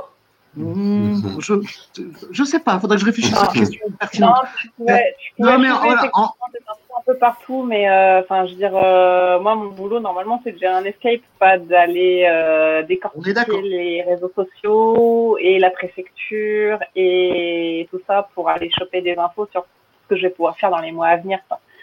On est complètement d'accord. Euh, ouais, ça a été compliqué la communication, et je pense qu'ils en savaient trop rien et qu'ils faisaient euh, Ouais, semaine après semaine, mais que du coup, Ouais. c'est compliqué à gérer quand tu as, quand as des employés. Moi, j'ai j'ai un employé à un moment, il m'a dit bah, écoute, si on peut pas rouvrir pendant les six prochains mois, euh, on arrête. Puis si tu rouvres dans six mois, bah, je, je reviens avec plaisir, mais là, on- on- quand tu sais pas, c'est compliqué de, de s'organiser pour la suite. Quoi. Mm. Euh, et donc, ouais, il y avait cet aspect-là qui était compliqué. On s'attendait à ce que ça y ait une refermeture. Après, quand, comment, bon, c'est arrivé, voilà. euh, Vous fin attendiez octobre. la refermeture C'était ma question, justement. Ah, on attendiez savait pas à- trop quand, quoi.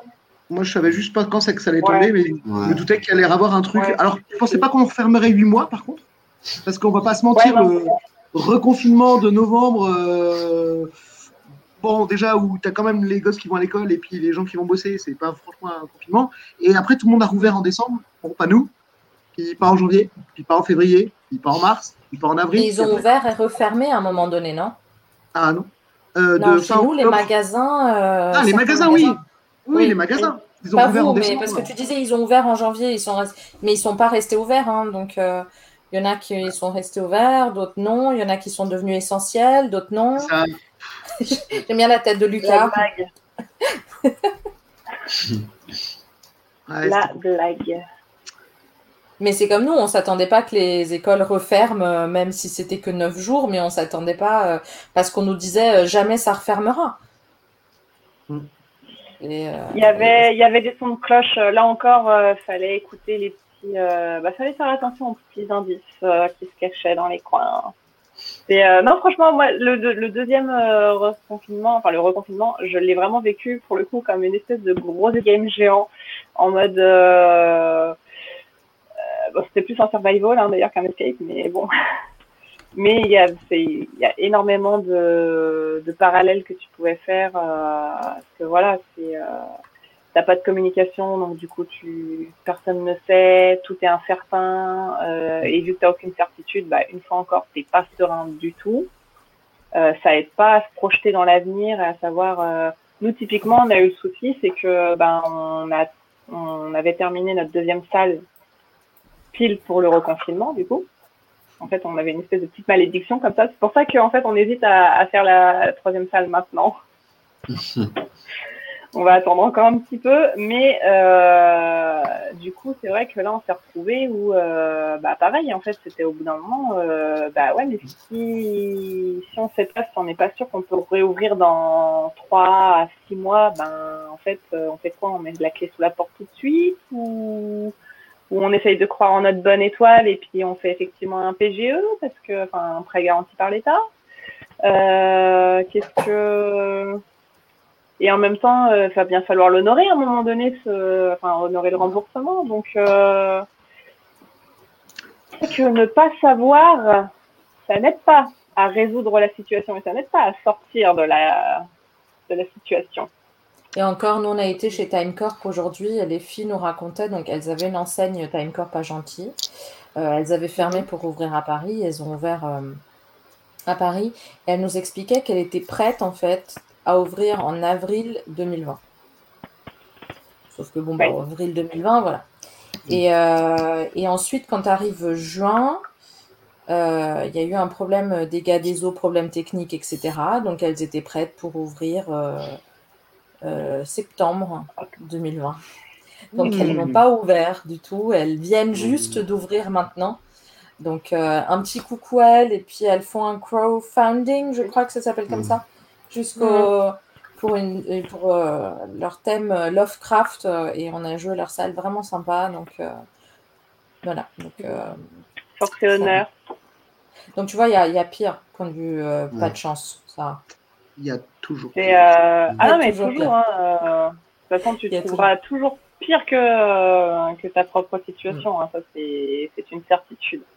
Euh, après, voilà, c'est pas du tout dans le, dans le misérabilisme ou quoi. C'est juste que je pense que le vraiment le enfin voilà pour moi en tout cas le maître mot de cette euh, refermeture et réouverture c'est vraiment le manque de communication et du coup le euh, le manque de sérénité et de, de certitude qui en a découlé. Alors, pour le coup, c'est là où je suis pas tout à fait d'accord avec toi, mais ça, pareil, c'est un ressenti par rapport à mon enseigne.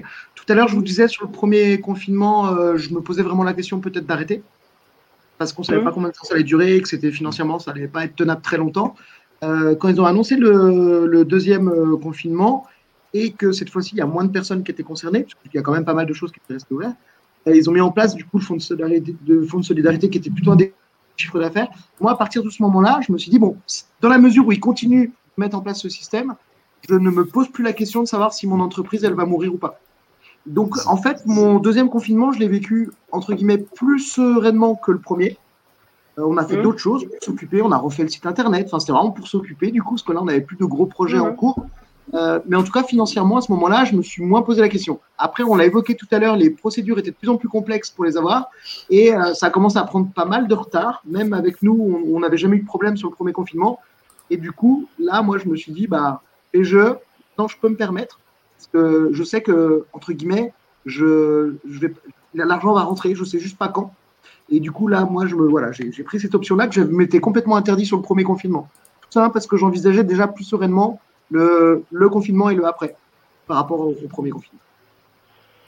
Euh, là, je pense qu'après, Thibaut, tu me dis si, si toi, tu l'as vécu de la même manière, mais euh, je pense que là, du coup, en fait, on voit aussi euh, la grosse différence entre, effectivement, les enseignes qui existaient avant et celles qui n'existaient pas avant. Parce que moi, le problème, c'est clairement, les aides, euh, c'était juste pas suffisant. Parce que, donc, c'était pas au point de Time Corp, parce qu'on n'a pas eu de soucis, euh, on a pu ouvrir entre juin et, et octobre. Euh, donc on a eu effectivement un petit chiffre d'affaires, mais comme je l'ai dit, euh, pour nous, la, réo- enfin, la, la réouverture, la première, euh, c'était vraiment frileux. On n'a Mm. pas eu beaucoup de monde. On a eu un tout petit chiffre d'affaires. Et qu'on a eu de toutes petites aides et que bah, concrètement, en fait, ça payait même pas notre loyer. Ouais. Très, clair- très clairement, les entreprises en difficulté, c'était les entreprises très récentes, donc au même titre que la tienne. Et des entreprises euh, beaucoup plus anciennes, euh, sans parler d'un chiffre d'affaires démesuré. Bonne nuit. Euh, Bonne merci beaucoup. Ça, sans parler des, des- des chiffres d'affaires démesurés, admettons une entreprise qui faisait 10 000 euros de chiffre d'affaires, il y en a beaucoup, de, je dis pas toutes, je dis pas la majorité, mais certaines, qui s'en sortent très bien en confinement avec le fonds de solidarité, pour la simple et bonne raison que leurs salariés euh, le salaire est payé par, euh, par l'État avec euh, le, chômage partiel et que euh, il y a très peu de charges fixes au final, euh, de charges pardon variables. Elles nous sont quasi, euh, elles sont quasi inexistantes. L'électricité, il n'y en a quasi plus, l'eau, il n'y en a plus. Euh, voilà, on remplace, on remplace plus aucun cadenas, il n'y a plus aucun objet à remplacer. Donc du coup, toutes ces charges qu'on a en fonctionnement, elles sont quasi inexistantes. Et une entreprise du coup qui avait 10 000 euros d'aide pour, on va dire, allez, on va prendre un gros loyer, voilà, 6 000 euros de charges fixes, il reste quand même 4 000 euros à la sortie. Euh, donc c'est euh, c'est pas mal quoi. Donc du coup, il y en a beaucoup de sociétés, euh, enfin beaucoup, peut-être pas la majorité, mais quelques-unes qui s'en sont très bien sorties en fonds de solidarité et qui étaient très contentes d'être fermées, pour le coup. Qui sont contentées, on va dire. Qui sont contentées. Et, euh, et donc, euh, je veux bien croire que du coup, les entreprises très récentes euh, comme celle de Sarah, ben, c'était pas la joie. Et je pense que tu as été bien content de, de rouvrir. Et euh, tant sur le niveau économique que le niveau social, hein, euh, pour toi-même travailler, ne serait-ce que travailler, euh, voilà. T'as pas fait, t'as pas créé ta société Totalement. pour rester fermé, euh, voilà. Euh, mais euh, clairement, Et, et puis, euh, je- après, voilà, c'est des profils différents. euh, Enfin, de toute façon, je veux dire, euh, c'est logique hein, que euh, tout le monde n'ait pas vécu euh, le confinement et le déconfinement de la même manière. Euh, De toute façon, tous les cas sont différents et comme on l'a dit, euh, bah, l'État pouvait pas faire du cas par cas parce que ça aurait été très très très très très compliqué. Et euh, voilà, il y a eu des il y a eu des loupés. Euh, maintenant. euh, du coup, moi, je peux aussi revenir là-dessus sans, sans rancœur et sans voilà. euh, tu m'aurais effectivement, vous avez bien fait de faire le sujet maintenant que ça va mieux, euh, parce que moi, quelques mois en arrière, sincèrement, j'aurais été beaucoup plus euh, grumpy quoi. Euh, là, si on en aurait parlé, j'aurais été un peu en mode, ça commence à me, voilà, les gens, je suis en train de crever la bouche ouverte et il y a personne que ça inquiète et mais tout va bien, hein, c'est pas grave, je garde le sourire, smile j'ai un escape game, ouh, trop bien. Alors qu'aujourd'hui, bah, clairement, les gens sont revenus, on a pas mal de visiteurs, comme j'ai dit, euh, franchement, nous, nos visiteurs, ils respectent euh, les règles sanitaires qu'on a mises en place, donc c'est cool. L'ambiance est bonne, Euh, ça va mieux, beaucoup mieux. Donc euh, c'est cool, vraiment. Mais c'est- ouais, c'est bien ça. C'est bien de voir euh, du positif.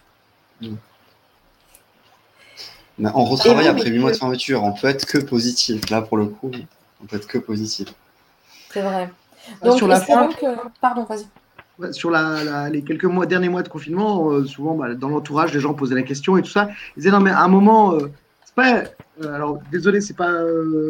ton cas était plus critique au niveau financier, ça. Et je disais juste entre gagner, entre gagner, ne, comment dire, entre avoir une subvention ou un fonds de solidarité de tel montant ou faire exactement le même chiffre d'affaires en travaillant.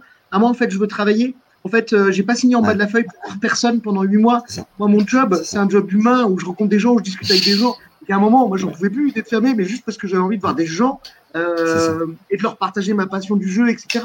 Euh, bah, évidemment, il y a l'aspect économique derrière. Mais en vrai, si c'était équivalent, bah oui, oui, il faut qu'on puisse accueillir des gens. Oui, de toute façon, on respecte les normes comme dans n'importe quel magasin, peut-être de façon plus stricte.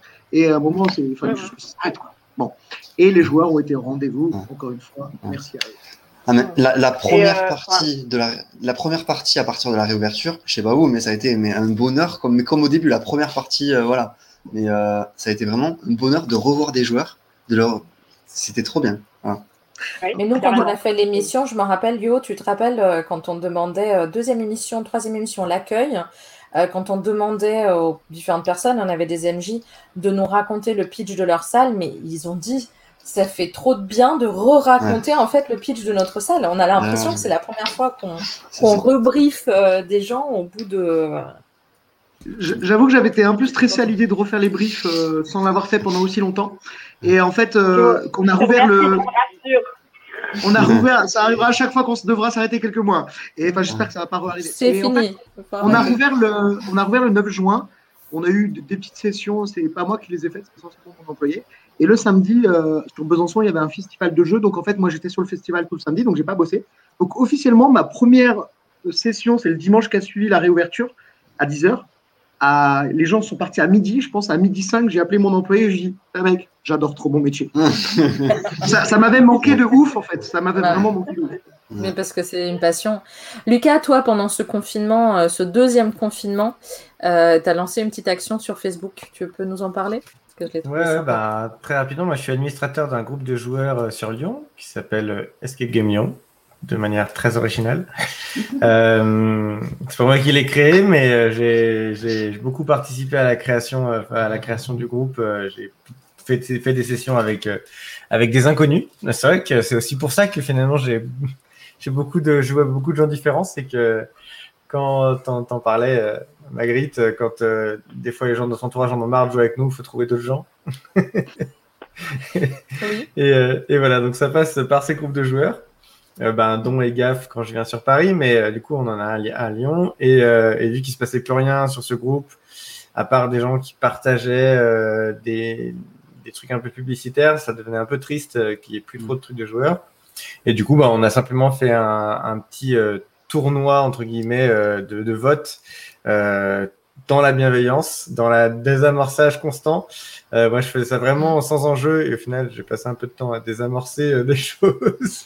mais euh, mais voilà. Mais voilà, le but c'était juste de citer des salles qu'on aimait bien et puis après de, faire un, on a tiré au sort tout ça et de faire voter les gens. et ça a permis de de- de- d'étirer de faire quelque chose qui s'est passé sur le groupe. Euh, étiré sur plusieurs mois pour emmener euh, les gens jusqu'à la réouverture et, et que le groupe soit et pas disparu totalement des algorithmes des gens euh, une fois que une fois que ça pouvait reprendre et refaire des salles quoi. Mais voilà, en vrai c'était un, un super truc.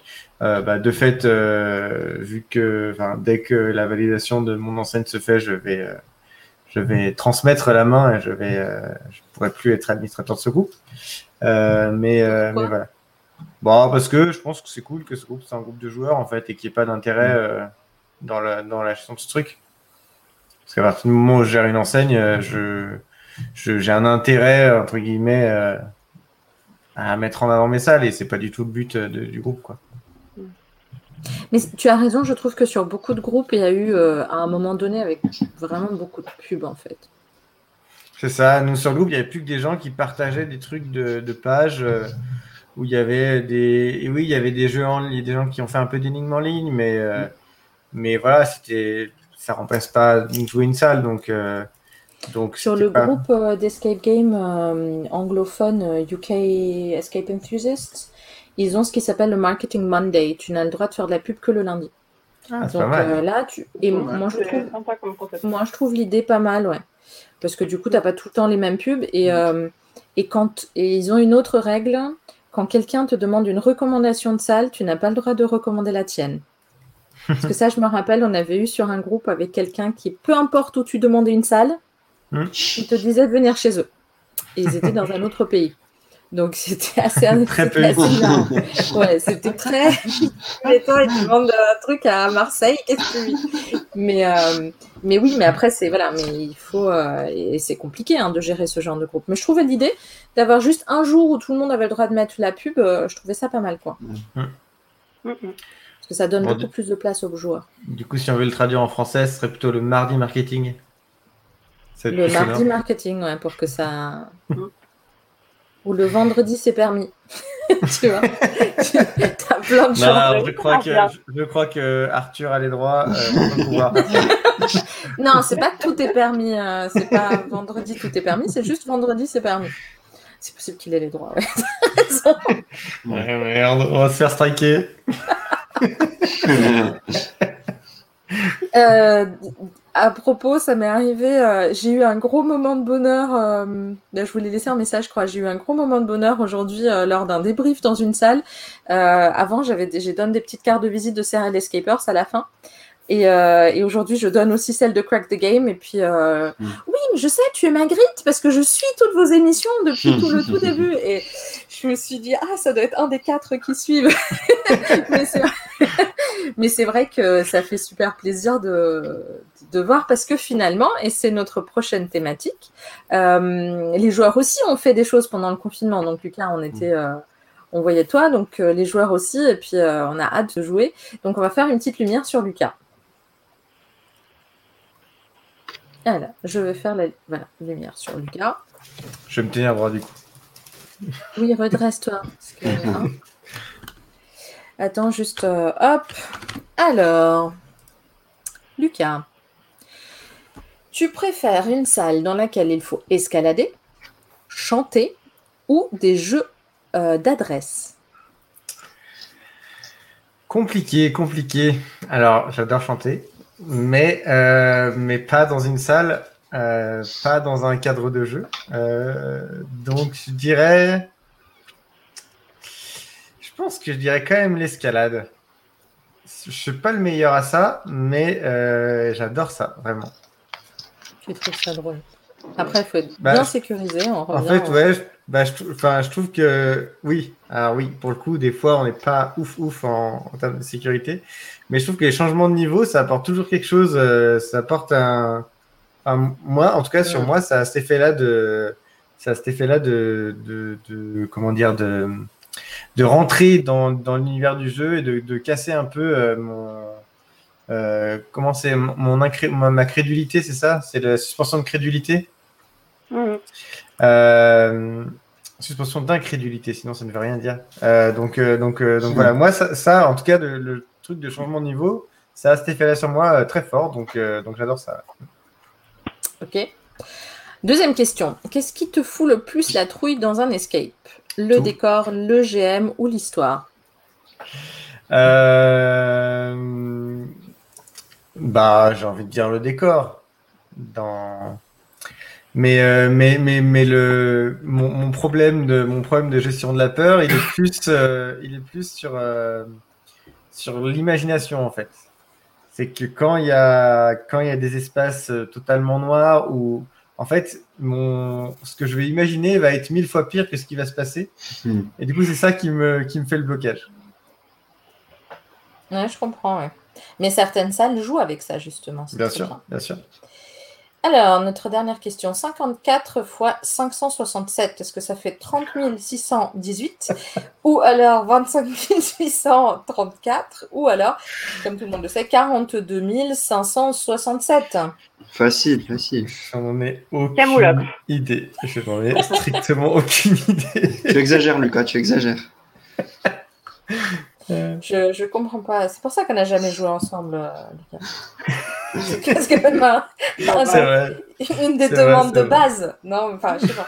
Ça me paraît- Sarah, par contre, je te sens très fan de, de Camelot. On parlait de faire une émission où les enseignes se combattaient les unes contre les autres euh, sur des thématiques Camelot. T'as pas fait ton Ouais, vote habituel, ouais, ouais. Hein. Quel vote habituel? Oui, c'est vrai. Qui aime, qui aime Camelot? Qui n'aime pas Camelot? Pardon, qui aime Camelot? Je suis désolé. Vous savez, il, il le lance exprès pour nous embêter en fait. C'est ça Ok qui est, qui est joueur de jeux de société Oui. D'accord Et qui est rôliste jeu de, Joueur de jeux de rôle Vous n'avez pas confiance en vous, c'est tout. Pas assez à mon goût. Pas assez quoi? Pas, j'en en joue pas assez à mon goût.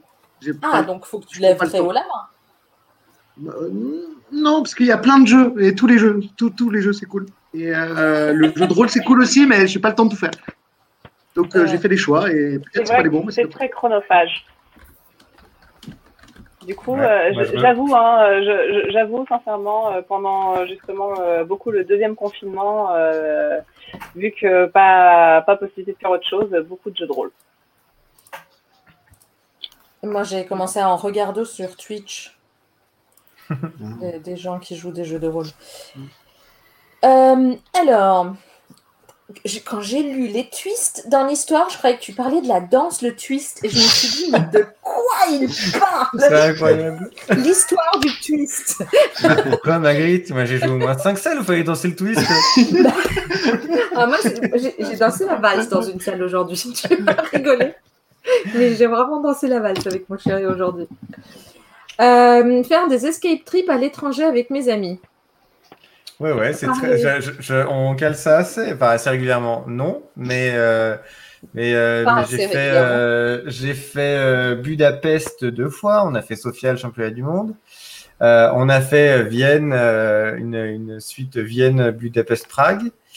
Euh, là, on va faire. Alors, c'est pas vraiment l'étranger, mais euh, on va on va faire un Annecy, Genève.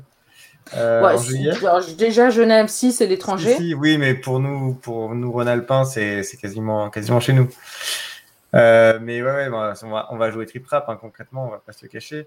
Ouais, qu'il y a plus de Euh, bah. C'est c'est- c'est évidemment euh, la, la salle qui est bookée, hein, on y va, on y va pour ça. Hein. La sixième au TRPK, euh, donc euh, donc une salle à deux heures de chez moi qui est sixième au TRPK et que j'ai pas joué, c'est quand même un problème. Oui, on peut appeler ça la honte. Oui. Ouais, ouais, bah clairement. hein. donc, euh, donc voilà, c'est l'objectif. Euh, et puis, et puis voilà, bah, il y a Barcelone dans les objectifs, mais plutôt à l'automne a priori, parce que on a un TGV, on a un Lyon-Barcelone en TGV qui a ouvert là, donc donc en pas trop cher. Donc, je pense qu'on fera ça à l'automne. Et euh, dans les envies euh, lointaines, il y a. euh, bah après, j'en ai joué au Canada aussi, mais parce que j'y allais professionnellement euh, au Canada et j'en- ah, au Québec surtout, et j'en ai profité pour jouer des salles euh, à côté de, de mon travail. Euh, et sinon, bah, la Russie, éventuellement, euh, ça fait bien envie. Les Pays-Bas, les Pays-Bas, les Pays-Bas. Les Pays-Bas, bien sûr, aller jouer, aller jouer au Dôme. Mais Euh, pas que. Suite, suite, à la, suite, aux, aux 1000 recommandations de Magritte. J'ai pas dépassé les 1000 quand même, je pense. hein. Toi, tu Euh, mais- conseilles encore plus. Mais oui, oui, c'est prévu. Mais alors aux Pays-Bas, euh, j'ai commencé à faire mon, ma petite euh, pré-liste de salles. J'ai l'impression qu'il y a beaucoup de salles horreur pour le coup. Ouais. Et moi, je ne joue pas de salle horreur. Mais ça dépend ce que tu appelles t'expliquer. Ça dépend ce que tu appelles horreur. Moi, moi je pose toujours la limite si on me touche ou pas. non, pour moi, c'est jumpscare. Une salle qui, C'est déjà être- trop? Ouais, une salle qui va être pesante, euh, j'adore. Bah, typiquement, euh, Euh, mon, mon- mon meilleur degré de angoisse, mais, mais pas horreur, c'est Cannibal Island. Euh, chez euh, Quest, euh, Time- Oui. quelque chose Quest, Quest Factory. Oui. C'est ça. Et ben tu vois, ça pour moi c'est le maximum pour que je prenne du plaisir. Je- J'ai déjà fait des salles plus horreur, et, enfin des vraies salles horreur, mais j'ai pris zéro plaisir. Qui a joué à Cannibal Island? Non Parce que moi, je trouve. Mais il n'y a rien d'angoissant dans cette salle. mais alors, mais quand je dis rien, c'est. c'est- Enfin, peut-être que Bah. j'ai loupé la salle, hein, peut je sais pas. Non, non, non, mais je te dis, c'est vraiment, c'est mon, c'est mon maximum. Donc, donc voilà, donc pour dire, donc tu vois, en Hollande, a priori, je, je sais pas si je vais pouvoir jouer grand chose, tu vois. Si, si, si. Non, mais on faut qu'on parle. Bah, tu me diras, ouais, tu me diras. faut qu'on parle. Oui. mais ouais, ouais, si. euh, non, mais c'est toujours trop bien d'aller, euh, d'aller se balader et puis de jouer quelques, quelques salles dans la même journée. euh, même si, euh, même si les gens avec qui je- j'y vais me freinent en général sur le nombre de salles réservées dans la journée. Euh, mais, euh, mais voilà, on essaye du coup de, de, de, de caler des moments escape et des moments euh, tourisme. euh, Ah, nous, on avait essayé- nous, pour Amsterdam, on a été super sages. On s'est dit, on se fait deux jours en amoureux à Amsterdam. Et puis ensuite, on fait trois jours avec nos amis d'escape. Et bah, le premier jour, on s'est dit, mais maintenant, on est d'accord, on a assez visité la ville. hein, il fait froid quand même, on a besoin de rentrer et de nous faire enfermer. Et puis, euh, dans le deuxième jour, c'était pareil. Donc, euh, on a fait un peu plus que prévu. Mais, euh, mais non, je trouve ça super intéressant de finalement faire des choses que de, d'aller voir ce qui se fait à l'étranger aussi. Je trouve ça très riche et je trouve ça bien. Je trouve ça bien et on a peut-être plus de temps que les gérants pour le faire, donc on porte euh, la parole euh, ici. Ouais, c'est pour euh, ça que je, je profite, je profite encore un peu avant Et, pouvoir aller jouer un maximum de salles. et Est-ce que la, la barrière de la langue n'est pas un réel problème pour les salles à l'étranger? Euh, honnêtement, la, La barrière de la barrière de la langue. langue. Alors honnêtement, dans mon équipe, on est tous nuls, nuls en langue. Pour vous dire, c'est moi qui suis euh, en général euh, chargé de traduire euh, les trucs en anglais. Et j'ai fait allemand L1 pour vous donner un peu une, un ordre de. Ah, dann können wir die Sendung auf Deutsch machen, oder? Nein. Okay. Ich hab's gehofft, ich hab's gehofft. Non, j'ai- par contre, par contre, on, ouais, on oublie tout, tout, en a, tout ce qui se passe euh, quand on apprend l'allemand. Mais, euh, euh, mais voilà, non, qu'est-ce que je veux dire? Euh, C'est que, c'est que. Je l'ai pris par surprise, vous en avez général, vu on le va- stress de ouais, ouais, l'école mon- qui est monté là. Mon cerveau, mon cerveau s'est mis à dire Tu dois comprendre ce qu'elle est en train de dire. Je suis déconnecté? non, euh, ce que je veux dire, la barrière de la langue, en vrai, elle n'existe pas vraiment parce que déjà, euh, euh, si on va pas dans un pays anglophone, les GM qui font jouer les salles en anglais, ils, sont, ils ont le même niveau d'anglais que nous, littéralement. Donc, du coup, on parle en mots simples et ça se passe très bien. Et ensuite, honnêtement, on va jouer des bonnes salles parce qu'elles nous ont été recommandées. Et du coup, on joue des salles avec des game design qui sont réussis, qui sont fluides. Et honnêtement, on a très peu besoin d'indices.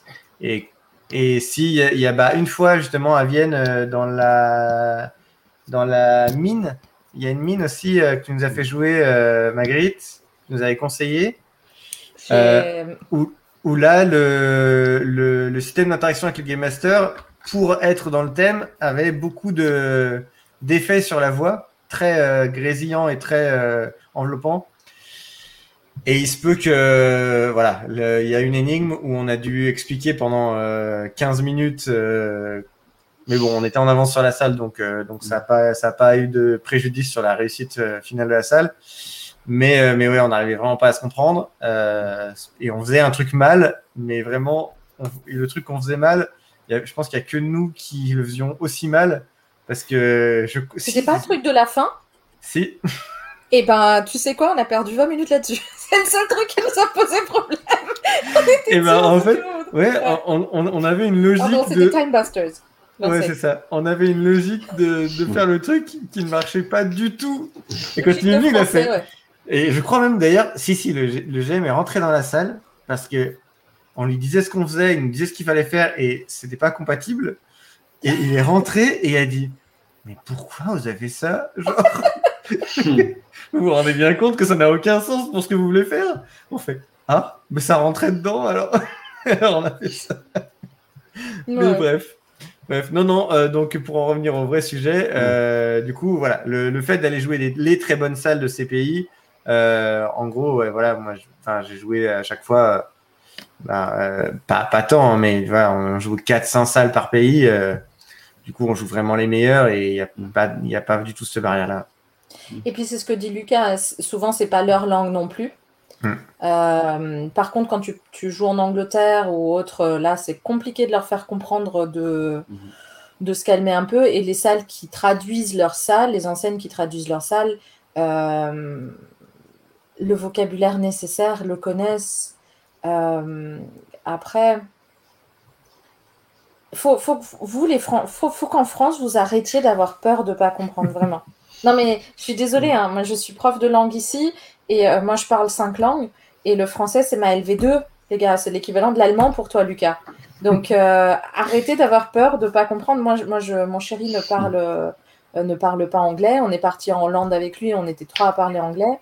Il y a une seule salle où il a eu du mal, où il n'a pas compris. Une seule sur toutes. Parce qu'il y avait du roleplay. Tout le reste, moi quand je pense typiquement à la Hollande, t'as presque pas de texte. Je sais pas, à Barcelone, euh, non, vous avez pas encore fait Barcelone. Non, pas encore. Euh, la Bulgarie, yo, euh, Lucas, besoin de. Bulgarie, on a eu un problème sur une salle, euh, mais qui Ah. pour le coup avait un vrai problème de game design euh, et où on a eu un problème de vocabulaire qui nous a fait perdre du temps. Mais, euh, mais sinon, euh, tout le reste, euh, c'était très, euh, très dans l'action. Donc, euh, Après, c'est quand même bien que quelqu'un comprenne un tout petit peu. c'est euh, celle où on a eu un problème, c'est Avalon. Je l'ai pas faite. Et ben, Euh. on a joué dans les premiers, donc peut-être qu'après nous, ils ont arrêté de la faire jouer parce que c'était une cata.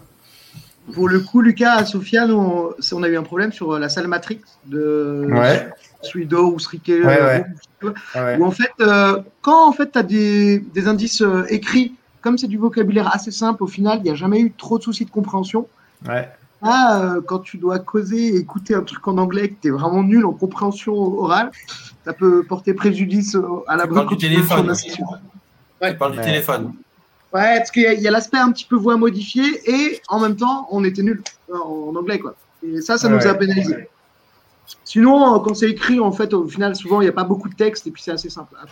En effet, pour, pour ces salles-là, il faut savoir qui a envoyé dedans et mettre celui qui parle le mieux anglais. Ouais. Et du coup, euh, Jérôme, vous avez fini combien euh, Au euh, troisième? Ah, mais derrière les Tchekhov, juste derrière les Tchekhov, puis les Ah, pingouins. devant. bravo, bravo. On a fini 7, nous, je crois, au final. On a joué dans les tout premiers. Euh, euh, Donc, pas il- nous. On a joué en juillet euh, 2000, euh, je sais plus combien, du coup, 2019. je sais pas. Ouais, et nous, on a dû jouer en juin 2018, donc un an, ouais. Ah, Je vais peut-être mettre les pieds dans le plat là. Mais vous vous rendez compte que c'est quand même un championnat du monde extrêmement francophone, non Ah oui Euh, non, mais Parce que pour toutes les championnat- grandes équipes euh, étrangères, on les y voit pas du tout, hein, parce que Mais tu, tu, tu sais ce que c'est ou pas, Magritte? T'as suivi un peu? Parce que c'est des peu, Français. C'est des Français qui, qui habitent là-bas et qui hein. organisent ça. Donc, ils ont fait de la com, euh, notamment en France, parce que c'était. euh, pour ah mais je sais qu'en Angleterre, ils se sont, enfin, le nom et l'idée se sont fait défoncer. Ils disent déjà le principe, c'est que tu vois comme euh, le Red Bull. Le, le principe pour faire un vrai championnat du monde, il faudrait que ce soit pas payant parce que tu as déjà une sélection qui est le prix. Bien Donc sûr. tu as déjà exclu des personnes. euh, Alors, il- Après, il, c'est. il, voilà. il faut, il faut pas être dupe, en fait. Il faut pas être dupe sur le titre. C'était un. Ah, moi j'avais entendu. euh, C'était un voyage tout compris euh, qui permettait Mhm. de jouer beaucoup de salles et de te mettre dans un esprit de compétition. Point. Il fallait le, le nom de championnat du monde, il est uniquement euh, publicitaire. Il faut absolument en avoir conscience. Oui, C'est ça. oui, c'est ça. pour avoir le droit d'utiliser cette dénomination, je crois qu'il faut qu'il y ait au moins quatre nationalités représentées. Mais là, on parle même pas d'un truc effectivement avec des phases de sélection comme euh, les non, grands non, non, non, non. Ça n'a rien à voir. C'est un, c'est un, ouais, c'est un trip, euh, c'est un, un, vo- un- un voyage, euh, un voyage tout compris, organisé euh, par une agence de voyage. Point. hein. C'est rien de plus. hein. Mais, euh, Mais parce pour que le là, coup, nous, on a été très bien accueillis euh, et on ne regrette pas du tout. euh, Super expérience. en- Super. en- ouais, voilà, c'est, une- Du début à la fin. on a été accueillis comme des rois. euh, c'était, trop bien, quoi. Enfin, faut le faire en France aussi, ça. Mais alors, à Ah, trouver des salles ouais. qui parlent en anglais, ça va être compliqué. Mais bon. mais Euh, si ouais, vous partez à. J'y pensais parce que si vous partez en Suisse, il faut que vous partiez à Trap Game aussi. Où, un ça petit détour en plus. C'est c'est en dessous de Genève, mais nous, quand on était à Annecy, euh, on nous en avait parlé et euh, on n'avait pas été. Et Trap Game est une excellente ancienne aussi. Ouais, note, note. Oui. Faut noter ça. Je, sur The Escaper, on a dit Trap Game. Trap Game, oui, voilà. C'est c'est notre bible, The Escapers. Oui, c'est ça. Chara, c'est ça, ouais. Mais c'est c'est en Suisse, Excellent ouais. retour dessus, ouais. On a, on a de très très bons retours dessus. Je me mords Ah, les ont- doigts de ne pas y avoir été. Putain, ils ont beaucoup de salles par contre. Ouais. Mhm. Que- Bon, tu fais une petite journée, quoi, tranquille. Comment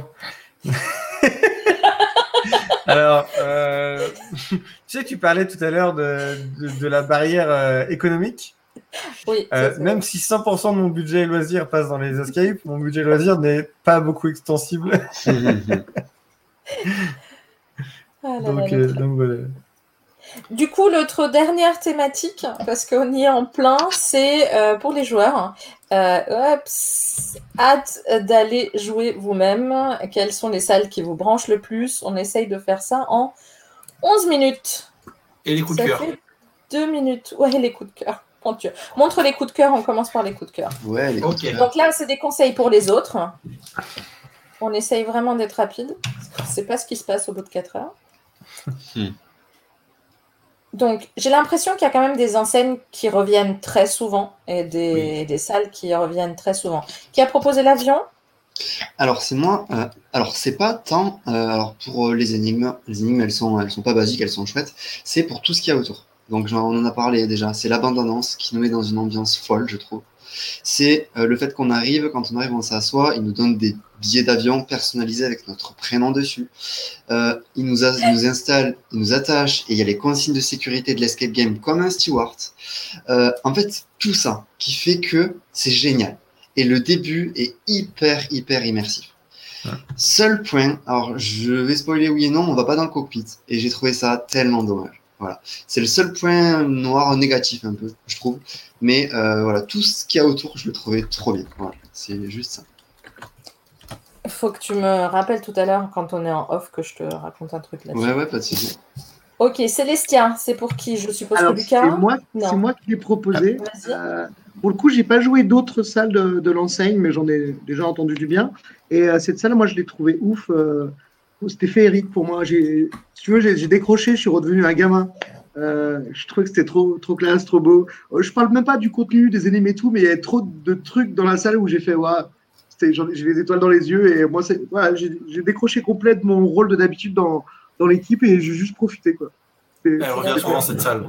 Elle revient Ah, très elle est- souvent dans les émissions. elle est, elle est vraiment chouette. Enfin, moi. Bah, elle, est- moi, elle est, suis elle est sur la liste de notre trip. euh. Elle, elle est sur notre liste du coup Annecy, Annecy Suisse du coup. Ok, Très bien. ça me On tient. a- Ça, j'ai- ça, ça, ça- ça se tient, c'est pas étonnant. Braquage à l'ancienne. Ouais, c'est encore moi. Alors, euh, c'est, alors oui, c'est une banque, mais euh, en fait, euh, pour avoir euh, joué quelques banques, c'est vraiment euh, le scénario est hyper chouette. Le décor est magnifique, Euh, et c'est une des salles je- de toutes les salles, c'est peut-être celle où j'ai eu une adrénaline vraiment la plus forte de toutes. Euh, Il y a une adrénaline qui est folle. Euh, les énigmes sont géniales. Et, euh, et les game masters sont les gérants. Et j'en reviens à ce que je disais tout à l'heure. Quand j'adore les briefings à la fin, quand ce sont des game masters qui sont gérants, qui le font parce que c'est leur salle, ils sont passionnés. Et en fait, il, y, a tout ça qui fait que c'est encore plus fun. Et vraiment, cette salle, c'est, elle est vraiment trop bien. Elle est à Toulouse et c'est pas la plus connue. Mais euh, et c'est justement pour ça qu'elle est que peut-être pas grand monde, enfin pas tout le monde au final y va parce que c'est c'est pas la plus connue, mais euh, elle est trop bien. Voilà. Mystery à Lift Street. Ça doit. Ah non, c'est- non, c'est pas moi d'ailleurs. Ouais, c'est moi encore. J'en ai mis trois. Mais euh, alors en fait, ouais, alors pourquoi?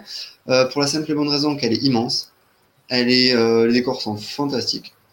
Euh, et puis il y a des choses qu'on ne fait pas partout ailleurs. La hauteur, il n'y a pas d'histoire de hauteur. À un moment donné, il faut porter quelqu'un pour faire quelque chose. Il faut à un moment euh, se, se mettre à quatre pattes pour rentrer, pour aller à un endroit. Euh, en fait, il casse les codes de l'escape game. Et c'est ça qui est chouette. Et tu l'as joué après l'émission aussi, non Tu avais dit? Je, je l'ai joué il y a Oh, une il y a- semaine. Une il y a semaine. une semaine. Ouais, exactement. Ah, pour moi, c'est les gérants, c'est un vrai coup de cœur pour moi. Je les ai adorés. Ils ont été chez nous dans une émission euh, et je les trouve absolument géniaux. J'ai pas encore joué la salle. Mission Évasion, Lyon. Et moi, qu'on ai parlé, euh, ça avait été une vraie belle, euh, belle expérience, une belle rencontre aussi avec les, les, les, les deux, les deux Gugus qu'on a rencontrés quand on est allé jouer la première fois. Bastien et Anthony. Exactement, je suis nul avec les prénoms. Anthony ou Antoine Euh. Antoine, Antoine. En mode, euh, en mode euh, passionné complet, et puis euh, bah, j'aime bien leur travail, tout simplement au sens large. J'ai pas encore joué, je veux pas d'autres spoils, j'ai pas encore joué Nuit d'ivresse, dont tout le monde parle, mais en tout cas, euh, leurs deux premières salles, moi j'ai passé un bête de moment, et, euh, et puis voilà, dans leur interaction avec les joueurs, dans, dans l'univers, enfin, dans comment ils ont fait. Il y a une des salles, c'est une, ça reste une prison, il y en a, il y en a plein qui sont, c'est c'est un thème qui est revu et rebattu, et ben, j'ai particulièrement apprécié euh, celle-ci par rapport à tant d'autres, par exemple. Et, euh, et Mafia du dimanche, voilà, je, juste euh, parce que je rêvais de faire un truc euh, sur euh, les mafieux et quand j'ai vu leur salle, j'ai décidé que j'en ferais pas, c'est pas la peine. Règlement de compte. Ça, c'est moi, euh, du coup, euh, que j'ai joué euh, très récemment, la semaine dernière. Euh, et, euh, et on, en, on en parlait, on, on débriefait cette salle avec, euh, sur, euh, sur la, la discussion des, des escapeurs parisiens. Mm. Euh, si je, C'est un, si- mais c'est un groupe Messenger, juste que tout le monde Ouais, sache ouais. que c'est pas un... Non, mais Ouais, c'est un, c'est un- c'est- voilà, c'est un, c'est un truc très informel, mais, euh, mais voilà, on en parlait et, euh, et en fait, si je prends à froid et que j'analyse euh, tout ce qu'on a fait dans la salle, euh, c'est peut-être pas la meilleure salle du monde, mais le sentiment qu'on avait au moment où on est sorti de la salle, on était, on avait vraiment ce truc d'euphorie et de, de trop content d'avoir passé ce moment-là ensemble. Et, euh, et ça, ça, c'est assez impalpable et assez euh, difficile de mettre des mots dessus. Donc, euh, donc voilà, si, si à froid je devais analyser, peut-être que, ou si on m'avait fait lire le, le déroulement du jeu, j'aurais peut-être dit ah bon d'accord, mais je l'ai vécu et c'était trop bien. Euh, c'est vraiment ce sentiment-là une fois sorti. grande euh, non, on va, on va peut-être commencer dans un autre sens. On va peut-être commencer avec Curiosity Club à 3. Parce que je pense que ça, c'est toi, Sarah. Euh, ton micro Sa- coupé, Sarah- Sarah. Ouais, mais elle, euh, Sarah, son, son micro ne marche pas. Apparemment, elle essaye de nous parler depuis tout à l'heure et on ne l'entend pas. Bah, elle, est, Ah. elle est en mute, hein. elle est marquée en mute. Elle est en Ah, ouais. c'est sans doute pour ça alors. Ça C'est marche parce que moins bien en mute. Ah. Oh d'accord. Ouh, Parle-nous. J'ai le micro. Par contre, est-ce que vous m'entendez bien? Oui. Oui, on t'entend. Parfait. Pas trop d'écho? Non, non. Et on n'a Ouais. plus que moins de 4 minutes. 27 minutes. Bah, c'est très rapide. Je disais juste que le règlement de compte, du coup, je ne l'avais pas fait, donc ça ne peut pas être un coup de cœur, mais euh, que c'était une salle qui me donnait très très envie personnellement. Curiosity euh, Club 3, c'est toi? Curiosity, Curiosity Club, à Club. 3 Oui, oui, oui, tout à fait. Curiosity Club, euh, c'est moi. Donc, bah, c'était mon premier escape game en fait. Donc, euh, il y a cette, euh, ce- cette petite nostalgie et ce petit, euh, ce petit coup de cœur parce que, bah, parce que c'est le premier et que, bon, bah voilà quoi. On n'oublie pas sa première fois. Et donc, euh, et puis ambiance steampunk, donc je ne sais pas si, euh, si ça parle à d'autres gens, mais euh, moi je sais que Mmh, c'est euh, c'est une thématique qui me plaît énormément. Donc, euh, et c'est un escape qui euh, aussi a essayé d'avoir une, une identité euh, globale de, de l'établissement. Donc euh, c'est beaucoup ça, euh, beaucoup ça qui me plaît euh, dans cette, euh, dans cette enseigne.